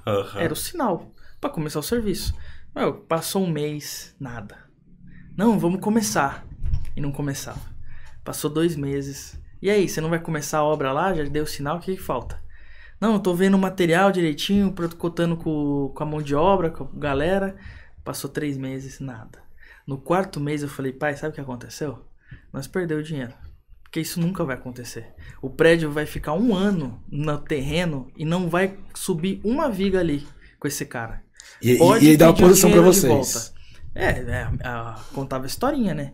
Uma hora era um problema, outra hora é outro problema, outra hora é outro problema, outra hora morreu alguém. Foi levando, foi levando. Foi enrolando. Mas ele o devolveu? famoso ladrão. Ladrão, não. Sumiu. Ah, mau caráter. Sumiu. O cara sumiu. A gente tá tentando processar ele até hoje aí pra ver se consegue alguma coisa, mas ele tem mais de 10 golpes aí já na casa. A gente deu uma puxada aí na galera. Cúmplice E- o, o fiscal da prefeitura. Ah, cobramos dele a indicação tudo. Ele falou, poxa, mas ele fez uma casa pra mim. Ele fez uma casa lá e deu tudo certo. e É, o eu indiquei, 30. mas. É. Então, assim, não deu nada certo. Aí eu falei, ah, pai, fudeu, vai ter que contratar outro. Vai ter que ir atrás de um outro engenheiro, fazer o projeto, fazer todo o laudo, tudo. E aí foi. Aí con- aí encontramos um engenheiro mesmo. Aí eu falei, não, eu quero ir lá no escritório dele. Fui lá no escritório, aí tinha um monte de funcionário. Quem é os pedreiros, a galera aí que trabalha na mão? Cadê? Vamos lá na obra que você tá fazendo. Aí fui lá na obra, galera, tudo uniformizada, registrado. Puxei a capivara do cara. Eu falei, ele falou assim: Não, Gabriel, eu vou querer 100 mil pra começar. Eu falei: Não, cara, eu vou te dar 30. Pra você começar. Começa, manda pau, manda a galera lá, manda o negócio acelerar, que aí depois eu te mando mais. Aí eu só pagava depois que terminava. Terminou eu pago, terminou eu pago. Porque é assim que tem que ser. Só que no calor do momento, não, o cara vai começar, pô, o cara tá. Eu tô querendo construir o meu sonho. E o cara falou que ia construir o meu sonho. E eu fui e dei os 60 pau na ilusão pro cara. E o cara sumiu. E assim, virou um aprendizado. Não vai me quebrar. Mas, pô, me atrasou. Dói, né? Lógico, Lógico são que dói. 60 mil reais. Dói. Acho que dói. Quem Mas eu, começou do zero, eu ainda vou dói há de muito, filho. pegar esse cara ainda. Não, e, Mas fazer o Pô, quê? eu fico com raiva do cara que roubou o portão aqui, que eu tive que gastar três pau pra, pra consertar o portão.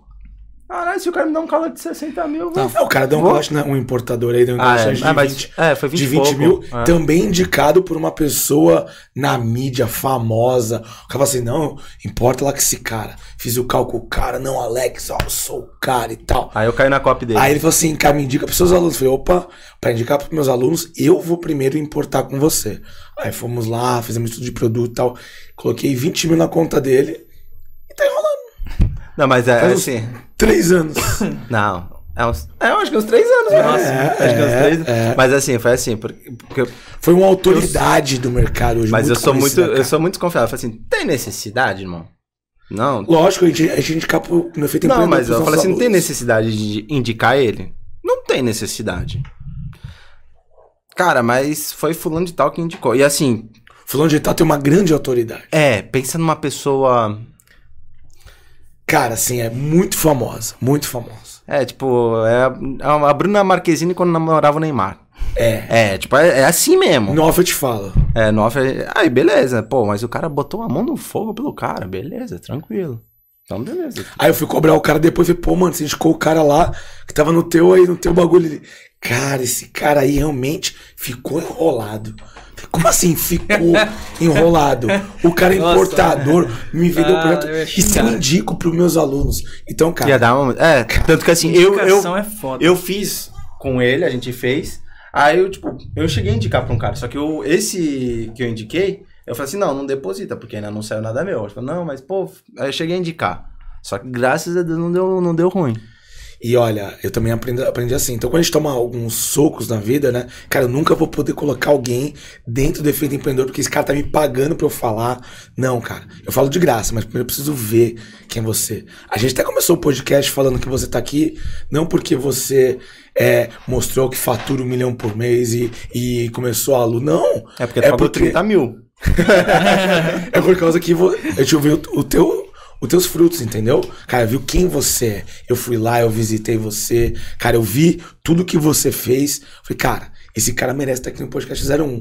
Então, só pra você entender. Cara, que legal. Você também tomou revés, eu também. A gente também. Faz parte da vida. Faz parte de empreender. Porque uma. O maior medo de quem é pequeno é, eu não posso perder nada. O cara tá começando a vender, aí tem uma troca no Mercado Livre. Ele fala, mano, eu não posso perder essa troca. E ele vai, ele briga até o final.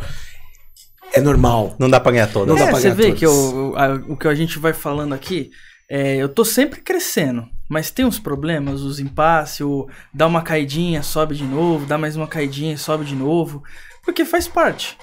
Né? A gente, infelizmente, é assim. A gente tá vendendo muito do nada, não tá vendendo nada. Isso vai fazer você aprender a se calejar, a se preparar a isso.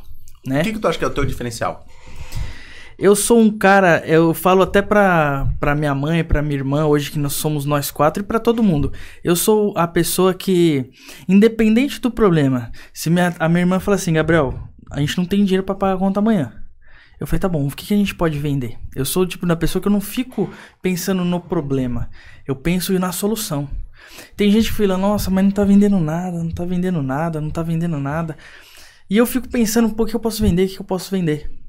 Como fazer dinheiro? Então eu, eu, eu, eu, eu sou. Até meu pai fala assim, pô, mas você não sente? Né? Às vezes ele fala assim, pô, mas, pô, a gente tomou um pau de 60. Nós tomamos um. O cara roubou 60 mil nosso.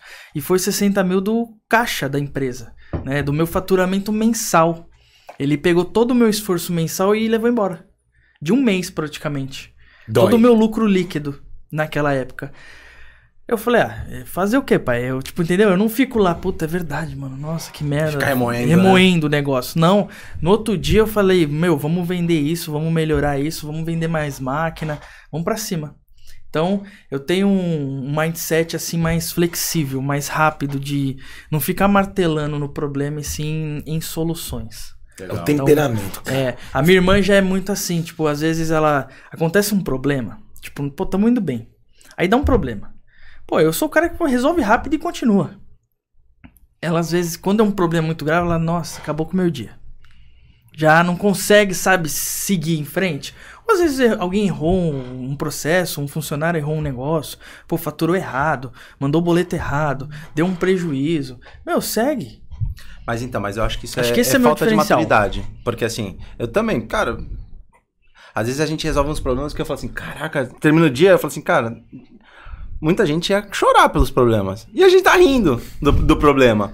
E a minha esposa, quando veio trabalhar comigo, cara, ela também, ela, ela surtava nos problemas que eu até brigava com ela, falando, não, mas tá, qual é o problema? Eu falei, não, eu quero que tu me fale o problema, que isso daí pra mim é troco de bala. Hoje, ela resolve as, as pica toda e, cara, e volta dormindo pra casa, vai, É, volta tipo, sorrindo pra casa. Hoje a gente teve a última situação, foi o quê? Que a gente descobriu que a gente pagava imposto sobre o frete do cliente, por exemplo.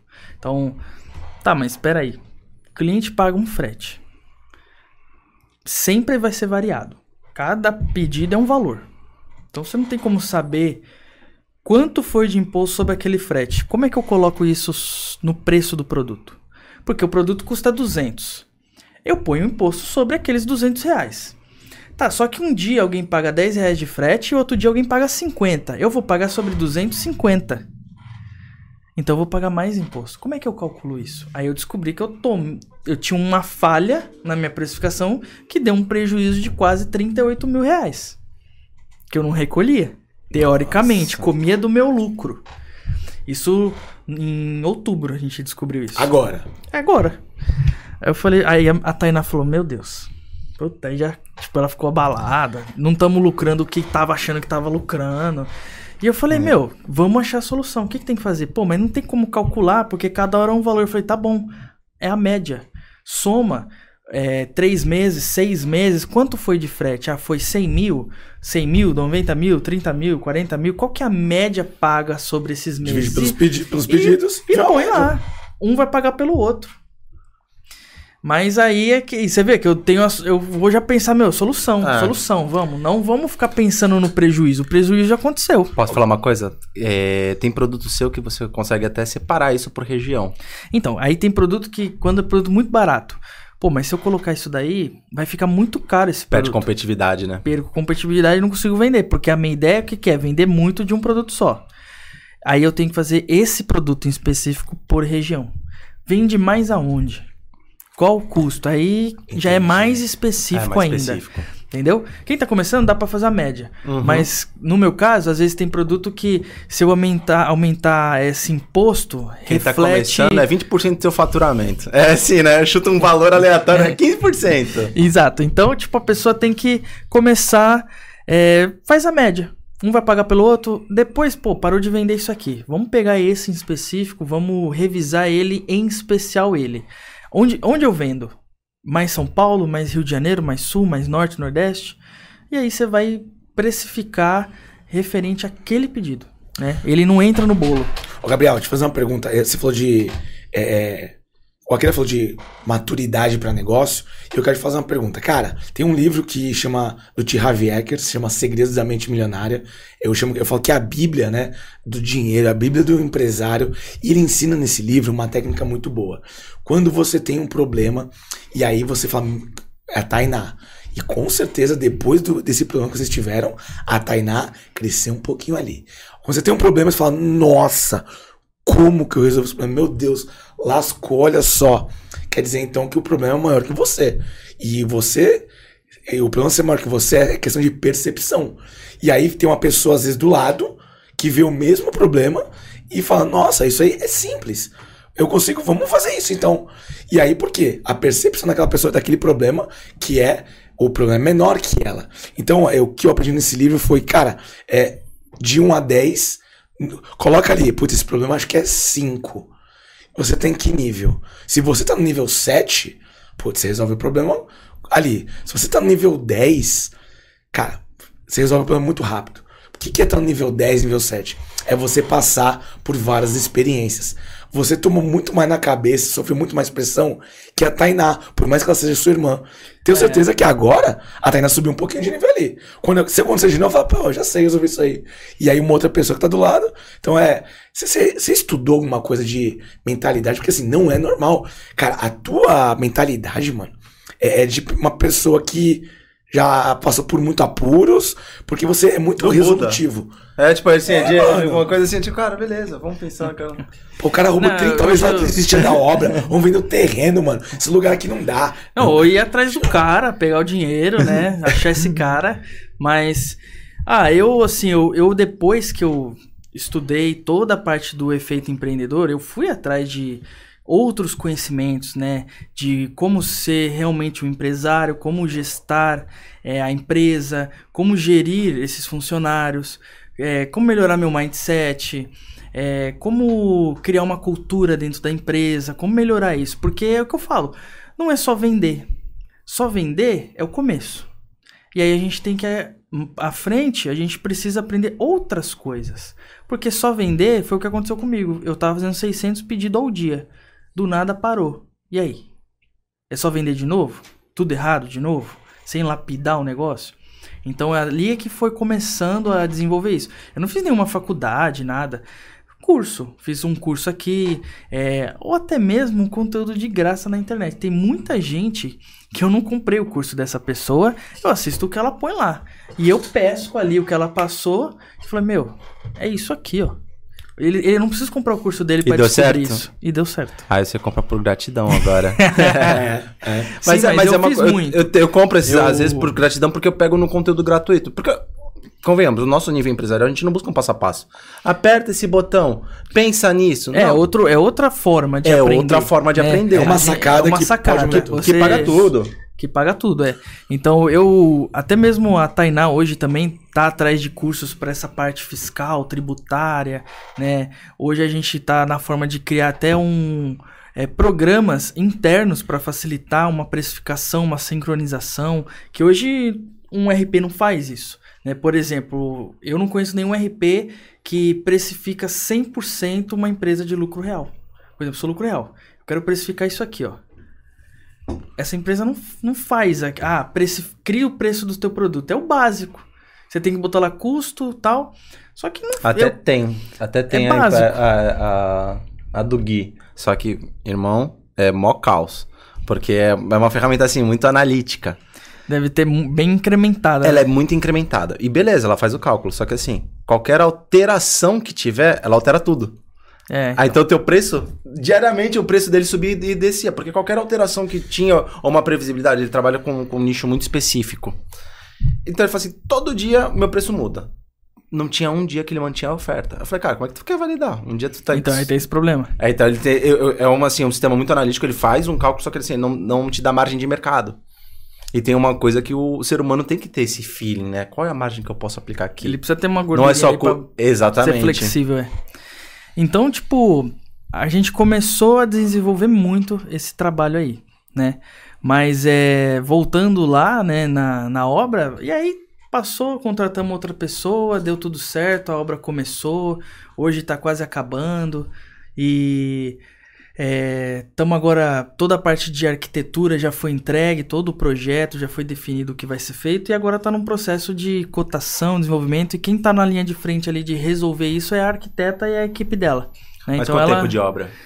a gente está previsto aí para oito meses, ainda esse ano.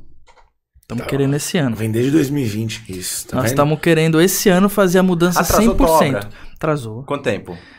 Um Tirando ano o e meio. golpe. Um ano e meio. Um ano e... Porque assim, eu passei por reforma em casa. E assim, eu, eu falei assim, eu que- eu quero Um ano e meio mudar. acho que ainda é pouco, porque o pessoal fala, ah, é pouco, Gabriel. É, pô, eu passei um ano em reforma, só que meu apartamento é, sei lá, cinco vezes me- menor que, que, Então, que lá. é que ainda não chegou lá, né? A gente tá previsto pra esse ano, mas pode ser que não aconteça. Que é. E, Mas e eu- obra é uma mas surpresa, cê- não mas é? sabia que a minha família toda tá muito ansiosa pra acontecer essa mudança e eu não? Porque eu não quero ir pra um prédio que o meu funcionário não sabe fazer um pick and pack. Você quer Eu treinar quero antes? ir com uma equipe que fala, meu, o cara sabe o que tem que fazer. Eu vou só mudar ele de lugar e ele sabe o que tem que fazer lá. É tudo mais bonito, novo, cheiroso, mas ele sabe o que tem que fazer. Tá com uma estrutura Eu certa. não quero ir com uma equipe que não tá preparada pra um prédio. Mas posso falar uma coisa pra você? É, você incentiva. Porque todo efeito novidade gera uma curiosidade do teu colaborador e, e gera. Bom, é óbvio que você quer estar num ambiente melhor. Então, é, o, o aprendizado do teu colaborador também flui muito melhor num ambiente novo. Um ambiente, cara, mais é, amplo, mais limpo, mais claro, tudo mais cheiroso, tudo isso impacta no aprendizado É, dele. concordo. Eu acho que, acho que com certeza vai ser bem melhor lá, né? Vai ser mais fácil de Você incentivar. vai se sentir feliz lá, você vai ver. É, vai ser bem melhor. E assim, é um espaço muito grande para poder crescer muito mais, né? E, e eu, eu tô com uma equipe satisfatória, assim, eles desenvolvem muito bem. A gente conseguiu aplicar até o POP com eles, né? Que é Legal. o, é o plano operacional padrão. Eu consegui desenvolver isso com eles, então eles seguem hoje um protocolo, um processo. Claro que varia, normal, mas eles sabem o que tem que fazer. né? Eles não fogem daquilo ali e estão sempre desenvolvendo. Eu- Eu não contratei ninguém assim que, ó, você sabe o que tem que fazer, faz aí. Não, começou do zero. Eu construí aquela pessoa. Ela, ela não é formada em gestão, logística ou expedição. Cara, Eu, a pessoa que hoje cuida da minha triagem, ela não tem faculdade, não tem conhecimento nada. Foi o primeiro emprego dela. Ela hoje cuida da minha triagem, entrada e saída de mercadoria. tipo, ela entende mais de logística que muito cara que é formado. Provavelmente. Legal. né? E ela entende da minha logística, do meu processo ali dentro. Que é mais importante. Que é mais e hoje a importante. gente busca, né, Gabriel? Alguém que. Não que tenha um papel da faculdade, é importante, mas alguém que tenha resultado. Resultado, é. Vontade é resultado. Comportamento é resultado. Eu falo assim pra todo mundo, o cara é formado, sabe? Pô, eu manjo de logística pra caramba, Gabriel, eu quero trabalhar na tua empresa. Mas eu quero ganhar 10 mil. Eu não ligo de pagar. Você vai me mostrar resultado que justifica esse salário? Tá tudo bem. Pô, eu quero você do meu lado. Eu quero pagar mais do para você do que pra mim. Uhum. mas eu quero o resultado. Agora, a pessoa querer receber antes de mostrar ou de desenvolver algo ou de mos- ou mostrar um resultado mínimo que eu espero, aí é difícil, né? É, eu falo muito que às vezes as pessoas querem, elas querem ganhar o diploma antes de fazer a faculdade. Não É tem que fazer a colher sem plantar. Exato. Né? Só Isso que é colher existe. sem plantar, não existe. É só, só mendiga e criança que ganha dinheiro. Eu acho que eu acho que uma boa conversa com o seu com o seu com o seu empregador, com a sua empresa, ó, eu eu, eu quero ganhar mais. Beleza. Quer ganhar mais? Vamos combinar um negócio, três meses pra gente desenvolver esse projeto. Deu certo, é teu. É um combinado, né? Então, acho que tudo que é combinado não sai caro. Mas, enfim, a gente vai sempre desenvolvendo, vai construindo. E aí passou aí 2021, né? Passamos 2021 com esse projeto, desenvolvendo a GBMAC, desenvolvendo a empresa, faturando cada vez mais e aumentando o faturamento já nessa linha de lucro real. O lucro real já mais amadurecido, né? Bem desenvolvido, já bem organizado, já cada um com seu prolabore, custo fixo, sempre monitorando, sempre cortando custos, né? Que é uma coisa que, meu, parece que cresce Você que tem uma nem pessoa- árvore, cresce sozinho. Só pra cuidar da de contábil dentro da tua empresa ou não? Hoje eu tenho uma pessoa que me ajuda na parte fiscal e contábil. A Tainá cuida da parte fi- é, financeira e também auxilia um pouco nessa parte de contabilidade. aí. Ela cuida da parte fiscal ali em geral, né? E eu cuido do resto, que é comercial, né? Tanto venda em atacado, Mercado Livre, balcão. Né? Eu tenho esses três canais e hoje a gente está desenvolvendo os outros canais também. Então tenho mais uma pessoa para isso. Pode tirar uma dúvida? Você ainda cria anúncio? Crio anúncio todo dia. Eu às vezes crio. Ah, é. Tá vendo? Hoje, hoje mesmo eu tava tendo uma reunião com a pessoa que cria os anúncios pra mim, porque às vezes acontece assim, precisa dar uma revisada num fornecedor, precisa dar uma olhada lá nos anúncios se tá com as fotos certas, se o produto às vezes muda. Às vezes muda o produto, muda a cor, muda alguma coisa. Então tem que atualizar porque, meu, é um, um tracinho torto, o cara já reclama, fala que não é a mesma coisa. Né? Então tem que estar sempre acompanhando isso. E quem passa isso é a triagem. A triagem recebe, confere lá com o cadastro que tem as fotos, que é do anúncio. Fala, ó, tem variação, tem que passar para correção, e aí tem todo um processo. Mas é cria anúncio todo dia, precifica todo dia, muda preço, tem alteração de preço, tem a conferência de preço também. Às vezes eu tenho alguns produtos que varia semanalmente o custo desse produto. Às vezes eu compro lá e aumentou lá no fornecedor. Então eu tenho que aumentar aqui também. Por, meio que inflação isso, né? Então você tem que ajustar o preço conforme é, porque quando eu for comprar tá mais caro do que quando eu Exatamente. comprei. Então eu tenho essa pessoa para analisar esses produtos semanal, que é a pessoa de compras, né? A gente fala assim, ah, eu tenho uma pessoa de compras. Ela é de compras ou ela é uma pessoa que tira pedido? Porque só para tirar pedido, e lá no funcionário manda 10 peças. Isso aí qualquer um faz. Uhum. Isso aí você manda, até eu faço isso lá, mando lá no e-mail 10 peças, 20 peças dessa, 30 dessa. Ah, eu acho que 20 tá bom e manda, tá tudo certo. Agora, um comprador realmente, que pode gerar um resultado, uma economia para a empresa, tem que desenvolver muito bem. Ele tem que ter conhecimento, tem que entender sobre curva ABC, tem que entender sobre é, estoque mínimo, máximo, tem que ser uma técnica de persuasão, tem que entender um pouco ali de negociar com o fornecedor, torcer o fornecedor, tem que tem que ser assim, né? E eu, e eu mostrei para essa pessoa hoje que tá, é, é uma mulher, é a Joyce, ela que cuida hoje do compras, e eu falo assim, ó, você tem que ser assim, ó, porque hoje quem quer estar tá na náutica vendendo produto não sou eu. Eles querem vender para mim. Então, a nós é que manda, nós é que tem que dar regra. E eu tenho volume para comprar do cara. Se eu tenho volume para comprar do cara, ele tem que ceder para mim.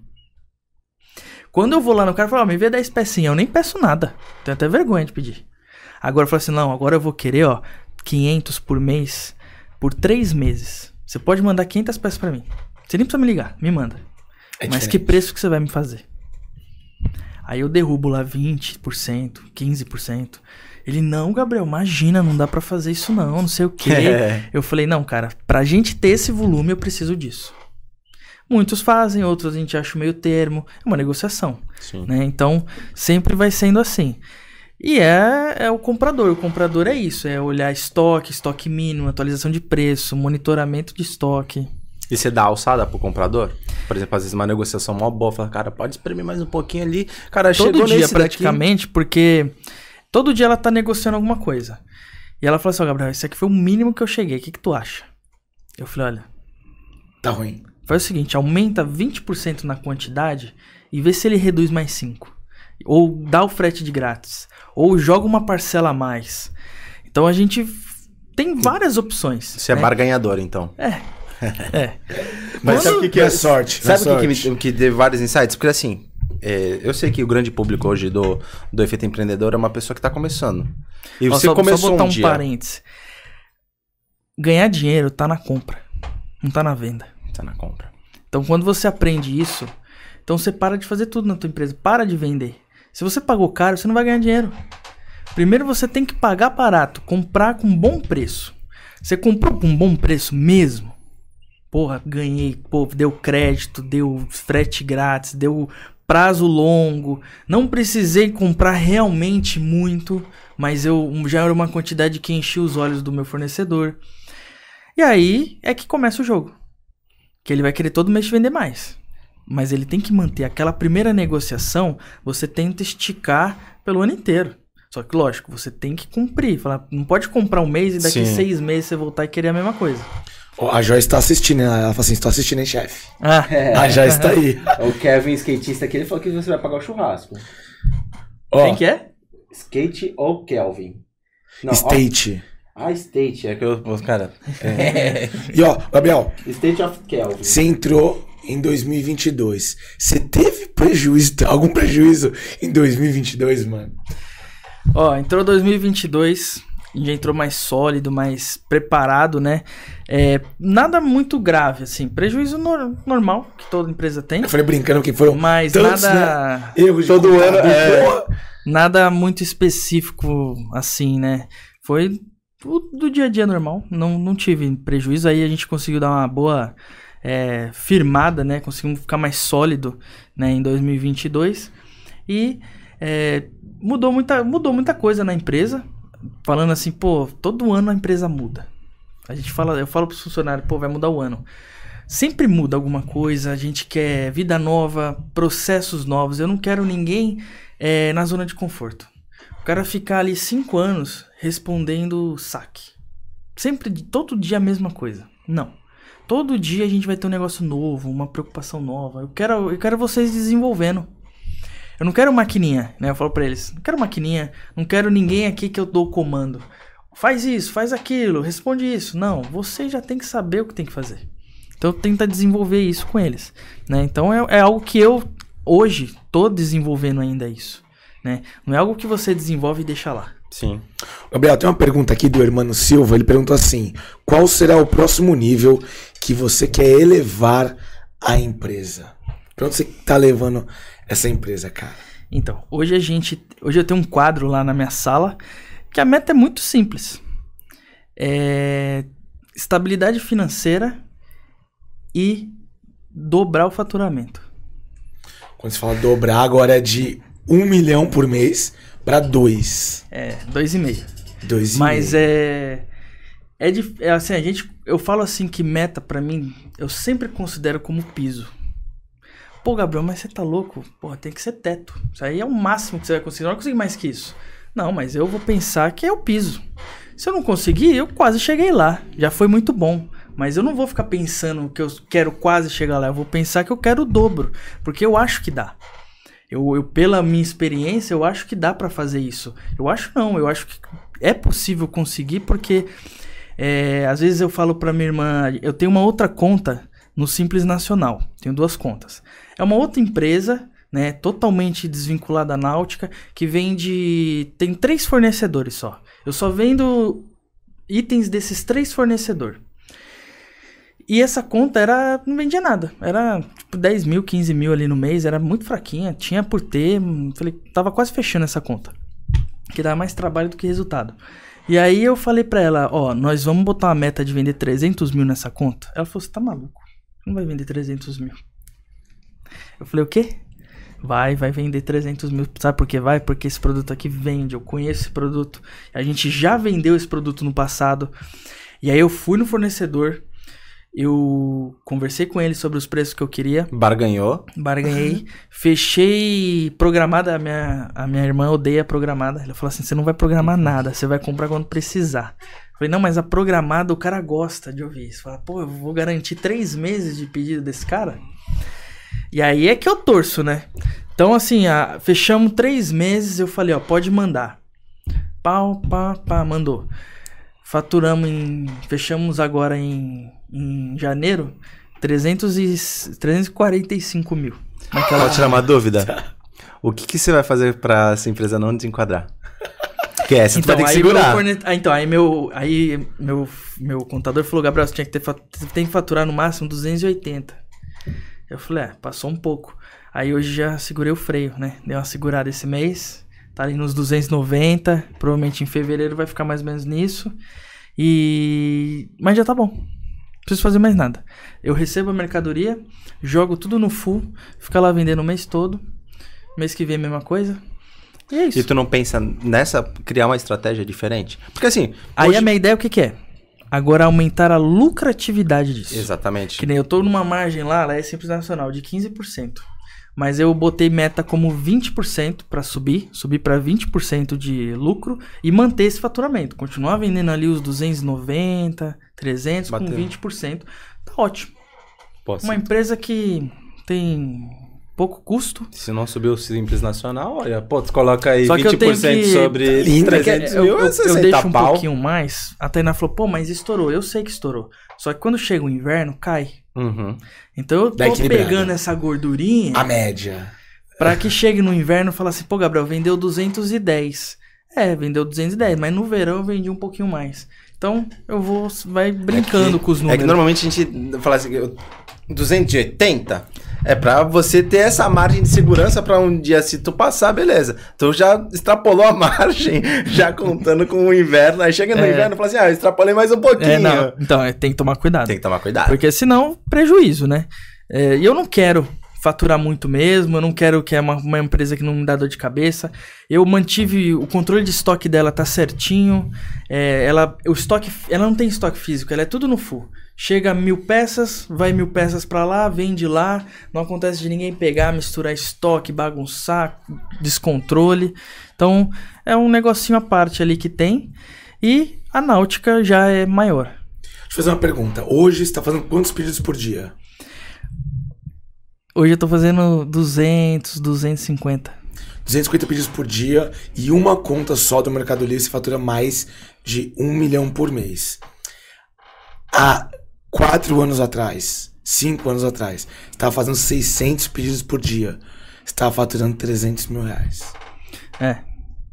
Cara, é, É, um- galera, se- essa, esse podcast, cara, foi uma aula. Eu acho que tá todo mundo. Meu, é, é, meu, cara, dá pra chegar. Você não pagava imposto, não tinha caixa, mas você fazia 600 pesos por dia. Olha a foto. Uhul! Hoje você faz três vezes menos, fatura três vezes mais, tem caixa, tá se planejando, sabe como dobrar, abrir uma segunda conta. Quem tá faturando aí tá 300 mil, tá quase 20% de margem, 60 pau de. Cara, É, e eu penso assim, cara, o que, o que me trouxe de insight? Porque assim, todo mundo que olha o Gabriel ou olha o faturamento, um milhão, não sabe o quão trabalhoso é. Não é simples, não é simples. Vender na internet não é só você anunciar, fazer. Claro, no começo é. No começo é assim, você vai vender porque você precisa pagar a conta e vai vender porque você precisa pagar a conta e vai vender porque você paga a conta. Mas tem gente que fica isso por anos, anos, anos, anos. Eu conheço vendedores que, cara, vendem há 10 anos e há 10 anos na mesma coisa. Não evoluem. Não evoluem. É, você foi um cara que. Você tem uma coisa que meu pai vai falar assim: meu pai, eu erro uma vez. Na segunda eu não erro. É. Eu Então- aprendo. É, você aprende, né? Porque tem gente que fala assim: ah, não, mas. É muito difícil, dá muito trabalho. Pô, eu falei, cara, É, coisas básicas a pessoa não trabalho, faz. não? Trabalhar dá trabalho. você concorda, Gabriel, que o, o- hoje, hoje quando eu olho o teu pau, eu falo, cara, que legal, também quero isso. Mas eu vejo que hoje o Gabriel que eu tô vendo aqui, ele tem o mesmo core business há oito anos atrás, quando você começou, que era vender no Mercado Livre. É o mesmo core business. Mas você falou uma coisa aqui agora que o Gabriel lá de trás não entendia. Você falou assim: todo ano alguma coisa muda. E a gente vai ter que mudar sempre. Mas o mesmo core business é vender no Mercado Livre. Só que tem que fazer diferente. Então eu vejo assim: você concorda que empreender e tudo que você fez até agora foi um resultado de decisões que você tomou? Algumas decisões erradas, algumas decisões que você tomou prejuízo. Quanto prejuízo você tomou, cara, que você viu como aprendizado? Porque assim, você tomou prejuízo, ah, vou, te, vou vender um imóvel. Não, cara, você recuperou tudo isso vendendo no Mercado Livre. Então, a, a decisão de continuar vendendo no Mercado Livre, de entender o jogo, você concorda que foi um. Hoje eu tô vendo o Gabriel que ele não entendia há oito anos atrás, também vendia no Mercado Livre, mas as decisões de lá eram diferentes daqui. Com certeza. É, hoje tem muito mais maturidade para as coisas, a gente consegue entender melhor. E foi o que eu sempre falei lá no começo. É, eu quero vender com mais lucratividade. Eu continuo fazendo a mesma quantidade de pedido. Um pouquinho mais, um pouquinho menos. Mas hoje eu tenho três, é, quatro canais que entram dinheiro, que vendem. Então não é só mais um. Hoje eu tenho outros, eu vendo em outros marketplaces. Então, o Mercado Livre ele representa uma quantidade alta no meu faturamento, mas existe um desenvolvimento acontecendo em outras plataformas, né? E, e é isso. O, é sempre um aprendizado e, e sempre vai mudar. É uma coisa que o Mercado Livre me ensinou. Toda hora muda alguma coisa. É, caraca, esse daí eu acho que foi a melhor frase. Uma coisa que o Mercado Livre me Ele me ensinou. ensinou. Ele vai mudar. Sabe por quê? Teve um ano que eu falei assim, ó, nós vamos terminar de fazer todas essas mudanças aí que o Mercado Livre exigiu no anúncio e nós vamos para outro marketplace. Quando eu terminava e eu falei, agora vamos para outro, vamos para Magalu. Mudava alguma coisa no Mercado Livre, eu tinha que voltar de novo pro Mercado Livre, porque senão eu ia perder o que eu tava Eu acho que foi vendendo. 2019, cara. Eu acho que foi 2019 Pô. que teve muita alteração. Foi uma atrás da outra. Todo mês tinha uma coisa. Todo mês tinha uma alteração. E aí eu falei, pô, agora eu preciso voltar. Aí voltava, ajeitava. Ia pra lá, não, não dá, volta de novo. Pô, falei, meu, toda hora vai ter mudança isso aqui, cara. Isso aqui vai toda hora ter mudança. E agora tá tendo mais uma, né, da reputação, que pra mim foi, é, tá sendo uma, foi uma, uma mensagem, assim, bem pesada, né? Porque você diminuir é, de 3% a reclamação pra 1, pra mim é bastante, porque eu, querendo ou não, a gente tava com 1,2% de reclamação. Pô, tava bem, porque era 3, menos da metade. Porra, agora eu tô estourado. Agora, como é que eu faço pra reduzir esse perder o plástico. 1,2? Vai ficar Então. só verdinho. Então a gente já, aí já montei um planejamento pra mudar isso. Mas, Mas posso você- falar uma coisa pra você? É, o Mercado Livre vai mudar isso daí na parte também do do atendimento. Por quê? Cara, eu tava vendo um vídeo na internet, cara que compra só pra testar produto e devolve. E o cara falando, eu tava vendo shorts disso. Sim.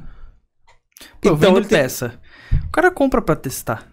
Pô, eu acho que é a placa. O cara vai lá, compra a placa, pô, E te não é. devolve. Me devolve. Pra mim, tudo bem, eu troco no fornecedor, eu às vezes revendo no balcão como usado. Mas eu tenho uma forma de escoar. Agora, pô, prejudicar minha reputação pra isso, né? Então, pô, é, é pesado, né? Você lidar Mas já te prejudicou já, porque Já. te gerou um custo. Claro, eu tive que pagar essa devolução. Então a gente tem esse custo já no nosso, na nossa precificação, mas já pensou você Mas poderia virar margem pra você. reputação? Mas poderia, Poderia virar margem pra você. Poderia ser um lucro. E é uma coisa assim. Tem muita gente que faz. E eu acho que o Mercado Livre ele vai começar a melhor- melhor- melhorar o suporte. Porque, cara, o que vai chover de falar assim, cara, essa reclamação é indevida. Porque tem reclamação indevida. Tem casos que realmente acontecem. Claro. Mas tem casos que, cara, o cara compra de sacanagem, o cara compra pra testar, o cara fala assim, ah, é, o produto não é. O, o cara não sabe nem abrir reclamação no Mercado Livre. Aí abre de qualquer forma, qualquer tipo de reclamação. Porque ele não sabe que impacta o vendedor. Mas eu fiz uma live com o Andrezinho segunda-feira e ele, pô, ele trabalha no Mercado Livre há mais, ele trabalha há 15 anos e ele falou pra mim, cara, Alex, é, nada é escrito na pedra aqui também. É, com certeza tem nichos que são mais delicados que outros. Por exemplo, moda é um nicho que também tem bastante troca e devolução. Automotivo, o teu, o teu ramo. E aí, claro, o mercado vai atuar para todo mundo. Só que, claro, com certeza ele vai ver como isso vai reverberar. Então, com certeza ele vai fazer alguma coisa no suporte. De repente, ó, categoria XXX, os maiores vendedores foram, foram prejudicados. Cara, vamos então fazer um esquema diferente aqui. Cara, ele tá mais maduro. Hoje o Mercado Livre, pô, ele deixa, ele trouxe o, o efeito para próximo dele. Então a gente, cara, é consultor, é influencer, tá na API. Cara, antes ele não tinha isso. Então, assim, é, saber disso já, já me conforta. Mas estamos desesperados.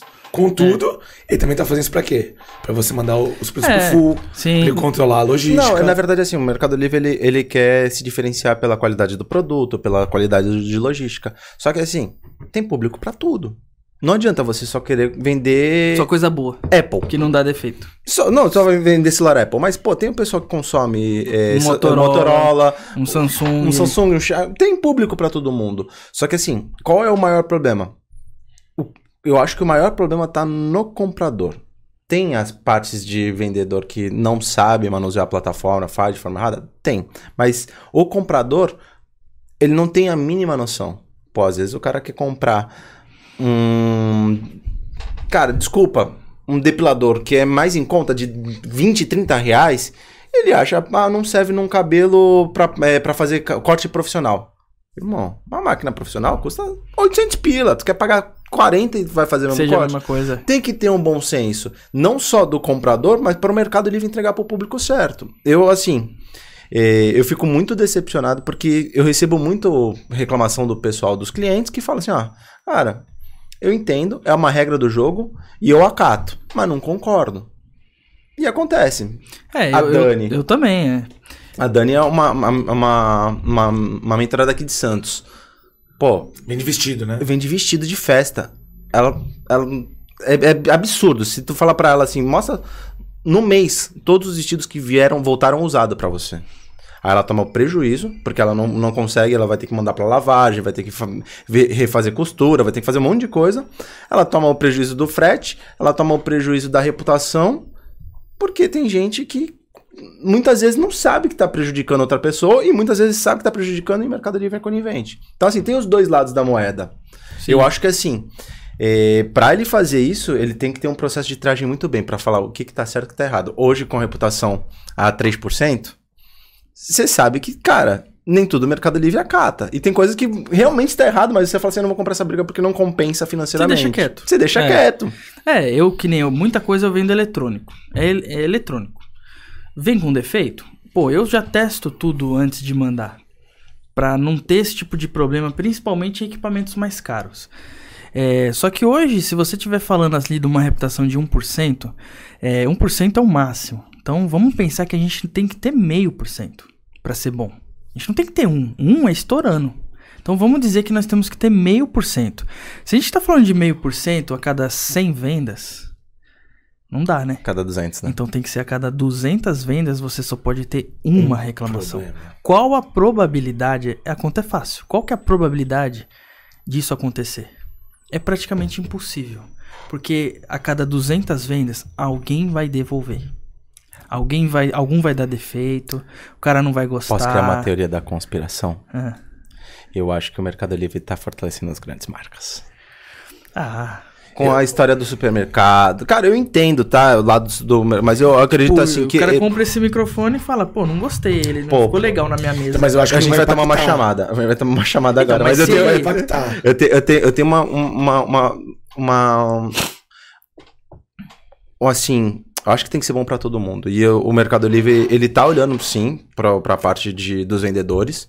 Melhorou muito, muito, muito, muito. Só que a realidade do Gabriel é diferente de 99% dos vendedores que estão no, Mercado Livre. O cara que tá no Mercado Livre, ele não tá como uma empresa. Ele tá com o Zé do Couve querendo vender na internet, ganhando dinheiro e não tá tendo o conhecimento. O Mercado Livre investe pouco em conhecimento, tá? Conhecimento da própria plataforma. Você sabe o que pode e não pode. Ah, sim, é como se fosse hoje, por exemplo, se o Mercado Livre fosse do jeito que é hoje, quando eu estava lá em 2017 e 18, meu, seria muito difícil. Muito difícil. É muito difícil. Talvez eu não sei se daria certo eu vender esses produtos, começar a vender esses produtos, porque eu vendo placa eletrônica. Eu comecei vendendo placa eletrônica. Com certeza, a cada 100, uma vai dar defeito. Nem pode não ser o produto, pode ser que o cara ligou errado. O cara ou não era o defeito a placa, e o cara foi lá e comprou. E aí? E pode ser que o cara também chega lá, cara, a transportadora, cara, é, deixou cair, quebrou, jogou um bagulho em cima. Pode ter Eu um hoje não de tenho nenhum produto que, tipo, a cada 200 vendas eu não tenho nenhuma reclamação. Eu não tenho É. nenhum produto. E quem não tem reclamação é porque não tá vendendo. Exato. Eu Não. tenho uma, duas, três reclamações a cada 200 vendas em um produto? Tenho. Só que é muito. É que o teu volume ainda é alto. Imagina pro cara que faz 30 vendas. Então, mas calma. Uma reclamação Vai impactar diferente. Vai ter um suporte diferente. O Andrezinho falou na live de segunda-feira. Não, Então, assim, claro, ele tá subindo a régua. Eu tenho medo Mas- disso porque, tipo, ah, eles vão revisar. Mas só depois que estourar pra todo mundo. óbvio. Mas só sempre foi depois, assim. puta, ferrou todo mundo, vamos revisar. Mas aí já, Você porra, lembra já da regra dos perderam a cinco reais? reputação. Meli sendo Lembro. Meli. É. Meli sendo Tu- mas tu lembra da, da regra dos 5 reais? Lembro. Cara, era absurdo, porque tu não tinha como calcular, velho. Eu Não tinha- vendia produtos por R$ 2,50, R$ reais. Do nada, tem que botar 5,50. Mas peraí, Não, antes de, da, 5,50... da regra dos 5 reais, era assim, ó. A partir de X reais, vai virar frete grátis. Tu querendo ou não. Ainda é assim. Não. Mas tu não. Se Não o cara era, colocasse no carrinho, hoje tu tem a previsibilidade dos 5 Ah, reais. Nossa, sim, é sim. tu verdade. precifica com 5 reais a É mais. verdade. Antigamente tu não tinha esse controle. Gente, Tomava é verdade. prejuízo pra caramba. Cara, tu ia prejuízo atrás de prejuízo. O cara colocava no carrinho, tu não precificava com isso, aí o cara ganhava frete grátis e era descontado de você. É um produto tipo de 50 reais, botava dois, 100, frete grátis. Exatamente. Frete grátis de ou de 17 reais ou de 23, ou no caso eu tinha as máquinas de 79 reais de frete grátis. E Tomava prejuízo. E, e a gente não tinha como ca- ca- calcular a previsibilidade. Passamos um tempão. Aí depois veio os 5 reais. Olha, precifica com 5 reais para produto frete grátis. Se Ele- atingir o frete grátis, você não paga os 5 reais e paga o frete. Mas, cara, quem acaba perdendo? O consumidor. Porque É, acaba porque pagando mais caro. foi aplicado e depois corrigiu, Aham. né? E Meli sendo Meli. O mais interessante é, cara, o, o Meli, apesar de tudo, ele ainda é um canal ótimo pra começar. Ah, mas e depois do dia 21? Cara, eu não vou É esperar o até o dia 21. É, ainda Cara, é, foi o que eu te falei. Todos os marketplaces se espelham no Meli, cara. Sim. Os cara. Todo mundo que. A experiência que tem no Meli, você não tem nenhum. De, não tô aqui falando bem do Meli, mas, cara, eu sou o cara sempre que vejo o copo meio cheio. Eu tô louco pra que chegue logo o dia 21. Não porque é o aniversário da minha esposa nesse dia, mas também é o, vai ser o 11 de setembro aí pro, pra uma galera. Só que eu quero que vocês entendam uma coisa, cara. A gente sempre vai encontrar alguma forma de sobreviver ao caos. Então, aquele produto, talvez você vai ter que trazer um produto que a cada 200 vendas não te dê troca, e É, você vai ter que é. fazer uma, uma jogada para vender a zero lucro, para vender, para aumentar teu índice. Sempre tem uma saída. É, você tem que ter um planejamento, que nem a Tem gente, o meu planejamento disso foi já na primeira semana que saiu essa notícia, eu já sentei com a Tainá e falei, ó, vamos fazer um planejamento pra isso, quais são os produtos que estão com problema? esses. É o que eu fabrico, é o que eu revendo, vale a pena continuar vendendo, não vale, manda pro full para tentar dar um jeito. Então já estamos manda mandei alguns pro full, né? Eu trabalhava 50% full, 50% expedição lá com a gente, né? Mas talvez eu tenha que mandar um pouco mais pro full. Então, assim, existem N possibilidades para você desenvolver. Só que é que eu te falei, sempre tá mudando e sempre tá exigindo mais de você a ser melhor. Mas então, mas o que, que o Mercado Livre quer? Ele, cara, eu acho que é o caminho correto. E cada vez mais está dificultando a barreira de entrada. Porque assim, antigamente, para entrar no Mercado Livre, desculpa, cara, qualquer um entrava. Três minutos. Cara, e, e assim. Eu... Até hoje. CPF, filho. Não, não, mas né, vamos, vamos ah, pegar que, lá atrás. Tem que validar o telefone. Não, não, não, não, mas vamos pegar lá atrás. Tu, vem, tu anunciava de qualquer jeito, irmão. Ah, colocava qualquer palavra, colocava um template. Vendia, vendia. Tudo vendia. vendia. Aí começou a profissionalizar. Começou a profissionalizar. Aí chegou e falou assim: opa, peraí, você vai, eu vou te entregar a venda até um certo momento do CPF. Porque eu quero que você vá para minha logística. Então você tem que começar a emitir nota fiscal. Opa, subiu um pouquinho a barreira de entrada.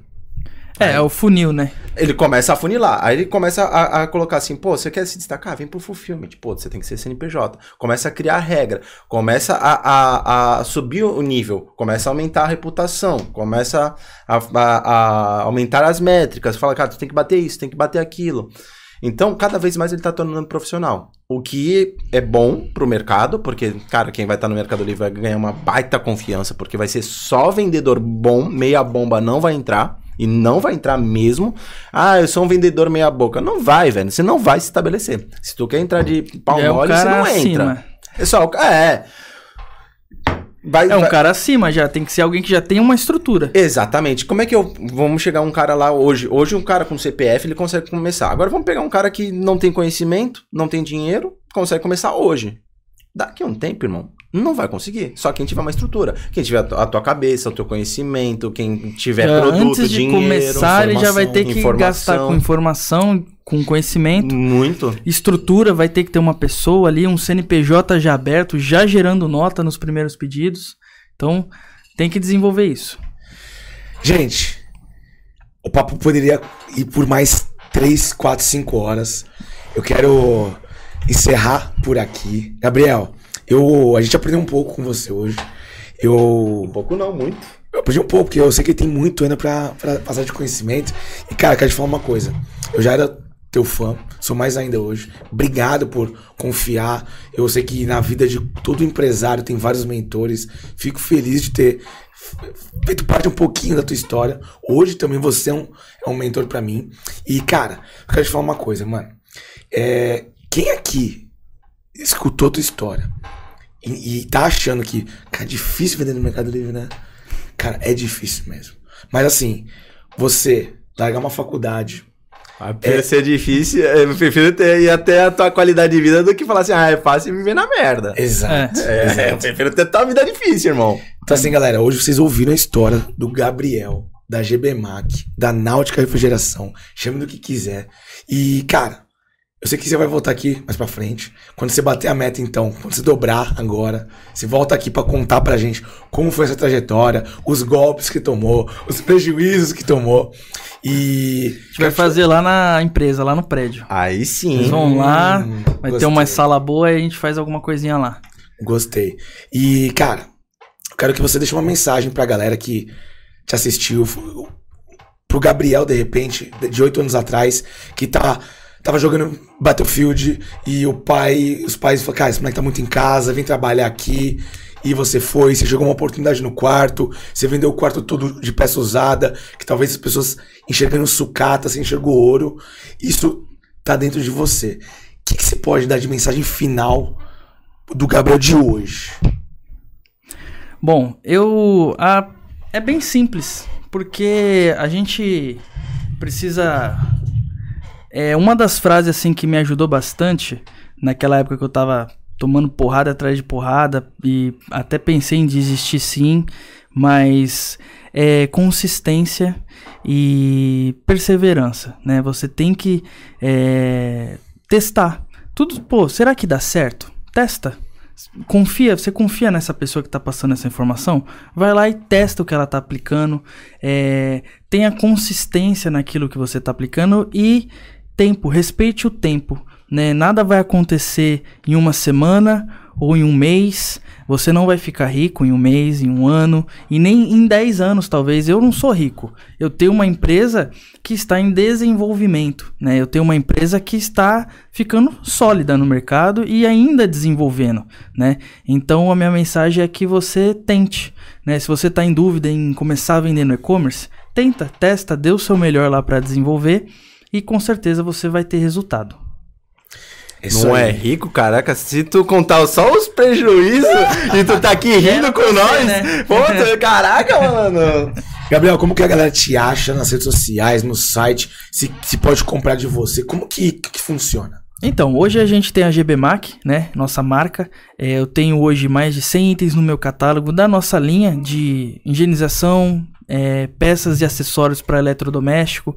Se o pessoal quiser começar a revender esse produto, a gente tem uma boa flexibilidade para começar, né? Eu posso ajudar a pessoa a desenvolver esse trabalho com o produto. Na verdade, isso eu já dou toda essa assessoria para quem revende o meu produto. Qualquer um que quiser revender meu produto, eu passo, eu mando todas as fotos do produto, descrição do produto, é, sugestões de como vender, kits sugeridos, né? Eu informo tudo isso para esse cliente e para quem está começando no e-commerce eu ajudo a desenvolver o e-commerce. Como que eu vendo esse produto, Gabriel?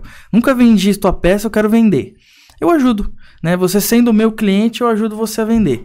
E é, ofereço curva A, curva B, eu mostro como é que é. Você pode começar hoje um pedido mínimo, porque a gente é, é muito baixo, né? Tá na faixa dos mil reais. Então, se você quiser comprar qualquer produto meu, mil reais você consegue comprar Variado no preço de ou atacado. Não? Variado, mix. Ah, posso ah, comprar quero... 10 peças dessa, mais 10 daquela, deu mil uma reais. Peça. Isso. Posso comprar uma peça dessa, Pode reais. comprar uma dessa, uma dessa, uma dessa, deu lá mil reais, a gente faz a venda. Legal. Você, na verdade, você entra já como um preço de atacadista né? Então você vai ter um bom preço para vender. Vou te falar que é o melhor preço do Brasil? Não. Porque, vou ser sincero, eu não Opa. posso vender pelo preço que um cara que compra 10 mil peças comigo. E Sim. alguém compra mil. Então, ou 100 peças, ninguém vai ter o melhor preço que de quem compra 10 Em nenhum lugar do mundo, irmão. E nem o melhor. Então, assim, é, é, quantitativo. Quanto mais você comprar, é uma negociação que a gente, a gente faz. E aí você vai aumentando, a gente vai melhorando, vai conseguindo ser mais atrativo e vai desenvolvendo esse trabalho. Mas eu dou todo esse suporte. Tem o contato é, da GBMAC, né? Que é uh, arroba GBMAC underline oficial, que é no Instagram. E tem o meu, que é arroba Gabriel, underline 19, né? Então, se vocês quiserem chamar na GBMAC, né? O pessoal quiser chamar na GBMAC lá para revender os produtos, pode estar tá chamando lá ou me chamando direto. Beleza? Quando chamar, não esquece, fala, Gabriel, eu queria fazer um pedido mínimo, mas eu queria fazer em 30, 60 e 90. Testa! Espreme Gabriel! Espreme Gabriel! Eles têm um monte de técnica de negociação aqui, mas brincadeira à parte, cara, foi muito legal, Gabriel. Ver a história, cara, o cara saiu do zero e hoje tem uma empresa que ano passado aí faturou mais de 13 milhões só no Mercado Livre, cara. Sou teu. É, é lindo ver isso, ver que tudo não foi castelo, castelo de de. De areia, né? É, e não foi mar de flores, né? Pô, que beleza. Olha só, só assim, ó. Só assim, Só não. crescendo, pum, só. Pum, pum, pum, pum, pum, pum. E vai que vai. Lucas Akirirarra, como que a galera te encontra nas redes sociais? Cara, é akira.iraha no Instagram. Ou arroba iraha contabilidade. Ou arroba iraha.contabilidade. É isso. E para vocês também quiserem me seguir no Instagram, é alexmoro.efeito taca Alex Moro que só vai ter eu. E tomar cuidado com os fakes, né? Tem um monte de fake por É, aí. não é, não sei se só vai ser só tu não, hein? Tem alguns fakes por aí. É, mas com 200 mil seguidores. É verdade. Né? Bom, queria agradecer a todos vocês. E esse foi mais um episódio do Efeito Cast, o podcast do Efeito Empreendedor. Foi da hora. Junto. Foi da hora. Valeu. Valeu, Valeu. galera. Abração.